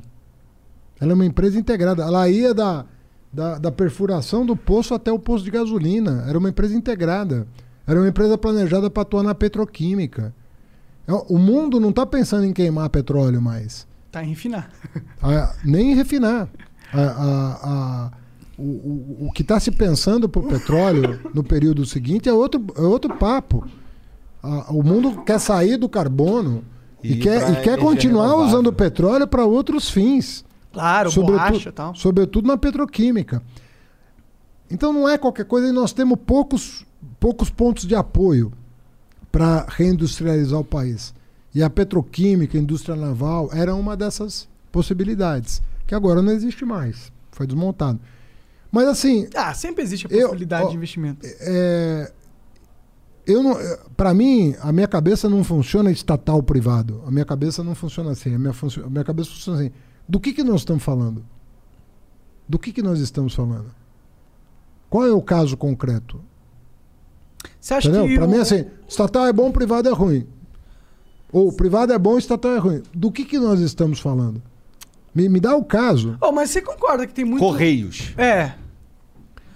Coisas são uma merda. Uma vez eu comprei um negócio dos Estados Unidos. e era um presente pro Igor. Presente legal, carão. Era um, era um, era um peão de titânio, meu. Que eu tava olhando na internet. Que, é, que gira infinitamente.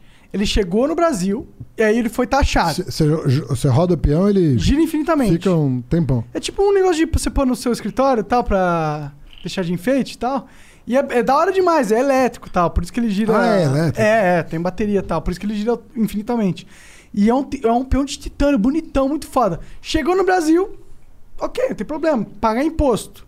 60% do produto. Ó, e esse imposto aí é o mais desumano de todos. Desumano, porque, pô, o Brasil não produz peões de titânio que rodam infinitamente. Não tem como comprar aqui. Mas ok, vou comprar lá, vou pagar imposto. Obrigado, Brasil, por pôr no meu cu. Valeu. Mas ok, acontece. Aí, ok, mas aí eu paguei o imposto. Fui lá no site do Correio Bonitinho, paguei o imposto. Falei, porra, paguei o imposto, vai chegar na minha casa. Voltou pro Canadá e foda-se. Voltou? Ah, Correios. Correios. E foda-se, e pau no meu cu. Cara, nunca, cu. nunca aconteceu comigo. Ah, que você não compra já aconteceu coisa. comigo também. Cara, eu compro livro quase todo É só dia. livro. que Ô, não eu comprei um entrega. equipamento daquele ali, ó. Não, eu compro livro quase todo dia. Só livro que eles entregam, esse filho da puta, porque Eu o resto nunca, não entrega. ti- nunca tive um problema. Nossa, Nossa, já, você já é sortudo, hein? Eu Você é comprei um equipamento daquele ali de trocar câmera que só voltou também. É Pô, não, é foda. mu- não ia ser muito foda se tivesse uma fucking Amazon aqui com um centro de distribuição Mas de... tem. Não tem, porra. Como? Tem. Eu compro da Amazon to- toda hora. Não, não, não, não. não. Mas não é a mesma Não, não, coisa. não, não, Tô falando de Estados Unidos, porra. Não, tô mas- falando de eu peço Ama- uma coisa e duas horas chega na minha casa, qualquer coisa. Tô falando disso. Eu acredito no Brasil. O Brasil tinha que ser isso. Esse é o mundo. Você vai lá na Inglaterra, na França, você pede qualquer coisa, duas horas tá na tua casa. Centro de distribuição incrível. No Brasil não tem isso. Por quê? Em São Paulo tem um pouquinho com o Mercado Livre. Com o Mercado Livre, não é com o Correio, entendeu? O Correio, ele parece... Mas acho que a Amazon nem usa o correio aqui. Usa? Não, Não sei. claro. Por que vai usar uma merda no Correio, porra? Cara, eu não sei, cara. A minha experiência com o correio é boa. Tô te falando assim. Então vamos fazer um plebiscito, Haddad. Não, faz, velho. Faz. Isso é uma coisa legal de consultar a população. eu também acho. Chega um cara defendendo, isso é legal. Olha, eu não acho que o correio é, é isso é ruim, é bom. E aí explica por quê. Olha, quem entrega lá para a comunidade indígena no Amazonas é o correio, a Amazon não vai entrar lá nunca, porque não tem custo para isso, papapá, papá. Essas são as vantagens do correio estatal, essas são as vantagens. Não tenho nada contra, faz a consulta. Mas um tem que... Um tem que... E lembra que a gente falava que a, a população é pouco consultada sobre algumas coisas? Entendeu? É pouco consultada. Não, Eu claro, acho que ela porque- tinha que ser 10 vezes mais Mais consultada. Não, eu, eu consultada. acredito na democracia direta. Eu Acho, que, a- a, a, ve- a venda de sumir. patrimônio público, dependendo do porte, da importância estratégica, devia ser precedido de consulta, por exemplo. O que, que custa numa urna eletrônica? concordo. Além de perguntar quem você quer votar para deputado, perguntar se é a favor ou não a venda de uma empresa. E ainda podia falar, pode ser capital estrangeiro ou só capital nacional? Até isso. Claro. Você podia perguntar pro cara. Na minha sociedade perfeita, tudo ia ser perguntado pra população. Você E- tem um aplicativo com várias opções de votar. Se você não quiser votar, você elege alguém. Eu, eu acho, eu acho legal esse tipo de coisa. Eu, eu não tenho queixa do correio. Tô te falando a verdade. E eu uso muito. Não é que eu recebo carta em casa de mala direta. Eu compro coisa. Sim. Eu não, eu não tive problema. Mala direta é foda, aí tu ressuscitou, né? Aí tu tá entregando Entregou a a idade, idade. Não, mas aquelas malas diretas até hoje chega em casa. Ma- Mala direta de venda de imóvel, de comida, de não sei o Caralho. quê. Hoje eu compro, eu compro as coisas no, no- O estante virtual não entrega pelo correio? Pelo correio. Não sei, nem Caralho. conheço isso aí, estante virtual. É um mercado livre de, livro. livros. Ah, legal, legal. Chama estante Tu virtual. curte esse negócio de, de Kindle. Kindle, é? Eu, eu vou te explicar por que eu tenho que curtir. Porque às vezes o, o livro que tem em Kindle, às vezes, não sempre, mas às vezes é um terço do preço. Ah, sim. Sim. Não, tem um negócio do Kindle que você Eu paga comprei uma um agora. E você tem acesso a um milhão de É, livros. e sobretudo quando o livro é. Quando o livro é, não tem tradução, Uhum. puta, as diferenças no, no- Porque aí você está comprando direto dos Estados Aham. Unidos, né? Cara, às vezes é assim, o livro, 200 reais. Porra, 200 reais um livro. Kindle, 40. É. Porra, Vale a pena? quarentinha, né? É, porra. Aí E é da hora assistir. Você tem um Kindle White Paper lá? Lá? É, muito gen- genial. Não, não, não. Não, e o legal é que tem coisas. O Kindle se aproximou com vantagens do que você pode fazer com um livro impresso. Então você. Primeiro que tem dicionário automático, né? É muito melhor, na verdade. né? Então você compra em qualquer língua, né? Você Se tiver uma dúvida, clica ali, você. ele já, porra, te dá a tradução. Te dá a tra- tradução. A Maneiro. histórico da parada. Aí você faz a marcação em várias cores diferentes. Você transfere para um arquivo as cores que você quer, tudo ou parte. E fica. Aí você vai pro próximo Kindle, Você tá lá. É, você faz um PPT. Ah, dá pra fazer direto dali faca, algo pra mandar pro PC? Na hora. cara. Caralho, Foda maneiro. demais. Você prepara uma aula de um livro. Ah, vou dar um. Vou explicar esse livro numa aula. Pô, você faz um, um roteiro de aula em 15 minutos. Foda Se você já demais. leu o livro, 15 minutos. É. Tá ali, né? Tá tudo anotado. E o Paulo Guedes querendo aumentar o imposto no livro. Ah, Tanta para de coisa pra aumentar imposto, cara. É, eu acho que todo político Não, quer aumentar para imposto. de aumentar imposto. É, tem que parar. Eu acho que tem que diminuir o imposto. Começar a diminuir o imposto. O cara que compra uma bala não tem que pagar 40% na bala. Ou no cigarro. O cigarro Porque- tem. Não tem, pá, não tem, Haddad. Todo mundo tá comprando no Paraguai. É, pois é, o que Cara, exato, o acontece? que, que você faz? Mas É, cigarro faz muito mal. Foda-se, é, é, é- é a opção do cara de se fuder. O cara tem que ter essa liberdade. Não, não, cigarro não tem? ferra meio. Mas não é a liberdade do cara. também. Ah, ferra nada. Pô, para. O cara tem que ter liberdade de se fuder, pô. A gente tá criando uma cidade que os caras não podem se fuder. E aí? Muitas coisas muito incríveis foram criadas nos riscos de se fuder. E a gente vai pro- proibir a possibilidade de se fuder? Não, cara, não tem nada contra você defender mais ou menos imposto, desde que você saiba que você tem que sustentar alguns serviços públicos que são fundamentais, É, entendeu? mas podia não ter Pô, que cobra do um rico, de não do cara que tem que comprar do Paraguai o cigarro. E outra coisa- imposto de um renda. Se tivesse um imposto de renda e não tivesse mais o imposto no, no- No no consumo. consumo, É. porra, isso Muito faz melhor. muito mais sentido. Muito mais. Isso aí, 10, por, 10 Pois mil é. por cento pra Pois é. você. Por que, que o PT não Então fez? não precisa ser um gênio. Eu não sou um gênio. Sou um bosta. Nós Mas, dois porra, É aqui. um bagulho que eu fico assim, caralho. Não dá pra falar de nós três, porque temos Haddad É, aí, é, né? é. Por isso que tem que ter pobre no parlamento. Porque o pobre é que paga imposto no Pois é, que consumo se fode. e o rico que tem a renda alta e não paga imposto, tá ligando pra isso. É. Tá vendo como é importante você ter todo mundo representado no Pô, Congresso? mas nos Estados Unidos o imposto só tem rico lá. O imposto no consumo não é alto. Não é questão de seu cara ser rico, mano. É questão de que o Brasil Não, é mas burro. o, mas o imposto sobre renda e riqueza nos Estados Unidos é maior do que no Brasil. Então, exatamente. Ah. É, esse é o meu ponto. Os caras são os mais ricos do mundo. Não, mas talvez até por isso. É, talvez porque quando, até por isso. Porque quando você cobra certo tributo, você deixa a renda pra quem. Pra quem tá precisa. Com. É. certeza. Eu acho que esse, esse negócio de, de, porra, você pagar uma bala, pagar 40% de imposto, você tá tirando a oportunidade de um cara que tá fudido investir esse 40% de imposto na carreira dele. Pagar um curso, aprender, pagar a Não, internet. impo- imposto sobre consumo é pesado no Brasil. E é. E tá compensando a falta de, de imposto de quem De pode renda, de pagar, pô. Ó, a gente como empresa, a gente paga 10%. É isso. Mas isso você acha muito? Ah, acho pouco. Ah, acha pouco. No sentido que o cara que é. É... dar um papel que eu vou anotar isso. Não, o problema. Mas assim, é Não, verdade. Não, é que o porque- trabalhador paga 27. É. O, Não, cara que pago com- 27. o cara que não paga imposto nenhum de renda paga 50% no imposto de consumo. Eu tô pagando 10%, não, Não, é eu justo. pago 27 na renda, fora no consumo. Mais o consumo. Então, provavelmente, da minha renda, mais de 40%. É verdade. É verdade. E é da minha renda, Mas, ó, deve ser uns 50%. eu não teria nenhum Vai, problema. pra, vai pro Estado. Ah, Que não, e não volta, né? e não E- volta. e- Esse é o problema. Não e, volta. E, você não paga volta. 10. E então, não volta. É, mas é essas... Não, eu pago 10, mas, pô, eu paga pago... 50% Bom, do consumo mais também. no consumo também, né? Hã? E paga o salário da galera que paga 50% do consumo também. Cara, o problema é que o Brasil é uma piada e a gente tá vivendo um teatro macabro. Todos nós aqui somos atores desse teatro macabro, nunca nada vai mudar, entendeu? E a verdade é que os poderosos vão só cagar na gente e a gente, a única coisa que a gente pode fazer é lutar por nós mesmos. Garantir a nossa riqueza, o nosso trabalho, a nossa parada, porque se for depender dos políticos, a gente vai estar fudido pra todo sempre. Caralho? Eu sou, eu, eu Essa acho um que pouco- eu acho que vai ter uma renovação grande. Ao contrário do que você acha, eu, Eu acho que vai ter uma renovação. Eu concordo. Você olha pro Congresso, você fala, porra, vai sair o que dali? Tô fudido. Não, Tô vai fudido, sair, tô vai fudido. sair o que Eu dali, disse- né? Cara, tô fudido.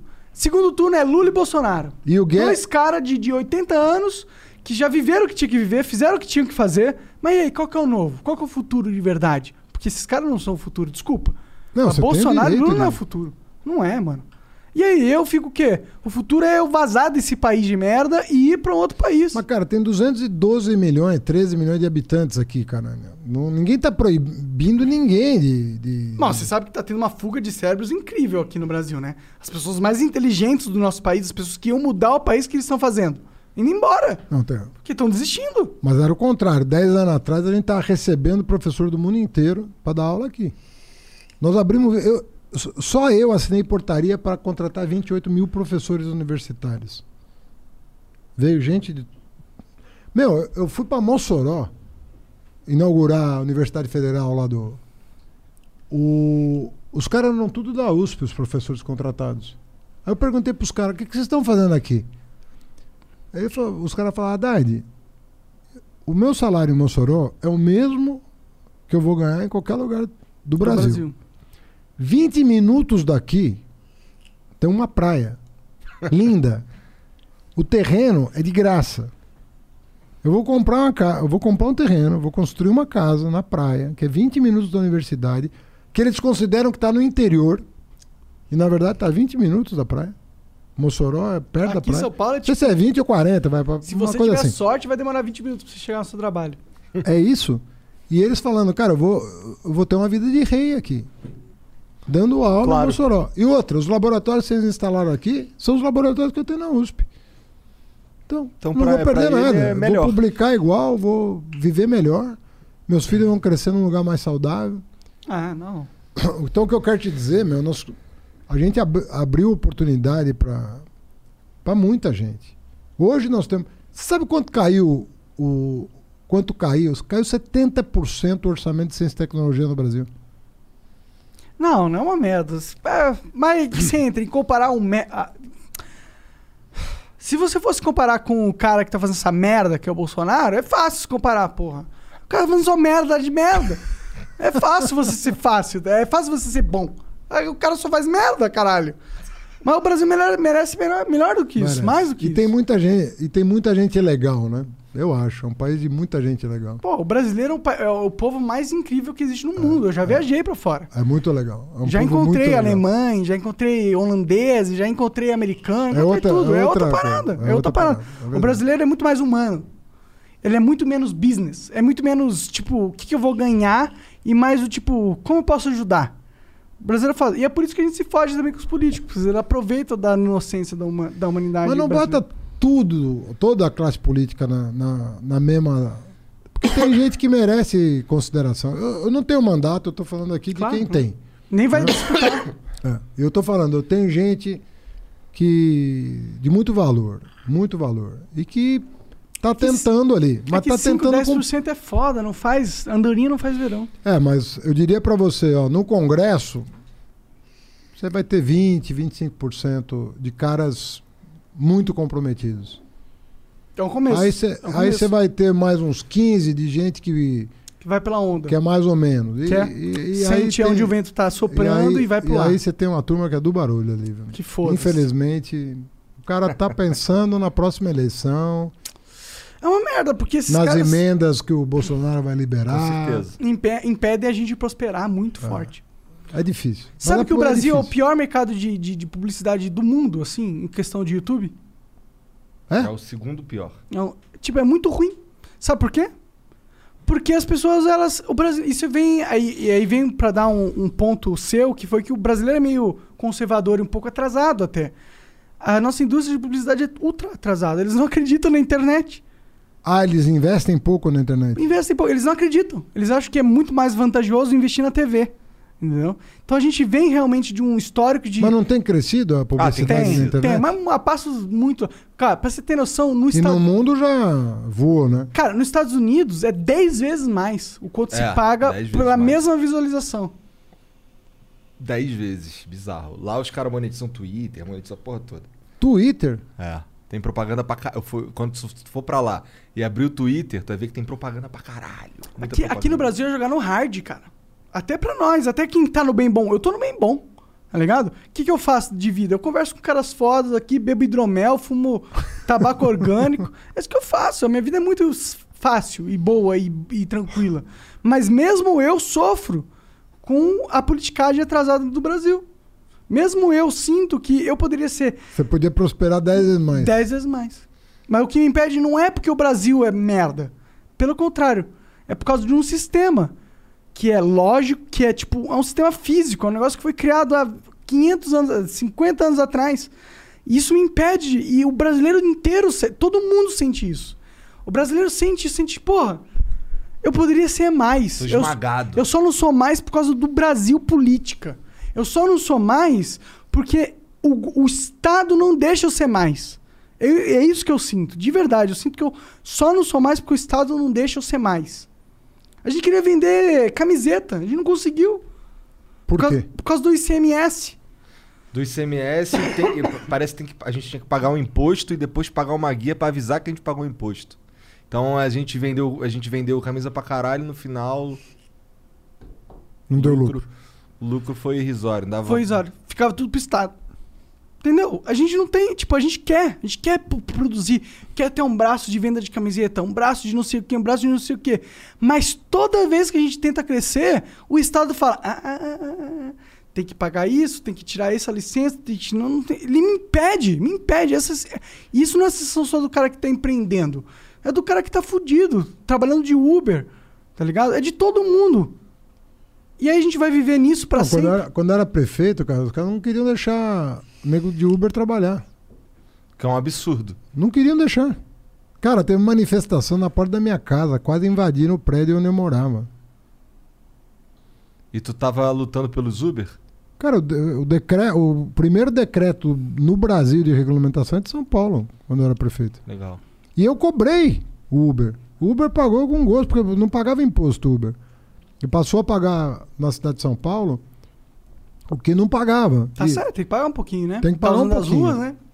Era muita. É, tá usando as ruas que precisam manutenção e tudo. Falei, cara, vamos fazer um, um, um acordo, vocês passam a pagar a cidade e a cidade libera. Rapaz, pra quê? Pra quê, meu? Mas foi uma briga que se comprou naquele momento, mas hoje foi vencida pra caralho, né? Mas Porque- todas as brigas que eu comprei foram vencidas. Só que eu não sou mais prefeito, entendeu? Eu queria ter vencido no cargo, não cinco anos depois. Pô, mas não é maneiro você fazer coisas assim, como ser humano? Não, isso é. Então, que você assim, Eu cara. dou risada dos caras que agora aplaudem as coisas que eu defendia e que eles eram contra. E agora estão. Olha que legal, São Paulo é moderno e tal. Mas lá, cinco anos atrás, quem tava de É debaixo de porrada. Muta. Vamos ler aqui umas mensagens? Bora, bora. Que o Do mesmo jeito que você tem dificuldade de crescer nos negócios por causa do sistema, um político correto e inovador também tem a mesma dificuldade. A mesma. Te garanto o que eu tô falando. Não, eu acredito. Muita gente boa não cresce na política porque o sistema não deixa. Ou porque o cara é inovador, ou porque o cara quer romper paradigma. Quer Ou- fuder os táxis, por exemplo. Ou não é cara- que quer fuder. Ele tá vendo uma tecnologia nova que vai realmente dominar, que não tem como. Você não Ele tem como quer evitar, né? Se, se antecipar a mudança da sociedade e contemplar isso na mudança política. Mas o que acontece? Os taxistas ficam com raiva de você. É isso. Porque, na verdade, eles tinham que ficar com raiva da, da tecnologia. É que nem a Do- do futuro. fica puto com a internet. É. É que nem o, é que nem o, o telefone fixo fica puto com o o celular. celular. Foi o exemplo que eu dei numa rádio e quase me mataram. Eu falei, cara, eu sou dono de telefone fixo, vem o celular. Eu vou ser prejudicado. Porque antigamente você comprava É, telefone é. fixo. E, e não era barato, não. Não, era muito Eu, dinheiro. eu me lembro que chegava a custar 4 mil dólares uma linha telefônica fixa. É. Chegou o celular, é zero. Hoje o cara te paga quase pra ter. Total. Pra você ter um, Total. um telefone chip. fixo, É, não é? é. Sim, aí chega uma tecnologia nova. O que, que eu vou fazer? Eu posso cobrar dela e regulamentar, ou deixar o carnaval pegar no- na cidade. Com, tinha até violência, né? Cara de Uber Sim, separado na rua sim, e pau. Sim, sim. Que é uma, uma imbecilidade do taxista, né? Quando ele só te via. é Sim, que, mas na verdade, agora- é que o taxista Agora, vai tirar cê- a mamata. Mas dele, você reparou né? que É ninguém mais conversa sobre esse assunto? Esse assunto não existe É vencido, mais. né? É foda-se, né? Sim, não, esse assunto não existe mais. Mas na época, cara, essa cidade ca- quase caiu. É, eu sei. Pra ir, pra, pra- por exemplo, não podia pegar um aeroporto, pra- um Uber pra ir pro aeroporto que o. Não, os você caras ficavam tem de campanha 30 lá. mil, você tinha 30 mil taxistas fazendo campanha pro Dória contra mim. Agora você entra num táxi, a primeira coisa que o cara faz é falar mal do Dória. Eu falo, mas você não votou nele cinco anos atrás? Ah, mas é por causa do Uber. Ah, mas aguenta. E o Uber ele tirou da rua? Não, porque não tem como, Por né? que que não tirou? Pô, Não tem como? Você não votou nele? Porque não existe isso, cara. Não, esse mundo que você vive não existe, cara. Você tá me Acabou, condenando. por- Acabou. Você tá me condenando por um troço que não, não depende de mim. Se o cara é- for pra Marte lá, eu tenho. O que, que eu vou fazer? É. Se o cara bolou uma tecnologia. É. É foda que a gente é condenado por ser à frente, às vezes, né? Mas isso também vale na política, isso que eu quero te dizer. Às vezes você falou, pô, por que, que não tem renovação na política? Pela mesma razão. Pela mesma razão. E a imprensa é uma das que discriminam o, o gestor inovador. Porque ela compra, ela compra a briga do senso comum. Para vender jornal, Sim. ela compra a briga do senso Do comum. taxista, por exemplo, na época. E aí, ó, o Haddad, Haddad, Haddad. Tá, pra vender jornal. E ela ainda tem E um- agora, dez anos depois, pô, você viu como aquela, aquela, política, não, aquela política não tem pai nem mãe. Está correta. Mas não tem pai nem mãe. Então, é... você dá risada. É porque assim, é. é- é- O que dá certo no Brasil não tem pai nem mãe. eu tô mais É inter- claro, assim, porque eu- você eu- vai dar crédito ao seu inimigo político. Se eu fosse tu, eu tava. Eu entendo ficar frustrado com isso tudo aí. Não, mas, não falo isso. porra, mas não caralho, falo, mas, mas não falo isso com frustração. Eu tô dizendo pra ele que o cara que quer inovar sofre na política igual nos negócios. É igual, cara. Tem um sistema assim, não muda nada, não mexe em nada, não é pra ficar assim. É pra ficar assim do jeito que tá. Porque muita gente se dá bem do jeito que está. É, o time que tá ganhando não se mexe, né? Só que quantas pessoas se dão bem do jeito que está? Uma 20%, minoria. 15%, 10%? Menos, menos, 1%. Bom, e esses minha caras, visão, e esses caras é cu. que não deixam. Ah, mas acho que é 1%, porque eu não conheço ninguém que tá feliz com a situação. Tipo, alguém que trabalha, tá ligado? Que, que tá fudido. E a maioria é isso, não é? Quem tá bem? Mauri, é isso. Ah, Vamos ler umas mensagens? bora, manda aí. Quem é a primeira? É do Vírgula, mandou uma propaganda aqui, ó. Opa! Aproveitando a audiência. Salve, salve família. Sabia que o menor. Cara, tu, assim, tu não quer ir dar uma mijada nem nada? Se assim? quiser, pode ir. Eu Tá quero, legal? eu vou mijar. Não, tranquilo. Tá. É, ele manda aqui. É porque tem uns caras que mandam, eles mandam mensagem e tem uns que são propagandas. Salve, salve família. Sabia que o menor preço de um carro pode estar onde você nem imagina? Tem região que tem mais de 20 concessionárias da mesma marca. Por isso, o Vírgula negocia com todas elas para você e ainda compra seu usado pagando mais que a concessionária. Então entra lá www.virgola.com.br e usa o cupom FLOW. Ah, legal. ó, Se quiser comprar um carro, já pensando aí nessa parada de comprar carro, Interessante. vírgula. Eu queria eu queria comprar um, eu queria ter um conversívelzinho, mas é muito caro e os que não são muito caros são muito ruins. Hum. Tipo os Peugeot 206, tá ligado? Conversível. muito ruim. Velho pra caramba, tá? Mas é muito caro. O Wes Rodrigues mandou aqui, ó. Haddad, você não acha que é o momento de unir a esquerda e a direita e lutar por um bem maior? Derrubar, derrubar esse genocida é a maior prioridade no momento. Chamem a Manuela Dávila. O que, que tu acha disso? Eu acho que é meio sonho, né? Juntar esquerda e direita. Não, no segundo turno vai rolar. É. Eu acho. No primeiro é até bom que não role, porque pode ter mais do que uma proposta alternativa. Aham. Duas ou propostas, não tem problema nenhum. Mas acho que tá pintando um clima de que já deu, sabe? É, eu sinto também. Tu acha Sim, que o deu, sentimento. não dá. Assim, honestamente, falando. Vamos dizer que você não é do PT, tá? Rapidinho aqui. É, tu sente que o, que o sentimento anti-Bolsonaro é maior que o sentimento anti-PT? Acho, mas vou dizer outra coisa. No Rio de Janeiro agora, na eleição para prefeito, foi Crivella e Eduardo Aham. Paes. O que, que fez a esquerda? Votou no Eduardo Paes. Entendeu? É verdade. Por quê? Porque não dá. Crivella não dá. Entendeu? Então, essa compreensão, que já chegou na cidade do Rio de Janeiro, ela vai. Vai extrapolar Vai, vai extrapolar. Não dá, meu. Não é? O cara já foi presidente, é muito mais do que ele sonhou na vida. E, né? Esse cara não, nem do exército, nem o exército aceitou ele. como- É, ele foi expulso, né? Verdade. Entendeu? Então, ele, ele já foi um negócio tão extraordinário que aconteceu na vida Ele dele. pode assinar a carteirinha. Pô, fiz algo pra minha vida. Ele, aqui, ele né? deveria até, na minha opinião, se ele tivesse. Ele diria que não era candidato. O melhor que ele, Ele tinha fala falado- isso às vezes, né? Mas é uma mentira do Mas cara. o melhor que ele podia fazer era dizer, meu, Deus me deu mais do que eu mereço, do que eu fiz, do que eu trabalhei. Eu não fiz nada para estar aqui. Eu não sei o que eu tô fazendo aqui. Eu sei que eu tô pro- atrapalhando muita gente. Quatro anos tá bom. E um abraço. Porra, eu, eu- sabe que eu mudaria até meu conceito sobre ele?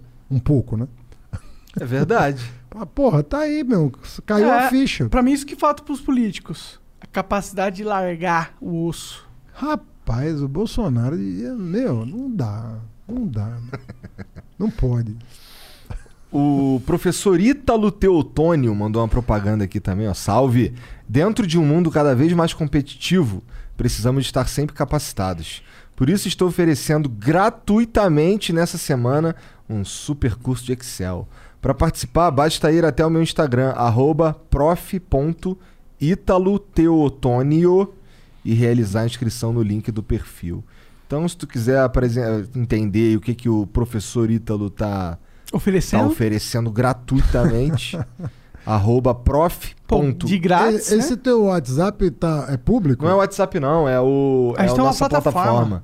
Ah, eu entro na tua plataforma e mando uma. É. É. Ah, vou mandar pra cá uma mensagem. Porra, mano. Duvido, Manda. duvido. A gente vai adorar. Quanto mais, melhor. Pior que é baratinho, as primeiras custam 20 mil reais. É 20 reais, mano. Hein? 20 reais você pode conversar com o Haddad. Tá É. vendo? Vou, vou mandar. Pode, Aí, pode cobrar. Vou mandar uma aqui pra testar. Boa, boa. Então, aí entra lá, ó. Arroba prof.italoteotônio. Vai lá no Instagram do cara lá ver qual é. Deixa eu ver aqui mais. O Pior que os caras ganham uma grana, velho, mandando essas paradas. É. O Arthur Leão diz aqui: Haddad, por que você não escolheu uma equipe econômica neoliberal como o Lula fez em 2002, com Marcos. Lisboa, Marcos de Lisboa e Henrique Meirelles, E Paulo Guedes. ao invés de anunciar nomes como Po- Postman, talvez, e Carneiro, que claramente repetiriam os erros da Dilma? Eu não. Eu não, Abraço de um petista neoliberal. Ih, caralho. Caralho! não mas. Vixe. Mas é que. é que eu não indiquei ninguém pra, pra equipe econômica. Pô, como assim? Você é o presidente, porra. Não, se eu fosse eleito, eu É, ia você indicar. indica, né? É, claro, mas você tem o, né? Quem eu Não, não. indicaria? Não, mas eu nunca disse isso. Nunca disse? Não. Bom, eu também não faço a menor ideia. O cara que tá Nem, nem, nem eu sou- aliás, eu sou amigo de todos aí, do- citados, tanto do Marcos Lisboa, quanto do Postman, quanto do Ricardo Carneiro. Mas eu jamais E aí, só indicaria citou Meirelles aí. Ih, Meirelles. Sou amigo do Meirelles também. Você gosta de, de, de, de capitalistas selvagens, então? Não, eu tô falando assim que tenho Tô boa relação. tenho boa relação com todos. Eu, eu trabalhei no INSPER quatro anos, o Marcos Lisboa é presidente do INSPER. Entendeu? E a minha relação com todos aí é a melhor possível. Mas a equipe econômica, primeiro que eu acho que você tem que montar depois de eleito. Segundo, que. Que depende muito do plano econômico que você tem na cabeça para fazer. Porque às vezes uma pessoa que serve para um momento não serve para o outro. É verdade. Entendeu? Você não, não é o mesmo profissional que serve para qualquer tarefa. Do mesmo jeito que você aqui contrata profissional de acordo com a tarefa, você tem que escolher a equipe econômica de acordo com o momento. Porque a economia de hoje não é a mesma de 2003. Com certeza. Então você, você tem que ter, olhar para as pessoas que sintonizadas com as tarefas que você acha que politicamente sejam corretas cumprir. E às vezes um cara era bom num, num- momento e no outro não. Não sei se o Meirelles seria um bom presidente do Banco Central hoje. Entendeu? Não sei se ele se o Marcos Lisboa seria um bom secretário de política econômica hoje. Então, não, não funciona muito assim, sabe? A pior coisa é quando um governo se afilia a uma escola de pensamento, sabia? Porque aí você fica muito prisioneiro de, de uma, de uma cartilha. E às vezes você precisa mudar a rota. Aí, ah, não tá na cartilha lá. Essa mudança de rota não tá no livro. Mas, bicho, eu preciso fazer. Foda-se, a realidade tá A exigindo realidade algo. se impõe. Se É. impõe. Muitas vezes a realidade se impõe. Todas, e, né? E aquilo que está no livro texto às vezes não se aplica, entendeu? A ciência está sempre correndo atrás da realidade, né? É, Principalmente Não a econômica, né? com certeza. Está sempre correndo atrás da realidade. O Pizoca manda aqui, salve Flow e Haddad. Se o Lula for eleito em 2022, ele vai seguir uma linha ortodoxa na economia, tomando uma postura que nem o Lulinha Paz e Amor, Vai, chamando com Meirelles, certeza. Lisboa Com e certeza. companhia, ou vai seguir um projeto econômico desenvolvimentista? Manda um salve pra economia PUC Rio. Eu acho que a tendência do Lula é olhar. O Lula é muito pragmático, né? O Lula é um cara que. Ele, ele tá vendo o que está acontecendo na Europa e nos Estados Unidos, sobretudo com o Biden. O Biden deu uma, uma, uma guinada na economia americana.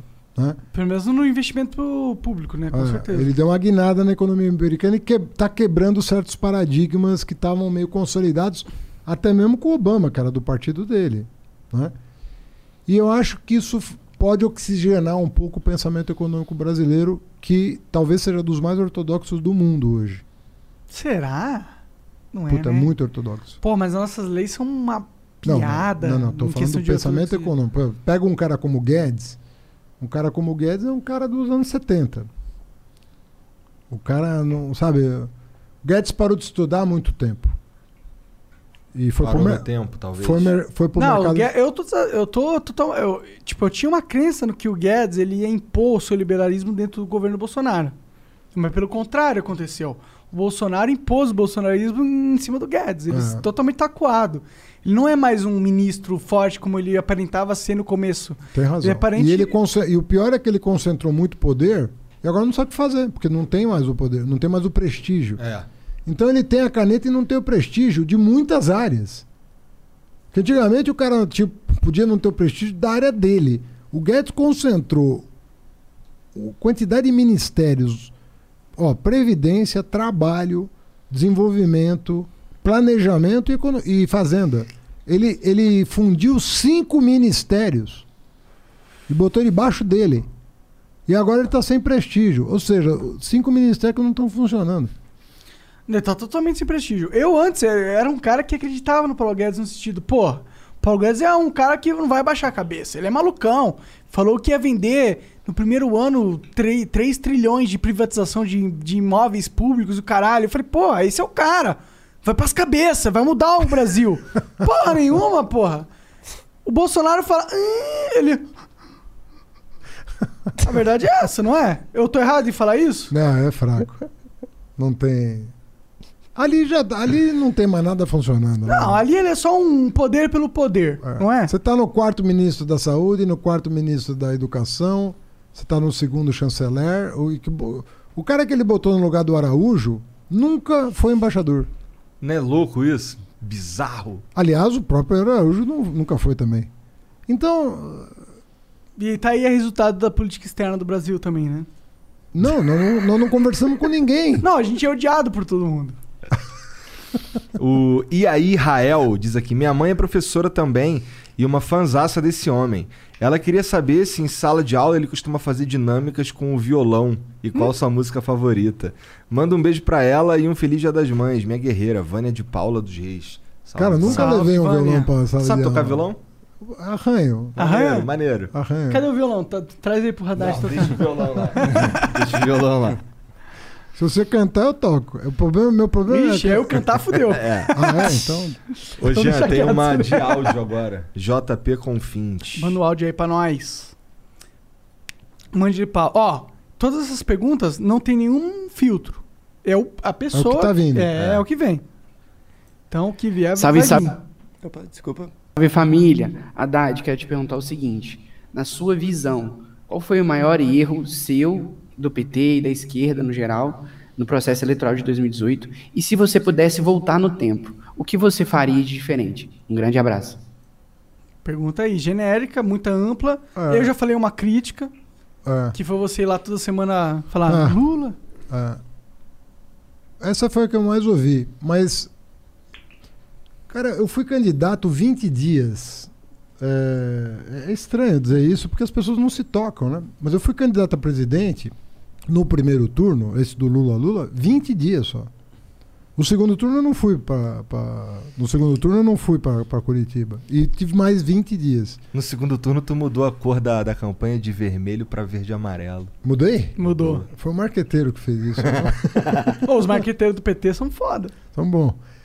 É que segundo turno você tem que ampliar mesmo, sabe? Claro. Você tem que jogar mais pra. Assim, é o Brasil mesmo, né? Que tá disputando uma eleição, né? Deixa de ser.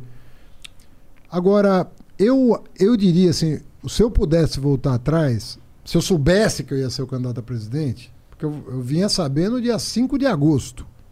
Porra! É. Mas você não tinha nenhuma expectativa? Cara, eu não alimentava a expectativa. A expectativa todo mundo tem de tudo, né? Claro. Mas, só, Mas tem só baseadas em. É, mas né? tem que estar baseado em alguma realidade. Eu não imaginava duas coisas. Que o Jacques Wagner fosse dizer não, Por que, que não. você acha que ele falou não? não sei. Até hoje eu não sei. Ele justificou dizendo que tinha passado a vez dele, que não era mais o caso. Tava velho, cansou. Falou, falou, olha, a, a peteca vai cair na tua mão. E eu não esperava que o Ciro fosse dizer não para ser vice do Lula e eventualmente assumir a cabeça de chapa. Por que Então, eventualmente? Porque o Lula Quando- porque- impedido de, de participar. Porque- porque cê- cê dependia- Ah, Tinha, tinha esse cálculo na hora que você estava na conversa Tinha. com ele? Tinha. É, eu cheguei a falar com o Mangabeira Unger sobre isso, que é o principal guru dele, né? Aquele professor de Harvard, Aham. né? Eu falei, cara, o único jeito do Ciro ser presidente é ele assumir a vice nas- e com a, com a confiança de que ele vai representar a esquerda no segundo turno. Né? É, se o Lula não puder ser candidato, ele assume e tal. E os caras não consideraram a. a Ele seria candidato, né? Porque o Lula não pôde assumir. Exatamente, exatamente. É, então eu não esperava que essas duas coisas fossem acontecer. Então, expectativa assim de imaginar, eu falei, pô, eu, uma hora eu cheguei e falei, essa coisa vai acabar caindo no meu colo. Eu cheguei a pensar isso. Não vou negar, não, não preciso Tá? mentir disso. Não precisa. Mas eu não imaginava que essas duas coisas pudessem acontecer. O Lula ser impedido, o Jacques não topar, o Ciro não topar e cair no meu colo, não é que não passava pela minha cabeça. Era improvável. Passava, mas eu achava improvável.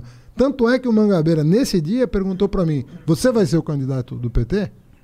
Eu falei: Provavelmente não, porque vai ser, o Jacques Wagner não vai dizer não pro Lula. Foi a resposta que eu dei. Porque era o que eu achava. Entendi. Agora, respondendo a pergunta do nosso ilustre, é, eu não me preparei, eu não. Eu, puta, cara. Eu não me preparei para avalanche de fake news. Eu não sabia o que era aquela coisa. Então, se eu pudesse voltar atrás. Não só inter... é, fake news, mas talvez internet como um todo. Internet como um todo, mas especificamente a gente não tinha um- uma inteligência para se contrapor aquilo. A gente não entendeu. Nós não entendemos aquilo. Eu acho que eu teria ganho a eleição. Eu acho. Se tivesse entendido Se essa a gente nuance, tivesse né? entendido o que, que era o bolsonarismo em relação às redes sociais e, de uma maneira geral e a fake news em particular, eu acho que nós teríamos ganho a eleição. Pô, foi cinco pontos, cara. Era cinco pontos a mais, eu fiz 45. Não, foi disputado, foi Foi, apertado. foi apertado. É, um terço votou no Bolsonaro, um terço votou no Haddad e um terço não votou. E o teu sou eu. Se bem que eu votei no Bolsonaro. Desculpa, no segundo Haddad. turno e no primeiro? Votei, cara. Peço No perdão pra segundo, você, né? viu? Não No primeiro pedir. também não. Não, primeiro eu votei pro João Amoedo. Eu falei assim, ah, vai, vai, né? Aí, tipo, eu só não queria mais PT, né? É que, tipo. Porra. Um país não pode E- ter uma eu acho- liderança apenas, sabe? E eu acho que você não conhecia o Bolsonaro também. É. Ah, com certeza. Pra mim, o Bolsonaro era um, uma, alav- um- uma, uma chave de fenda pra jogar na, engrea, na engrenagem do sistema. O cara é burrão, ele é tosco. Nossa, imagina a merda que vai dar lá. Vai ser muito legal ver. Esse era o meu pensamento. Bom, de e deu, verdade. né? E deu, né? deu. É que a gente não esperava por uma pandemia, né? A gente não esperava essa porra. Cara, mas quando você contrata um médico pra te operar, Mas você tá tão desa... Você Mas o outro pensa no médico pior, era um né? filho da puta também, caralho. ah, mas eu não, não seria, não. Desculpa, Não mas seria, né? você É é que- rude. Desculpa. É que não era você, o filho da puta. É o PT. Na real, eu só não votei em você porque não era você. Entendeu? Não era você. Não era você que tava lá. Por mais que seja você, não é você que tava lá. É o PT. É toda uma história. É todo um contexto. É todo um, é todo um rumo do país que ele tem que decidir ir.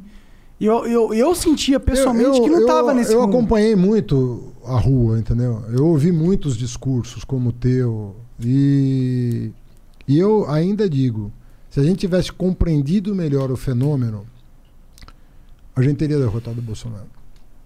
Mas a gente efetivamente não entendeu o que estava acontecendo nas redes E sociais. essas próximas eleições? Você sente que vocês fizeram a Eu- lição de casa? Eu acho, que tá, eu acho que tá mais controlado porque as plataformas mudaram. Você sabe que o WhatsApp passou por várias Claro. reformas. Facebook passou por várias reformas.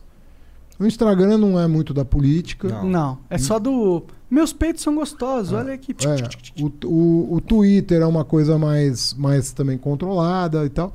Eu acho assim, tá, tá menos é, vulnerável, né? Agora, ainda tá rolando muito, porque eles estão migrando pro, como chama aquele russo lá, aquele, aquela plataforma russa. Não sei. faço a menor ideia. Não, o, o WhatsApp Russo? O Telegram? O Telegram, é Telegram. russo? É russo. Caralho, Eu não sabia disso. também não. É de um russo. Ah, interessante.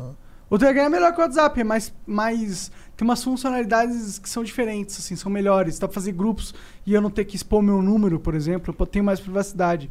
Como criador de Ah. conteúdo, entendeu? Eu posso criar um grupo no, no Telegram, Sem ter que acesso à galera, mas elas não podem ver o meu Ela- número. Ela só fala com você ali, né? É, isso Não é, um- entra no é algo privado. que o WhatsApp não, não tem. É a- mas tipo, se a gente for para pensar na segurança do Telegram, não é verdade, né? Se os- o hack lá do, do- É, é, quebrou. foi do Telegram. Foi. Então o Telegram não, não parece mais seguro que o WhatsApp. assim. Então, mas é que tá. A gente não tinha o domínio da. A gente não, não tava preparado para aquela campanha.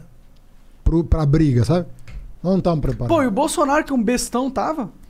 Mas não é. era ele, né? É. Ele tinha, tinha um apoio, né? Tinha Steve Bannon. Que o Steve fez a Bannon tava apoiando. Eles foram lá, né? Eles, Tava, eles encontraram tava. esse cara aí, né? É. Esse cara é muito inteligente. E teve né? grana. Teve grana legal, viu? É. Posso te assegurar que Mas teve. teve grana legal no PT também, vai? Não.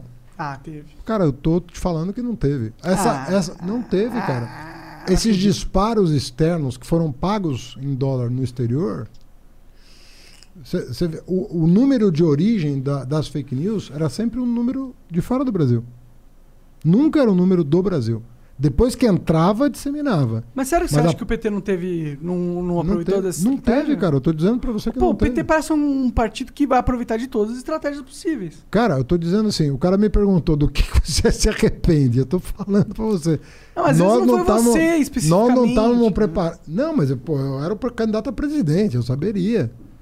né? Mais ou menos. Numa época que eu fui famoso no, de Minecraft, tinha uns caras que usaram, usaram uma época bot pra me Cara, a gente não tinha esquema pra desafiar o Bolsonaro na rede. Não tinha. Tô te falando porque eu senti na pele, não tinha. Se eu não fosse pra rua do jeito que eu fui, porque chegou uma hora que não tinha o que fazer, eu falei, porra, vamos pra, pro Brasil, vamos correr esse país. E começamos a fazer. Pô, na Bahia, lá na- em Ondina, nós juntamos 250 mil pessoas. Tem gente que fala Nossa que tinha 200 Senhora. mil pessoas. Nossa senhora. É. Muita gente. É, mas é porque não, nós não tínhamos uma rede. Então eu falei, cara, só É a que pra mim parece meio absurdo o PT, a máquina que ele é, não ter uma rede digital, tá Mas ligado? o PT tava muito baleado, né? Já tava baleado desde 2016, cara. Tô te falando, na campanha pra prefeito aqui, eu não conseguia defender voto no PT. Já em 16. Cara, Haddad, não me pede voto, não me pede voto. Era assim. O que que, que, que que atribuiu ao PT ficar Pô, porque- enfraquecido? não, assim? porque 2016 foi o ano do impeachment. Entendi, foi isso. Porra. Mas é que, mano, o impeachment não acontece. Porra, s- Não, vamos ser sinceros. tudo, o impeachment não acontece se o cara tá sendo revolucionário como presidente. Se o cara tá dando emprego pra todo mundo, o país tá crescendo. Não, Não. acontece isso, não acontece. Não, mas é evidente que não. Foi uma circunstância, né? Mas teve um bote ali. Não, Ali isso é um- inegável, é teve inegável. um bote. E, porra, e quando, e quando tem um impeachment do- de um presidente, da Dilma, vamos lá, da Dilma, que é do PT, e ela. O que eu defendo, o que eu caralho, defendo pô, é que ela opinião- tinha três anos pra se virar. Pra se provar. Depois que ela, foi eleita. Errei, eu consertei. Tinha três anos pra acabar. Isso que eu defendo. Eu Não tô dizendo, ah, não errou, não sei o quê. Mas não pareceu que ela não ia consertar no começo? Ele pôs aquele cara, Cara, lá, o. O impeachment foi porque ficaram com medo de que ela consertasse. Será? Ah, eu, acho que foi pelo contrário o impeachment. Foi eu- com medo que ela não consertasse. Eu sei de tucano me dizer isso. Mas é que esses caras são tudo Não posso revelar, enviesados, eu mano. não posso revelar nome, porque estaria sendo indiscreto com, Claro, com claro, pessoas claro. que confiaram em mim. Certo, certo, certo. Se o cara me ligar, me encher o saco, eu digo o nome dele. Mas falou pra mim, não querem deixar continuar porque tem medo de dar tempo de recuperar até 18. Não, eu acho que é inegável o medo que uma elite política tinha sobre o Lula. Claro. É inegável. Sim, é, pô. Ainda tem. Ainda tem. Diminuiu muito, né? Por causa do Bolsonaro ser um merda. Tá bom. E saiu, saiu. Qual, qual, qual que era?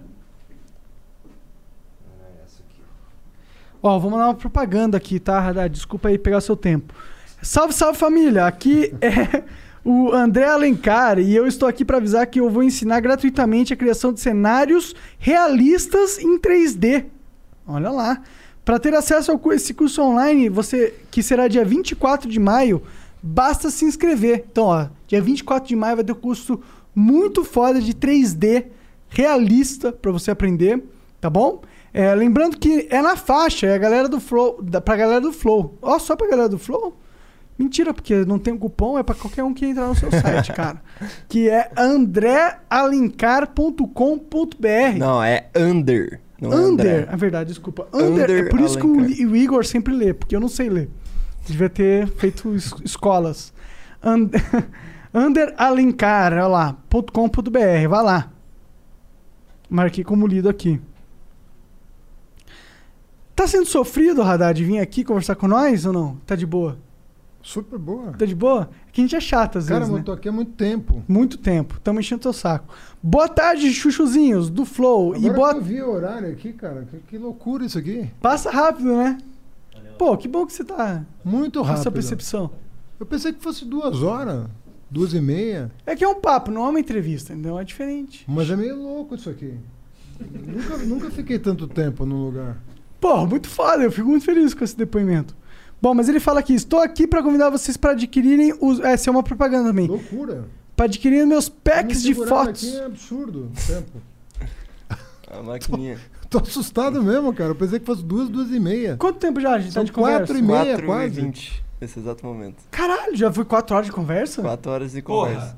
Caralho! Me dá essa porra. aqui. Caralho! Você é louco, cara. Até eu tô surpreso agora. Porque ele tá chatão, É ah, o Igor é o chatão que Não, termina você, os papos. você, tá, você tá tentando convencer o cara de uns bagulho que tu fica, caralho.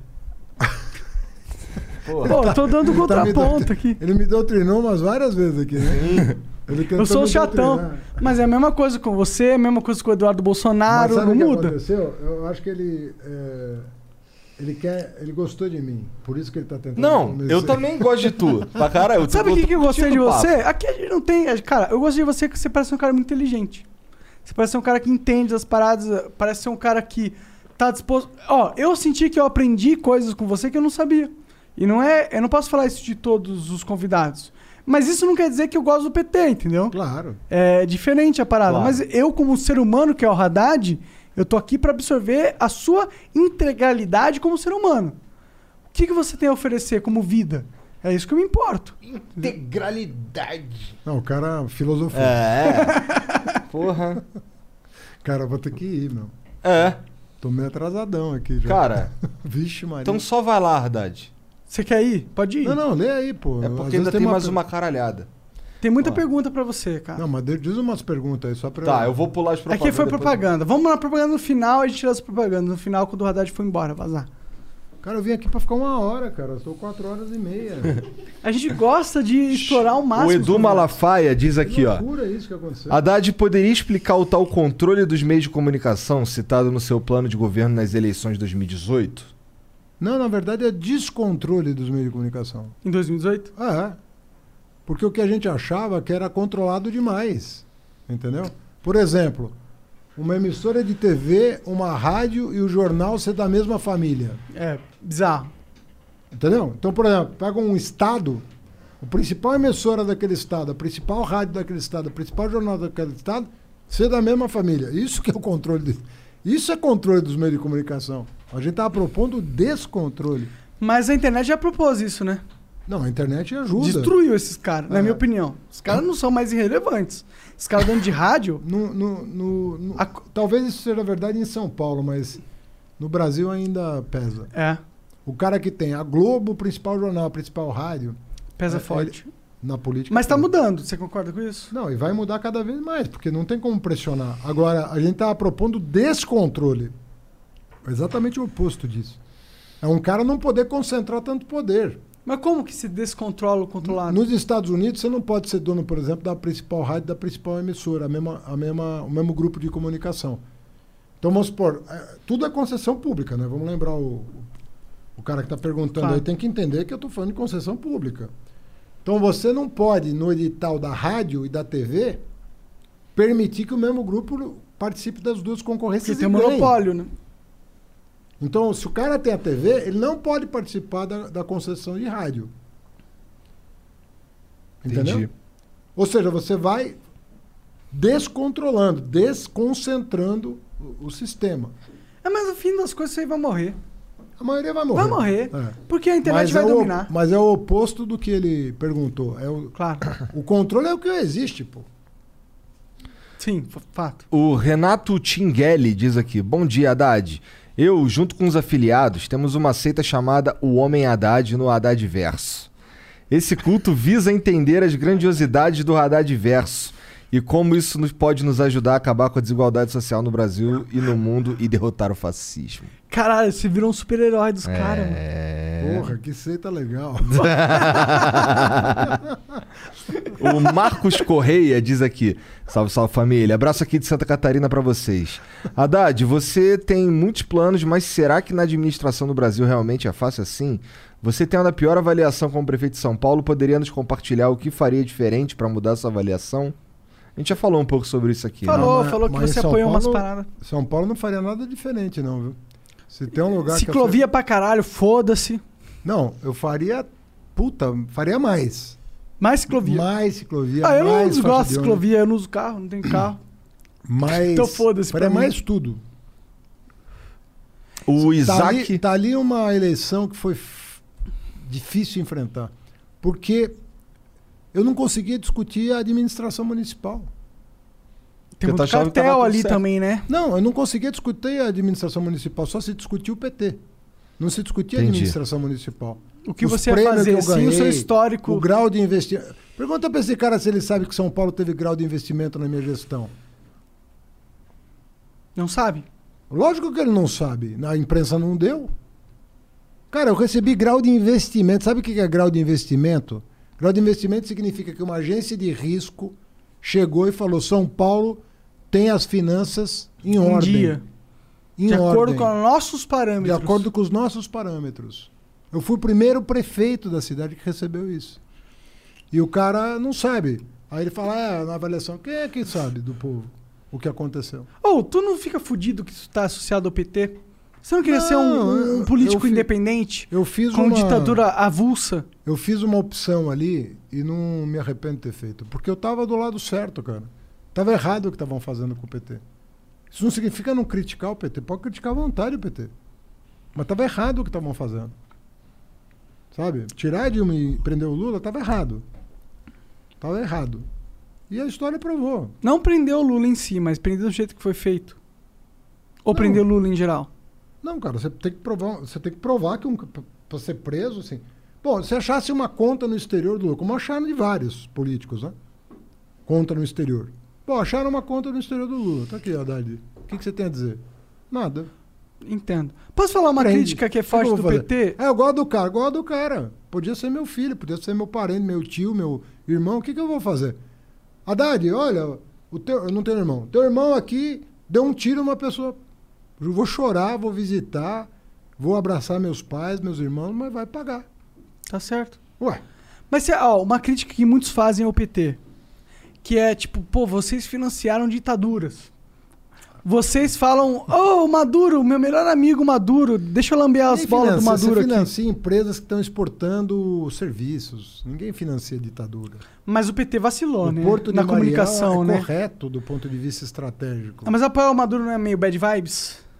Não é bem apoiar Maduro, porque o PT não apoia governos. Apoia. Entendeu? Apoia. Não. Apoia sim. Não.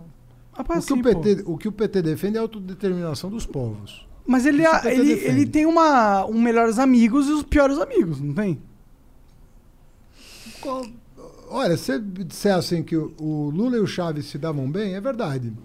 O Lula e o Chaves se davam bem. Aliás, o Bolsonaro elogiava muito o Chaves. Ah, pô, como é que vai comparar com esse merda, não, para? não tô para de comparar com esse otário. hoje ele fala da Venezuela, mas ele foi dos primeiros a elogiar o Chaves. Agora, o Lula era muito crítico do Chaves. Só que ele não criticava publicamente. Criticava para o Chaves.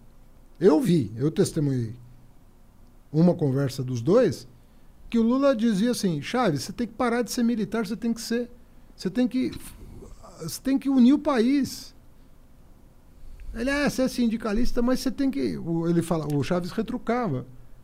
Fala, Chaves, para, não é tudo que é guerra. Não é guerra o tempo todo. Tem negociação, tem conversa, tem. Você não tá certo 100%. Você não está certo 100%. Falava isso pro Chaves, você é cabeça muito de militar, você, você tem que mudar. Pô, isso deve ser muito foda, né, cara? Você é o Haddad, tá ligado? Você deve ter tido experiências de vida. Você tava na, na sala com, com o Lula e com o Hugo Chaves. Qual foi a sua experiência de vida, assim, que você mais transcendeu, assim, fala, caralho, eu tô vivendo isso mesmo? Essa é a minha vida Você mesmo? sabe que eu não. Eu vou te falar uma coisa. É, é óbvio que quando você você encontra é, ou vive situações. Em primeiro lugar, cara, eu nunca me deixei levar por. Sabe, pra mim, é- a vida é a vida, entendeu? Eu não, eu não- essa coisa não me. Do poder não te não me seduzia? pra mim não existe poder, existe política. Mas existe poder, né? É. Mas eu nunca. Pra mim, dinheiro e poder não são coisas que me fazem a cabeça. O que, que te faz a cabeça? Projeto. Projeto me faz a cabeça. Você quer me motivar com alguma coisa, me apresenta uma, um projeto. Cara, eu fui para Brasília. O pessoal acha, ah, o Haddad é ministro. Eu fui para Brasília no quarto escalão. Eu cheguei a ministro. Mas eu comentei, comecei no quarto escalão do governo Lula.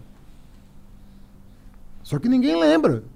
Porque eu fiquei sete anos de ministro, cara, ah, Haddad é ministro. Cara, eu comecei no quarto escalão, como você começou aqui no quarto escalão da internet.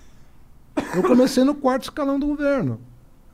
Não, não vi, não, não, não- o cara não tirou da minha casa para eu ser ministro. Cara, eu comecei com um salário desse tamanho aqui. Eu, e terminei com um salário desse tamanho o, que, o que te movia a continuar nisso? Porque Projeto. você sabia que você podia ganhar mais dinheiro fora. Que o quê? Podia ganhar mais dinheiro, ser um empresário. Não, primeiro que quando eu, quando eu entrei na, na, na política, eu falei para você que minha primeira eleição foi com 49 anos, mas eu entrei na, no, no, num cargo público com 37 anos. Eu com 37 anos tinha dinheiro. Eu, já, eu tinha dinheiro, privado. Eu falei para você que eu tive consultoria, que eu fiz tabela da FIP, que eu tive construtora, que eu tive atacado de tecido, eu tinha dinheiro. Tinha uma condição financeira Rico? legal. Não, não era rico. Mas tinha um carro da Mas hora. eu, mas eu não precisava pensar em salário. Pra, Pra mim, mim isso é rico. Pra mim isso é rico. Pra mim também, por isso que eu falei. Eu tava, não tava é, uma pessoa que E não, não depende mais da que sobrevivência, não, que né? não depende mais. Agora, eu fui gastando esse dinheiro ao longo do, porque eu, eu fui para passar dois, três anos em Brasília. Eu acabei ficando 20 anos na política. Obviamente que aquele dinheiro que eu tinha com 37 anos eu não tenho mais. Claro, imagina. Eu tinha mais com 37 anos do que hoje. Você agora é menos bem sucedido economicamente de quando você entrou na Claro. política. Não, o meu imposto de renda, só você pegar os dois. Não, claro, que é acredito. público. Mas como você se sente Meu- nisso? meu Você não tem essa vontade, esse ímpeto de se prosperar? É porque você Mas também eu- tem uma condição legal também, né? Não vamos dizer que não tem. Não, mas se eu, se eu quiser ganhar dinheiro, eu sei. Eu não sou. Eu sei, eu sei ganhar dinheiro. Entendeu? Já ganhei dinheiro. Você vem de uma família que soube ganhar dinheiro. É, eu sou uma família que sempre empreendeu. Eu não tenho. Pra mim, se eu tiver que ir pro mercado ganhar dinheiro, eu ganho. Não- entendeu? Eu tenho formação e conhecimento para isso. Mas eu não foi a aposta que eu fiz. Não foi a coisa que eu fiz. Eu queria fazer o que eu fiz. Agora, pô, eu dormi no Palácio de Buckingham. Com a rainha da Inglaterra. Muito foda. Eu encontrei com Obama. que com mais? a Fala Michelle. aí. Você encontrou com o Obama? Como foi encontrar com o Obama? Conta pra mim, Foi, cara. Isso é legal noite- demais. Ficamos uma noite conversando, eu, minha esposa, ele e a Michelle. Que legal. Mas assim, isso O nunca que, que me... vocês conversaram sobre? Ah, eu Então, gosto de saber essas Conversei sobre, sobre Harvard com ele, conversei sobre... O Igor tá já cancela, termina logo o programa. Não, o cara tem que ir embora, só isso. O, o... Mas assim, a minha esposa conversou com a Michelle, que é uma mulher extraordinária. Me impressionou mais do que o próprio Obama. E o Obama é um cara muito sedutor. E falava das aulas de Harvard, falava dos professores brasileiros que ele teve em Harvard. Contou, Ah, é? co- contou coisas de. O próprio Mangabeira foi professor do Obama. Tem uma cena muito clássica do Obama falando com o Lula, né? Que ele fala, you are the guy, you're the man, you're the Ah, man. ah. Mas enfim, é, isso foi no Palácio do Alvorada que, que aconteceu. Mas enfim, eu conheci, eu, conhe- eu almocei com o Tony Blair e com o Lula. Eu, pô, eu tinha contato com Chaves, com o Evo, com. Qual é a diferença desses caras, assim, pra mim e pro Igor? Qual é a diferença desses caras que estão no poder máximo pra nós dois, assim? O que, que você percebe? Porque deve ter diferença, imagino. Os caras estão, pô, controlando países, né, mano? Não, cara, é, vê bem, o, o, o cara tá num, com, com um foco numa coisa, você tá em outra. Então, vocês estão falando de coisas muito diferentes, vocês Claro, estão em claro. mundos muito diferentes. Mas assim, eu, eu nunca, pra mim, essa coisa do poder nu- nu- nunca me seduziu. Pra mim, eu encontro com, com você, com um banqueiro e com o Obama igual. Porra, com Obama e eu igual é. Não, não tô brincando, cara. Eu não consigo. Eu, é óbvio que você fala assim, pô, eu posso te ver, você mora na mesma cidade que eu, você é um cara mais acessível Que Obama, com que certeza. o Obama. Então é óbvio que a curiosidade de conhecer o Obama é maior, porque a oportunidade é muito menor. Sim. Se eu morasse, se eu fosse vizinho Mas dele. ele é um cara muito mais foda do que Era- eu sou, era- né? Não, mas não é. Não, mas é. Não, tipo, é- mas, tirando velho, a minha, minha, minha, meu egoísmo aqui da parada. Ele o cara tem- foi presidente dos Estados Unidos. Não, cara, eu não tô. É óbvio que, pô, você pega. ó, é, você falou do Elon Musk, pô, deve ser incrível conhecer o cara e sentar com o cara e ter uma conversa com o cara. Sim. Independentemente de eu achar que as posições políticas dele são uma desgraça. Mas ele deve ter muita coisa interessante. Eu procuro extrair o que o cara tem de melhor. Sabe? Eu procuro ver o que, que esse cara tem para me dar que eu não teria com nenhum outro cara. Sim. Então, obviamente, que eu não ia perguntar da Bolívia pro Elon Musk, que eu ia sair da mesa e xingar o cara. Sim. Eu vou perguntar para ele da fronteira da tecnologia, de como vai ser o mundo daqui 50 anos, do ponto de vista tecnológico. Né? Você vai extrair. Eu falava com o Obama querendo extrair dele. Pô, o Noam Chomsky, né? Foi tomar café da manhã na minha casa quando eu era candidato a presidente. Que foda. Eu só ficava perguntando de linguística para ele. Ele querendo falar da política brasileira, eu falei, ó, vamos combinar uma coisa? Você faz as perguntas que você quer, eu faço as perguntas que eu quero. Ele me perguntava de política brasileira, eu perguntava de O linguística que ele perguntava pra você? E ficamos batendo papo duas horas lá em casa. O que ele perguntava? De, de, de Brasil. Por que não O faz que aliança com o Ciro? Por que, se o Lula vai sair? Se não vai Ah, sair? é? Da onde Tudo eu isso, vim? ele queria que- saber tudo. Ele é um cara curiosaço. E eu perguntava pra ele qual é a diferença entre a tua posição e a do Bloomfield e a do, e a do e do não sei o quê. eu perguntava de linguística. Mas muito ele- foda, né? Hã? Você ter essa oportunidade, né? De conversar Caralho, com esse cara. conversar com o Chomsky. Então, eu queria tirar dele O que eu quero saber. o que eu quero saber. E não era de política que eu queria saber dele. Eu queria saber de linguística. É até porque política está cheio já, né? Não, mas se bem que ele, ele é muito fera, né? Ele conhece muito geopolítica. Sim. Ele é muito fera. Tem livro Ele é- sobre isso, tá? Ele é bom em um. Chomsky é um. Uma sumidade. O Isaac Was diz aqui, salve, salve família aí, ponte, ponte, monarque. Haddad, qual a sua opinião sobre a possível candidatura do Danilo Gentili e os nomes que vêm Ah, apoiando ele? E se realmente você acha que ele vem como candidato nas próximas eleições? Tem Valeu, uma tamo terceira junto. via aí. O que, que você acha disso aí? Sinceramente, eu, eu acho que, assim, co- como eu considero ele uma pessoa de muito mau gosto, assim, na, na, na maneira de. Politicamente falando? É, na maneira de ser. É Porque ele vem aqui e traz umas putas, é isso? Você viu, você sabe, né? Não. Ele veio aí e trouxe umas advogatas. Advogado. É, e são advogadas que elas se vestem de advogadas, mas na verdade elas são putas. Ah. E elas tentaram pegar no nosso pau. É, foi uma, foi uma deprê fudida. Não, mas assim, eu, eu acho assim. Tudo bem, eu acho ele um cara de mau gosto, assim, sabe? A maneira dele se expressar. Eu acho pesado, sabe? Eu acho que ele pesa. Mas é melhor que o Bolsonaro, né? Vamos ser sinceros. Não, é melhor. É melhor. Mas assim, eu, eu acho que ele não, não, não entende o que, que é o Estado brasileiro, entendeu? E o diabo é pra, melhor que o pra, Bolsonaro. pra que, pra querer ser presidente, assim, o cara sabe o que é o Estado brasileiro? Ô, vou te Não, falar, Não tenho nada com. Eu acho que o, eh, o, o Hulk, na minha opinião, Luciano Huck. entende pouco do Estado brasileiro. Mas a Um pessoa pouco. Entende pouco.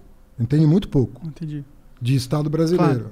Porque Ele entende não é TV é aberta. bu- o- não é porque o cara é burro ou inteligente, é porque o foco Tem do cara ver. é outro. É outra outro. coisa. É. É aquilo É, eu que não você falou. entendo nada, porra. Não, se você me pôr pra presidente, vocês são as pessoas mais imbecis do planeta É o que Terra. eu tô falando. Então não é que eu sou contra a candidatura do Hulk porque eu não gosto do Hulk. Não.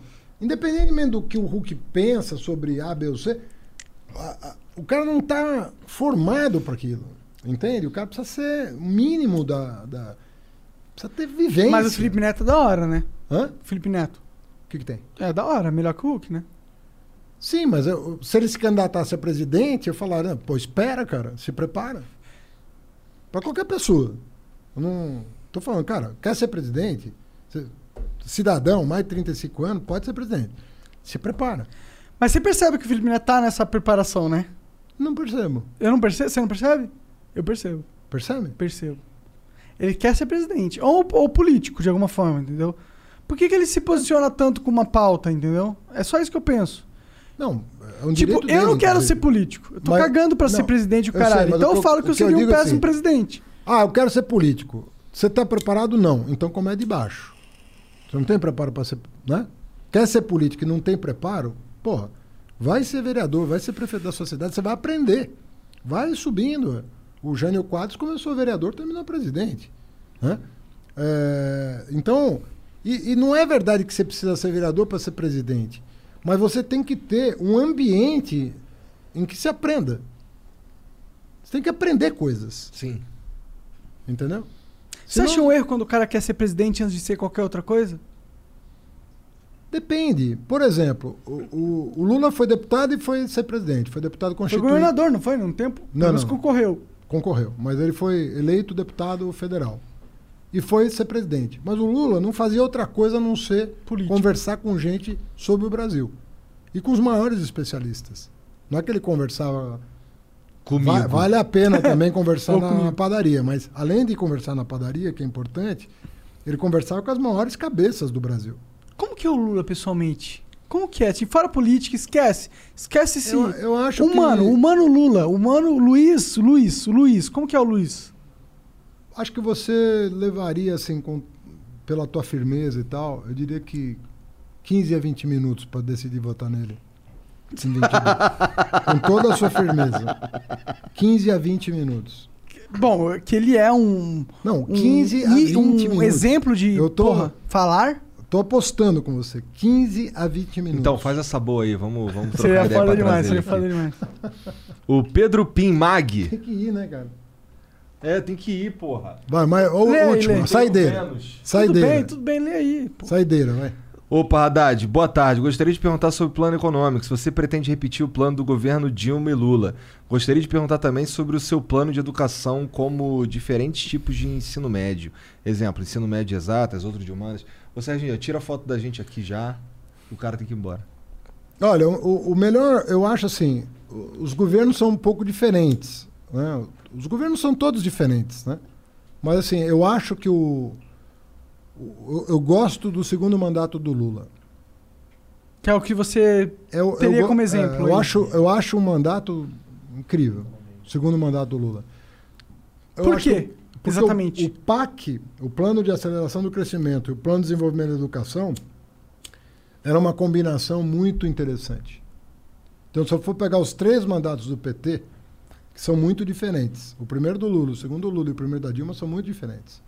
Apesar de terem o mesmo objetivo de acabar com a miséria, ah, gerar emprego, Aham. isso tudo, mas as decisões tomadas são diferentes. O, o- o segundo mandato do Lula, eu acho que é o que encaixou melhor no que o Brasil precisava. Que tinha foco em infraestrutura e educação. Muito dinheiro para infraestrutura, muito dinheiro para educação. E eu acho que isso é a parada que o Estado tem que fazer rápido. Muito dinheiro para infraestrutura, muito dinheiro para educação. Ponto. É isso.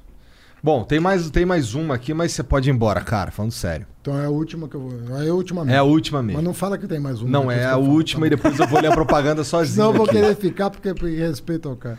Marcos de Lisboa foi cotado como participante do seu governo, inclusive como ministro. Só que ele é aplaudido por muitos liberais. Ele sendo liberal do jeito que é, não seria uma facada nas costas da esquerda que odeia FH FHC, por exemplo? Outra coisa, a chance de você ser vice do Lula? Nem uma coisa nem outra, assim. Eu nu- nunca, nunca conversei com o Marcos Lisboa sobre. E você pode perguntar pro Marcos Lisboa. Nunca conversei com o Marcos Lisboa sobre, sobre compor a, a, minha equipe, se eventualmente eu fosse eleito. Jamais conversei com o Marcos Lisboa. É, é- é o que eu digo, eu tenho amigos em todo canto. Uma coisa é você ser amigo, outra coisa é você querer trabalhar junto. Claro. Não tem nada a ver uma coisa com a outra. Podemos ser amigos e não querer trabalhar junto. É, segundo lugar, o Marcos tem uma visão que é diferente da minha. Eu estou falando que dos três governos do PT, eu acho que o segundo mandato do Lula é um mandato extraordinário, na minha opinião. Ele não acha isso. Ele acha que é o primeiro. Eu acho que é o segundo. Por que, que ele acha que é o primeiro? Porque o Lula foi mais ortodoxo no primeiro. Entendi. E ele é mais ortodoxo. Pode crer. E eu achei que o Lula foi, sem deixar de ser responsável, o Lula, no segundo, abriu possibilidades mais interessantes, do meu ponto de vista. Então, para aqueles que gostam mais do segundo mandato, o Marcos Lisboa gosta mais do primeiro, nem faria muito sentido a gente trabalhar juntos, Uhum. entendeu? E não sei se o Marcos, a pegada dele é de, de ministro, entendeu? Talvez ele seja Mais de background ali, mais de da dar uma. técnica e tal. E a segunda pergunta dele? cadê? Era se você vai, Vai ser, ser vice do pretende Lula. ser, tem alguma Agora. chance? Eu acho que não faz muito sentido eu ser o vice do Faz Lula. um pouco, né? Porque você foi a expoência É, da esquerda. mas Mas, se é que é liberar. Tipo, o Lula já representa a esquerda, tem que ter um É, outro cara que ele- representando. Ele, ampliaria mais. Ele até me sondou. Ele sondou? isso. Sondou. Ele falou: ah, do jeito que a coisa anda, talvez, talvez seja bom você ser meu, meu vice. O cara, 77 anos em 2022, né? É. E. e- Mas ele tá bem, porra, tá inteirão. Não, mas as Venceu o câncer, o a caralho. milícia aí e tal, o cara fala, pô, tem que ter um vice confiável, né? É, não, é verdade. Não, no Brasil, o vice tem que ser confiável. Depois de um Temer da vida. né? Depois de muitos, né? Não é só ele, né? É. Muita, muito vice assumiu, né? Sarney é vice assumiu, Itamar é vice assumiu. O do Collor Temer, também, né? O é. Itamaraty, né? É. Então, mas eu acho que não faz muito sentido. Itamaraty? Errei. Cala a boca, cara. Senhores, eu não sei como é que vocês fizeram Briga- ficar aqui esse tempo todo. Obrigado, Haddad. É, Obrigado é a minha papo. teta. Chamou. É, deve ser a teta dele. Tá bonita. não tinha reparado. Obrigado de verdade pela, pela moral de vir aqui, cara. Vou botar É. minha máscarazinha aqui. Boa, boa. Sempre consciente. Mas, meu, super obrigado. Pô, obrigado demais. Pra gente foi uma oportunidade única, assim. Nunca, nunca fiquei tanto tempo na frente de dois entrevistadores. Não estamos te entrevistando, estamos trocando É ideia. conversa, por isso que foi. Hidromel, ó, leva sua garrafa, não esquece ela. felipemite.com. Muito obrigado aqui. ó. Valeu, É valeu. nóis, cara. Boa. Muito bom. Muito obrigado, Saúde. cara. Valeu, Tudo cara. bom. Tchau, até a Tchau, próxima. até mais. Eu vou ler Obrigado o último mesmo. aqui, que é uma propaganda Manda. da guria do Spec. Boa tarde, chuchuzinhos do Flow. E boa tarde, Haddad. Estou aqui para convidar vocês para adquirirem meus packs de fotos e vídeos explícitos. Corre conferir no meu Twitter e Instagram. O arroba é Guria do Spec. Estou esperando por vocês em um coraçãozinho. É Guria 2PACK. Guria do Spec. Entra lá no Instagram e no Twitter dela e compra uns packs. E é isso. É isso? É isso. Pô, mais uma conversa aí com o Haddad. Foi da hora, eu gostei. Obrigado a todo mundo que assistiu. Um beijo pra todos. Deixa o like aí no vídeo, que é importante. Vocês estão esquecendo ultimamente, seus vagabundos. E é isso. Um beijo. Até a próxima. Até, até daqui a pouco. É, Tchau. Mas à noite tem com o João Gordo, hein? temps will be cooling down, and before you know it, you'll be turning on your furnace. Before you do, turn to the experts at Griffith Energy Services and Carrier. Get an $88 heating system start and check from Griffith to make sure your family stays comfortable all winter long. Griffith specializes in Carrier, but services all brands. Visit GriffithEnergyServices.com for this and other exclusive offers. That's GriffithEnergyServices.com. License number MDHVACR01 2278. Griffith Energy Services. Doggone dependable.